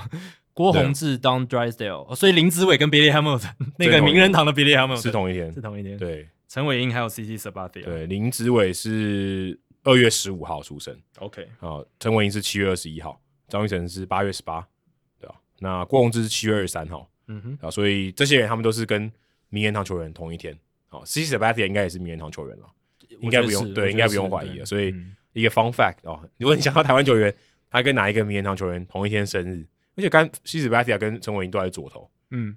哦、而且今天 CC 我们提到不止一次，哎、欸，对 对，蛮好，蛮有存在感的。好，接下来进行本周的人物来讲单元。Adam 这个礼拜要介绍什么人物呢？这个礼拜因为我们没有聊时事嘛，嗯、那其实有一个很大的时事是 Topps 跟这个大联盟终止七十年的合约，对，所以应该不续约了，因为不续约了。Fanatics 接下了这个球员卡的算代理权吧，对，算什么制作权之类的，反正就是。以后的球员卡就不是 Topps，大大联盟的棒球卡就不是 Topps 来制作的。大联盟还有大联盟球员工会都跟 Fanatics 有这样合作，其实是一个震撼弹啊！因为，嗯，即便、欸、因为因为这是七十年，对啊，即便是像你七十年后你还离婚，对，这这个很难想象。因为收藏球卡的人他们都是觉得吓到，就是突如其来的一个震撼弹。嗯、然后因为 Topps 也没有传出什么丑闻或者什么，那。业界的这个推估就是说，Fanatics 他们的开价非常高，所以直接把这个代理权抢下来了。跟教父的名言一样，我开一个一个你无法拒绝的条件，真的，对啊，对，所以你也不能说 Topps 做错什么，真的就是 Fanatics 现在在势头上，哦、他们很有钱。Topps 最近做错一件事情，就是把大谷翔平跟李小龙给他合在一起。哦，那个很奇怪啊，那个我觉得没有被骂也是蛮神奇的。那个应该有一点没 sense sense 哦，对啊，我觉得超没 sense 吧？啊、这是国，这是国籍的，就是完全不同啊，对啊，就不同国家。他他把它归类在亚洲，Asian，他们对他们来讲就是 Asian。对，你可以放李小龙跟大谷翔平同一张画面，我觉得 OK。嗯，但你把它合在一起很怪，对啊，双节棍跟二刀流，呃，李小龙跟大谷翔平都是亚洲之光，那我觉得 OK，对不对？对啊，你把他穿这个他的这个李小龙的这个黄色衣服，然后拿了一个双节棍，我觉得没必要，很怪。对啊，但这个错我觉得不足以让他们被这个就是大联盟直接就是。这这不算是个什么丑，这不是丑，对，就是单纯就是 Fanatics 他们真的现在在势头上，然后很有钱，嗯，然后我们有讲，我们有讲过好几个 billion 嘛，对，几好几个 billion，这是以前好几十个 billion，一就是以前 Topps 完全没办法想象的一个价嘛，所以就被淘汰掉了。因为说真的，球员卡这个东西，它的演进或它的商机这个发展，我觉得是没有那么快，毕竟也是一个快一百年的产业。只是有趣的是，最近几年球员卡的这个销量还有他们的这个价值。或者是热度有往上升，还蛮有趣的。新闻蛮多的。另外一个我要讲的就是 T 二零六，之前我们讲过，还有在哪里有增肌嘛？记得吗 h o n e s Wagner 这张球员卡，最近呢又有新闻，他又刷新了纪录，六百六十万美金，超夸张的。有些球员的年薪都还没有那么高。对啊，夸张了吧？一张卡片，之前 Mike Trout 他我记得是高中四百多吧？对，就是好像三百四百，反正就是大概是这张的一半的价嘛。然后这一张又卖到六百六十万哦，真夸张。对，那那刚刚讲到这张卡片，它原本的主人哦，某一代的主人叫做 Fred McKee，他是在一九七三年那个时候，这是有记录的时候，他买下这张刚才讲的六百六十万的卡片，那个时候他是用一千一百块美金买下来的，后来还用两千五百块卖出，其实已经赚蛮多的，赚一倍多，嗯、因为他当时要凑钱啊，但这个是一九七三年，对那个币值不能不能相提并论，可能现在。都算好好几万美金，可能好，可能好几万美金，但是六百六十万还是差距很大，很大。因为他当时缺钱，他想要开鞋店，后来他变成鞋店大亨，所以那笔钱很重要。那他 McKee 当时在大学的时候，有一个他的好朋友，就跟他一起，就是有在收集这个棒球卡，就是玩家啦这样子。那他就这个也是因为他的这个朋友呢，哦，就是我们今天要讲的主角 Bill Mastro，当时他就是买了这个 Honus Wagner 的球卡，他说不行，我也要，所以我就拿了一千一百块买下这一张。后来过了这样几年，六六十年，嗯，变成六百六十万，从一千一百块变成六百六十万，会不会是史上最成功的投资之一啊？没有，不能这样讲，因为他前面更前面的人更更晚，对啦，对，但是他就卖掉了，所以他基本上也不是他的卡片，对啦，哦，最后最后这六百六十万不是进到他口袋里面，他只多赚了一千四百块而已。哦，对了，对对对，所以他一千一买，然后两千五卖掉。那刚刚讲到说他的朋友叫 Bill Mastro，就是我们今天要讲的这个主角，哦，人物来讲的主角。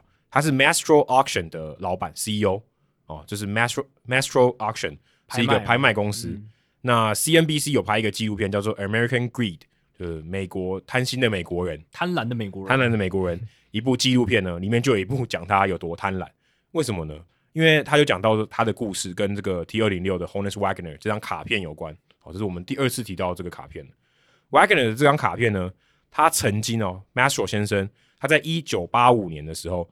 他用两千五百块去买了一堆的卡片，哦，跟这个玩家收购，其中呢有一张有 Honus Wagner，那时候还没有被炒作那么多，他用十万块把这张 Wagner 的的卡片卖掉，两千五百，对，他就换到十万，削翻了。后来呢，他又有别张卡片，他又再卖了一次 Honus Wagner，那时候已经是四十点四十五点一万，四十五万又一千块美金。那当时呢，买下这张卡片的人。当时标的时候，他是用电话打的，是匿名的。嗯、后来呢，才发现是这个冰球选手 Wayne Greensky 下标的。所以你现在如果去看 T 二零六这张卡片呢，你会查到 Greensky T 二零六 Wagner，就是他拥有的那张卡片。嗯、那 Greensky 买了这张卡片呢，当时他的 PSA 的这个 grading 就是他的评比呢，八八什么概念呢？就是最好、最顶级的状态，最顶级。这个、嗯、这个卡片完美无瑕，嗯、也没有这个角落也没有折起来。完美无瑕，很干净，很漂亮的卡片，跟刚从烟盒拿出来的时候一模一样。对，这张卡片呢，Greensky T 二零六呢，Wagner 这张卡片现在在响尾蛇队的老板 Ken Kendrick 手上，他当时是用两百八十万买下的。那这么说，如果我们刚刚讲那张都可以卖到六百六十万，这张应该可以卖更高了。现在卖的话，现在卖的话，Greensky，但是呢，Greensky 这张卡片呢很有趣，就是因为这张竞标，他说哇，你居然卖到四十五点一万，那个时候没有这种想法，就是那时候。四十五点一万是非常非常高的价钱，一张棒球卡可以这么高，所以那个时候引发这个主流媒体的关注，想说这张卡片到底哪里厉害？虽然当时这个数量是很少，因为有传闻说 Honus Wagner 他要抽成，所以这个烟草公司呢就出比较少，就抽比较少，所以导致这个市面上流通比较少。还有另外一说是在印这张卡片的时候，机器坏掉了。嗯，所以他就只有印出这么多，发行量非常异常的少，这样。对，还有另外一个说法是 h o n e s Wagner 呢，他觉得他不想要鼓励小朋友去买这个烟草，嗯，因为很多是小朋友在收集的，对啊，所以说那我要印少一点，我不要这么多，我不允许印那么多。所以据说有流传这个三个传说，但他就是特别少，所以他特别有特别有价值，特别稀有。不然你想说 T 二零六这系列这么多球员，为什么 Wagner 特别红？没有道理，对不对？嗯，为什么其他球员不红？就你这样特别红，其他球员可能是。百分之一、千分之一的价钱，对，所以这张卡片呢，后来就引就是引发关注，然后 Mastro Auction 这家公司拍卖公司也一系成名，很多这个卖家呢就透过说，哎、欸，你可不可以帮我卖？哦，你你是专家嘛，你把这个价格炒得这么好，那可不可以来做？他曾经在势头上的时候，他还卖过猫王的头发，猫王去剪发，他把那个头发收集起来，一一盒一盒一一就呃一个一撮这样一小撮，嗯，卖十一万美金。我操！后来被发现这是假的，因为有人去验 DNA 哦。啊对啊，这个很好验证诶，在现现在的话，后来他就退了，然后他再分四个卖给不知情的人，因为他这个报道这个报告没有公开，他就一直卖假货。哇，这个不太好。对。他当时二零一零年以前，他这个影片里面有讲到说，他的营收就是卖这个这种，我们就讲说，呃，收藏品的营收将近在四四到五千万美金一年，哦、非常夸张。嗯、他的这个营收是竞争对手的大概两到三倍，非常等于 dominating。嗯，所以当时 大家就开始觉得这个不太对，然后有人就挖出来以前说，有这个玩家就说，为什么他每次买卡片的时候，这卡片都没有人竞标，他一旦下标以后。就马上有人竞标，就马上出更高的价钱。嗯，就后来就发现哦，Mastro 他们公司有人在 show bidding。嗯，show bidding 就是我一直跟，我一直跟，跟到你受受不了，或是我把这价格一直哄抬，哄抬到说好，原本只花一千块，我哄抬到三千块，你买不买？用操控的方式去抬价。对，搞不好你原本是标到两千九，我三千啊，你跟不上了。嗯，结果呢，我就弃标，你两千九还是照买。对。所以原本你多赚了一千九，原本你讲说一千块就可以买，你就他又多赚了一千九，这种 show bidding 就后来就被抓到。这个一定是拍卖界最严格禁止的事情啊。对，因为他卖，他假设他卖的越多，他抽这个 commission 越多，啊、所以他有时候还是自己买来然后再卖的，所以他就用这种有点类似诈骗的手法，所以大家就觉得这不太对。后来还有人挖出来说，他曾经卖过一颗胜利的纪念签名球 trophy ball。是这个红长袜队 Red Stockings 在一八六九年去去这个签名的球，纪念球，第一支职业棒球队，对，第一支职业棒球队。然后呢，这个买家买了很贵，他就说我去验一下这个墨水是不是真的。结果一去检查化验，这个墨水是二战以后才才有的，差多了，就是你这个有没有假货？差了八十快八十年。然后结果 Mastro 先生，Bill Mastro 说，好好好，我假的，我把它买回来总可以吧？你没亏嘛？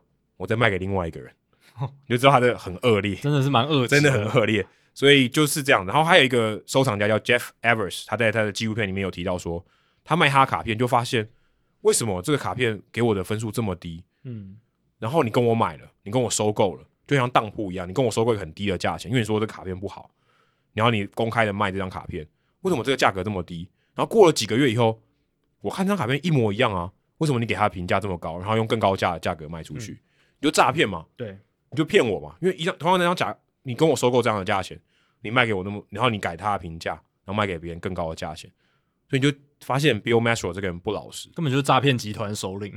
所以呢，Gretzky 这张这张卡片呢，也被大家受到重视。嗯，后来就发现他根本不可能这么好，嗯，因为他保存是很难，对啊，他不可能是很很，因为而且初期的时候一定不会那么细心的保护啊，就没有人知道他这么好。啊、后来发现为什么他那么好？因为他把他的脚脚裁掉了哦，把有破损或者是有磨损的地方裁掉，就稍微修一下，嗯、难怪那么这个脚这么完美。后来 Bill Mastro 就被发现，就被告，然后去坐牢，坐了二十个月，才二十个月，现在就放出来了。他这些罪过实在是，我觉得不足，就是二十个月不足以去抵掉。他在二零一三年的时候被判刑，那时候他的调查报告呢，Mastro Auction，他说我有两千四百多件的这种 show bidding，就是。抬价，抬价，操控抬价，所以有两千四百多个案件是被骗，这个罪孽太深了啦！这，这这不二十个月太轻判了。对，所以你就想说，哇，这卡片可以搞成这样，嗯，这种卡片的这种哄抬的行情可以搞成这样，一张卡片可以飙到六百六十万，嗯、你你就想说，这东西到底有多少东西是灌水，嗯，或是被 Bill Mastro 一路抬价上来？对，所以大家其实看到这故事，你就觉得。哇，这个里面油水真的很可怕。其实这跟那个 NFT 有点像哦，就是虚虚拟的这些这些商，这叫什么？虚拟商品或者哦，对，T 有点类似纪念纪念品，虚拟纪念品。就你还没办法，这个 T 二零六 Wagner，你至少可以拿在手上。对，它不行。对，它它，但他们概念都是，它实质上没有什么实际的价值，对不对？它不你有用途，对，没有用途，没有实实用的价值，但是它的价值就是。人为赋予，啊，人为操控，人为的把它哄抬起来的。对，这个你就觉得这很夸张。所以，嗯、我看到这故事，我就觉得这个六百六十万不晓得 Bill Mastro 贡献多少？因为你想，一定有啊。这个买家如果这个卖家他如果被哄抬了，嗯，我我又不会卖回原价。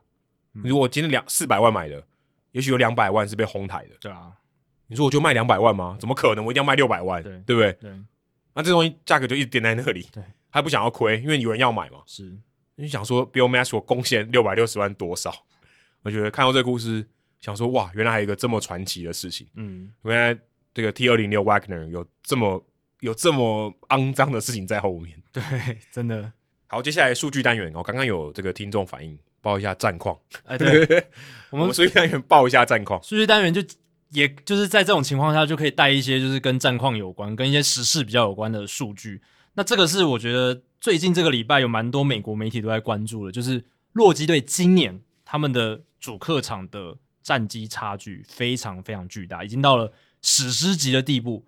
加上今天他们在主场打赢响尾蛇队的话，他们现在战绩整体是五十七胜六十六败，得失分差负三十四分，胜率四成六三。哎，其实不算太差哦，嗯、就是跟什么精英相比的话，对，还没有到大烂队，对，还没有到大烂队。他们今年在主场的成绩是四十三胜二十一败，得失分差正八十二分，胜率是六成七二。客场他们战绩是十四胜四十五败，得失分差负一百一十四分，胜率只有两成三七。这就是烂队的成绩。这不只是烂队，这可能史上最烂的烂队的成绩。不到三成真的很烂。对，所以今年洛基他们在主场打的像是全联盟最强的球队，六成七二的胜率，应该最。应该最强哦，应该最强，应该比巨人还强。对，这个胜率非常高，六成七二。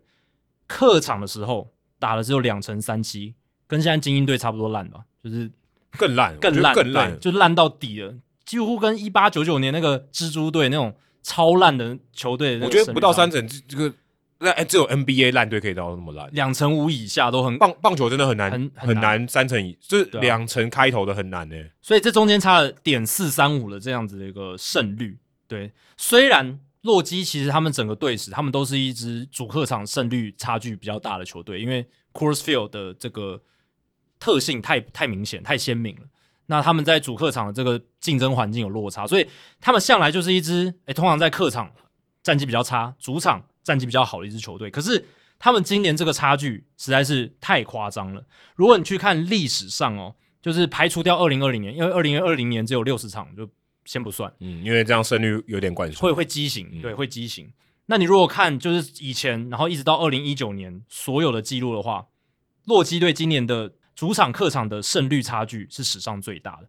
我刚刚讲是点四三五嘛，那之前的记录是一九四五年的费城运动家队，他们那时候的主客场的胜率差距是点三五六哦，原本的记录是点三五六，那今年零零点零八，对啊，差了很八点，对啊。应该只有差了百分之二十五，有没有？哦，有，差不多嘛，大概四分之一嘛。是，是，是，对，差差不多百分之二十五。所以，如果今年我我觉得蛮有机会，因为洛基今年这天又打赢了响尾蛇，又在主场打赢响尾蛇嘛，所以他们主场的战绩越来越好。他之前还横扫教士，对啊，在主场横扫教室嘛，所以其实我是觉得他们有机机会维持把这个差距维持在点四以上哦，就是一个百分之四十的这个落差维持住，就可以创下历史上。最夸张的主客场的胜率差距，那像以前最多就是点三五六、点三三九、点三三八。那比较近期的话，你如果看这个列表比较近期的，像一九九六年的也是洛基队，他们那一年是点三三三的差距，他们主场的胜率是呃六成七九，客场的胜率是三成四六，所以是点三三三的这个主客场的差距。然后在之前比较近期也是洛基队，二零一四年的洛基队点二九六的差距。主场胜率五成五六，客场胜率两成五九。然后，如果你要找一个最接近现在，然后又不是洛基队的，要是一九九六年的马林鱼队，那个时候他们的主场胜率六成四二，客场胜率点三四六，所以中间的差距是点二九六这样子。诶，所以洛基一直以来都是好像都有这样的趋势，只是今年真的特别特别夸张。所以这样讲起来，洛基队球迷比较幸福诶。他们会有一个假象嘛？他们会不会一直误以为自己如果只在主场看球的这个球？先不管他会不会有假象，可是他至少在主场看球，他赢球几率比较大啊，然后这样比较开心啊。而且赢的方式是基本上跟全联盟最强的球队差不多，就赢就是比较容易赢嘛。他所有球队里面，主场球队球迷最开心的吧？应该是哦，对，这样不是很好啊？还不错啊，就是以卖票的角度来讲是很好的，所以这是一个 good news，欸，这是一个很好的消息。所以你去看 Coors Field，你去看他们转播，其实 Coors Field 现场观众还蛮多的，就是因为球迷应该会想对，应该会想看赢的比赛啊。对，对，所以他们其实主场的球迷是不少的，即便他们卖掉了 Nolan Arenado，卖然后卖不掉 Trevor Story 被抱怨，可是这个应该只限于呃 casual fan，对他去现场看比赛，看开心的比赛，认真球迷不会这样想，一定很恨，对，一定很恨，对，就是说怎么搞成这样，可是。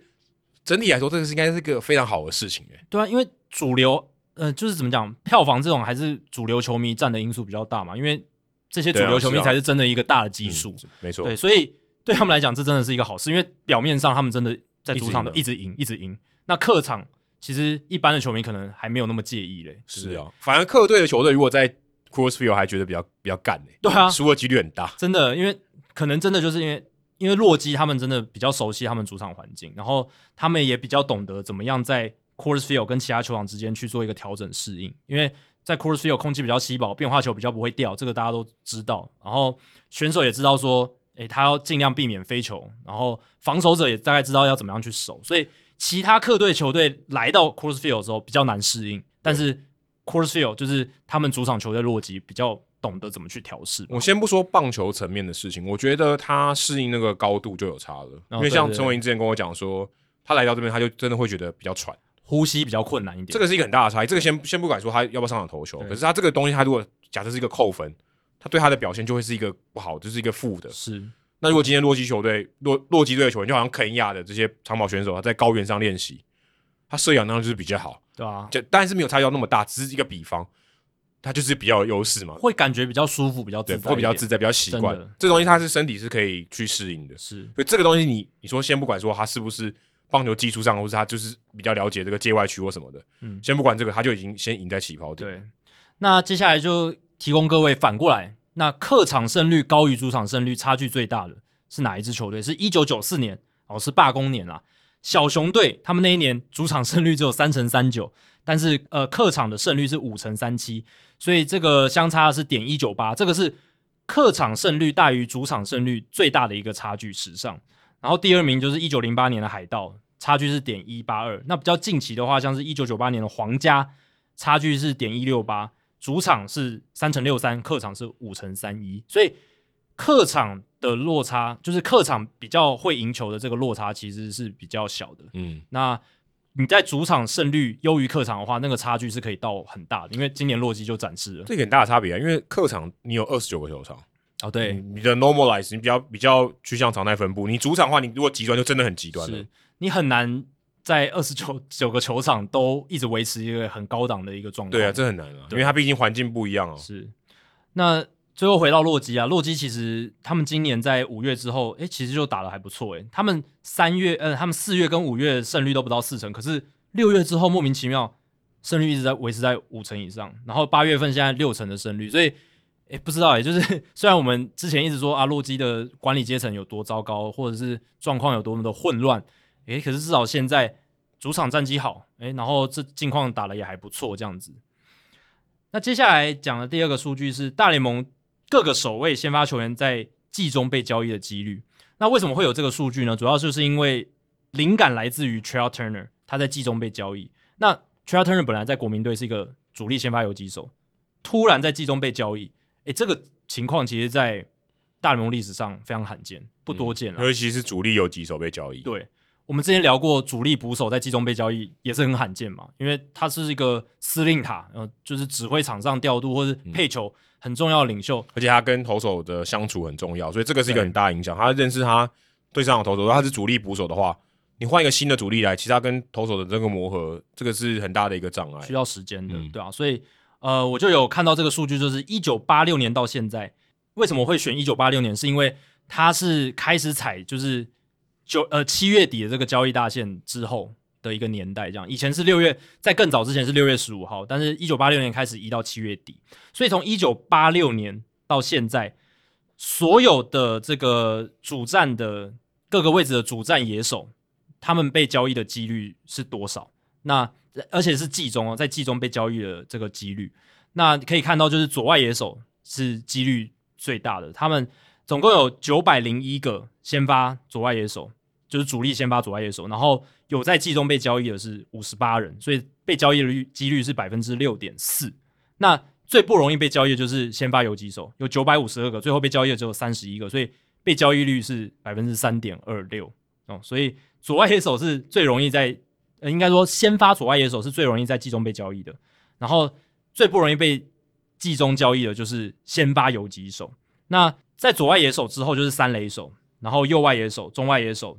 指定打击二垒手、一垒手、捕手，然后游击手是这样子一个顺序，所以确实捕手也是非常难在季中被交易，尤其是先发捕手，他们的季中被交易率只有百分之三点六三这样子，对吧？所以按照这个排序就可以看出一些端倪了，哪一些位置是比较容易可以取代，或者是比较不，就是你把它换掉，你比较不会那么那么。难取代的一个位置。我我有点很好奇，如果像这种角落外野手，他只要是左右外野他都能守，你这样怎么分呢？应该还是取，就是他的那个，就是他他他有个设设定一个标准啊，就是他一定要先发多少场才能被定义在先发左外野手。你今天一个主力游击手被交易掉了，你很难再找到一个主力游击手来替替替补上去，因为主力游击手算是在这个守卫金字塔的顶端，大部分都是游击一直往下往下，很少说你从。什么一垒手，然后上到左外野手，然后再到游击嘛？对，就是是反，这是这是一个就是有一个阶阶层的概念，就是呃稀有性运动条件的稀有性。对，所以主力游击跟主力捕手是最少被交易的，那主力左外是最容易在季中被交易，相对取代性比较高的。是。那最后一个就是回到我们刚刚其实有提到，就是精英队他们最近的这个连败，不知道大家有没有注意到，非常非常可怕。他们今天又输给勇士了，所以已经苦吞十七连败，追平由响尾蛇所缔造的今年大联盟最长的连败纪录。今年响尾蛇从六月二号到六月二十号十七连败嘛，那精英现在追平他们了，八月三号到八月二十一号，而且我们录音隔天有机会打破这个纪录。那精英队这个连败除了数字多以外，他们得失分差也很可怕。他们在这十七战当中得分四十六分，失分一百四十六分，所以。得失分差正好是负一百分，平均每场比赛要输对手五点多五点九分。对，这个已经不只是说你，这已经是连败，此外还加上输到脱裤了这种惨惨况这样子。那我有去查了，大联盟史上从一九零一年算到现在，有十七个至少十七连败的连败记录。那在这十七个里面，呃，如果呃精英队应该是第十八个。那在这十七个里面呢？没有人比精英队更惨，就是得失分差的记录都没有是负一百分的。之前最惨的是一九七七年十七连败的勇士队，那勇士队那个十七连败，他的得失分差是负八十七分哦，所以精英队设下这个很差很差的十七连败是一个高标，就不管头打都很差，都都烂到烂到底了，烂烂到不能再烂这样子。而且精英队也成为一九零一年以来大联盟史上第三支在单季曾经苦吞两个。至少十四连败的球队，大家要记得，他们在五月十八号到五月三十一号也有一个十四连败。那之前前两支在单季曾经两次至少十四连败的球队，是一九一一年还有一九三五年的波士顿勇士队哦。所以精英队已经哦快要 打破一个就是快要一百年的记录，这样子，欸，有点难想象哎。对啊，就有烂成这样哦。如果你以这个记录来看，是烂的很可怕，可是。你的印象中就是精英队也没烂成这样，但精英队，我觉得他们上半季还算可以，下半季烂到是百年史诗烂队，对，已经彻底烂掉了。你如果有去看他们最近这几场比赛，他们输分都非常夸张，投手根本就是上就是喂球机啊，每一个人上来都是五五分六分在十的，很可怕，对吧？那上次大联盟单季出现两支至少十五连败的球队，今年是响尾蛇跟精英嘛？那大联盟上次有这样的现象是一九二七年。当年是波士顿的两支球队红袜跟勇士，他们都有苦吞十五连败。今年响尾蛇跟精英是都至少吞下了十七连败，已经是打破纪录了。就是单季有两支球队十七连败。嗯，抢状元很凶，很凶啊！就是想办法要抢进状元。他们这个我真的能说，我觉得精英队真的是刻意在谈，他们就真真的是要抢抢这个状元签。你可以说。当然，球员在场上他们是想要赢球的，这是没错。但是管理团队他们的建队的方针跟他们建队的方式是，他们想要输球。可是他们也没有在这个交易大限前疯狂的卖人诶、欸，也没有诶、欸，是因为他们没有什么东西可以卖啊。哦，John Means 跟 Cedric Mullins，对，然后 Trey Mancini 还可以卖啊，他也没卖啊，Paul Fry 还可以卖啊，他也没卖啊。但老实讲，这几个你说要换到多好的包裹，没差，我就狂卖啊，输个彻底，也没有这样做。但我是觉得他们今 对啊，是是没有到那个地步，可是这个阵容就是打造出来是要输球的，这个是我觉得是、啊、他倒霉了，他倒霉，他放在一个五五支球队有四支都想要进季后赛的球的分区，但搞不好他就是觉得这样最好，他这样输球很方便。就跟对，对就跟之前马林鱼一样，对、啊、因为 Mike Elias 他是太空人来的嘛，他之前就是跟 Jeff Luhnow 一起打造了那支太空人队。当然，太空人队现在还是很强，嗯、可是当年他们也只有三年都破百败。嗯，对。那今年的精英队应该是会超过一百一十败，呃，史诗级烂队不一定啦，一百一十败有点夸张，可是一百败是一定保证的。现在几败？现在精英队战绩是三十八胜八十四败，哦，还有十六败也不容易耶。对。但、欸、说真的不容易诶，现现在的状态，嗯，我觉得蛮有机会的、嗯。是，已经输球也不是很容易的事情诶。得失分差已经负两百三十一分了。对啊，在在棒球里面输球并不是像篮球那么简单的。对啊，你要诶、欸，胜率三成，你你要都输也很难诶，对吧、啊？但精英队今年当精英队的球迷真的很难熬啊。不要就关电视就好了，不要看。不过听说有些精英球迷也是觉得说，哎、欸，信任。The process 信信任过程，信任 Mike Elias，哦，看他能不能在两年后真的打造出一支可以看的球队这样子，然后未来四五年变成长期的常胜军，这都很难讲啊。这个白袜队也烂过嘛，对不对？啊、白袜队现在多强？但白袜队没有烂成这样啊，对不对？哦，对，所以我刚才说这个已经史、啊、百年史诗级的烂队，真的不太容易。对。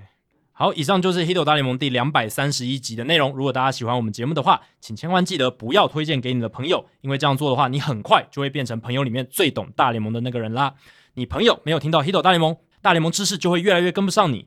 假如你有任何棒球相关的问题，我们的听众信箱随时欢迎来信，你可以在节目叙述和我们的官网 hitomlb.com 上面找到。还有，别忘记到 Apple Podcast 给我们五星评价和留言回馈，让我们能够做得更好，也让还没有听过 Hito 大联盟的朋友可以更快的认识我们。如果你写的不错的话，我们也会在节目开头中念出来，分享给大家哦。今天就到这里，谢谢大家，拜拜，拜拜。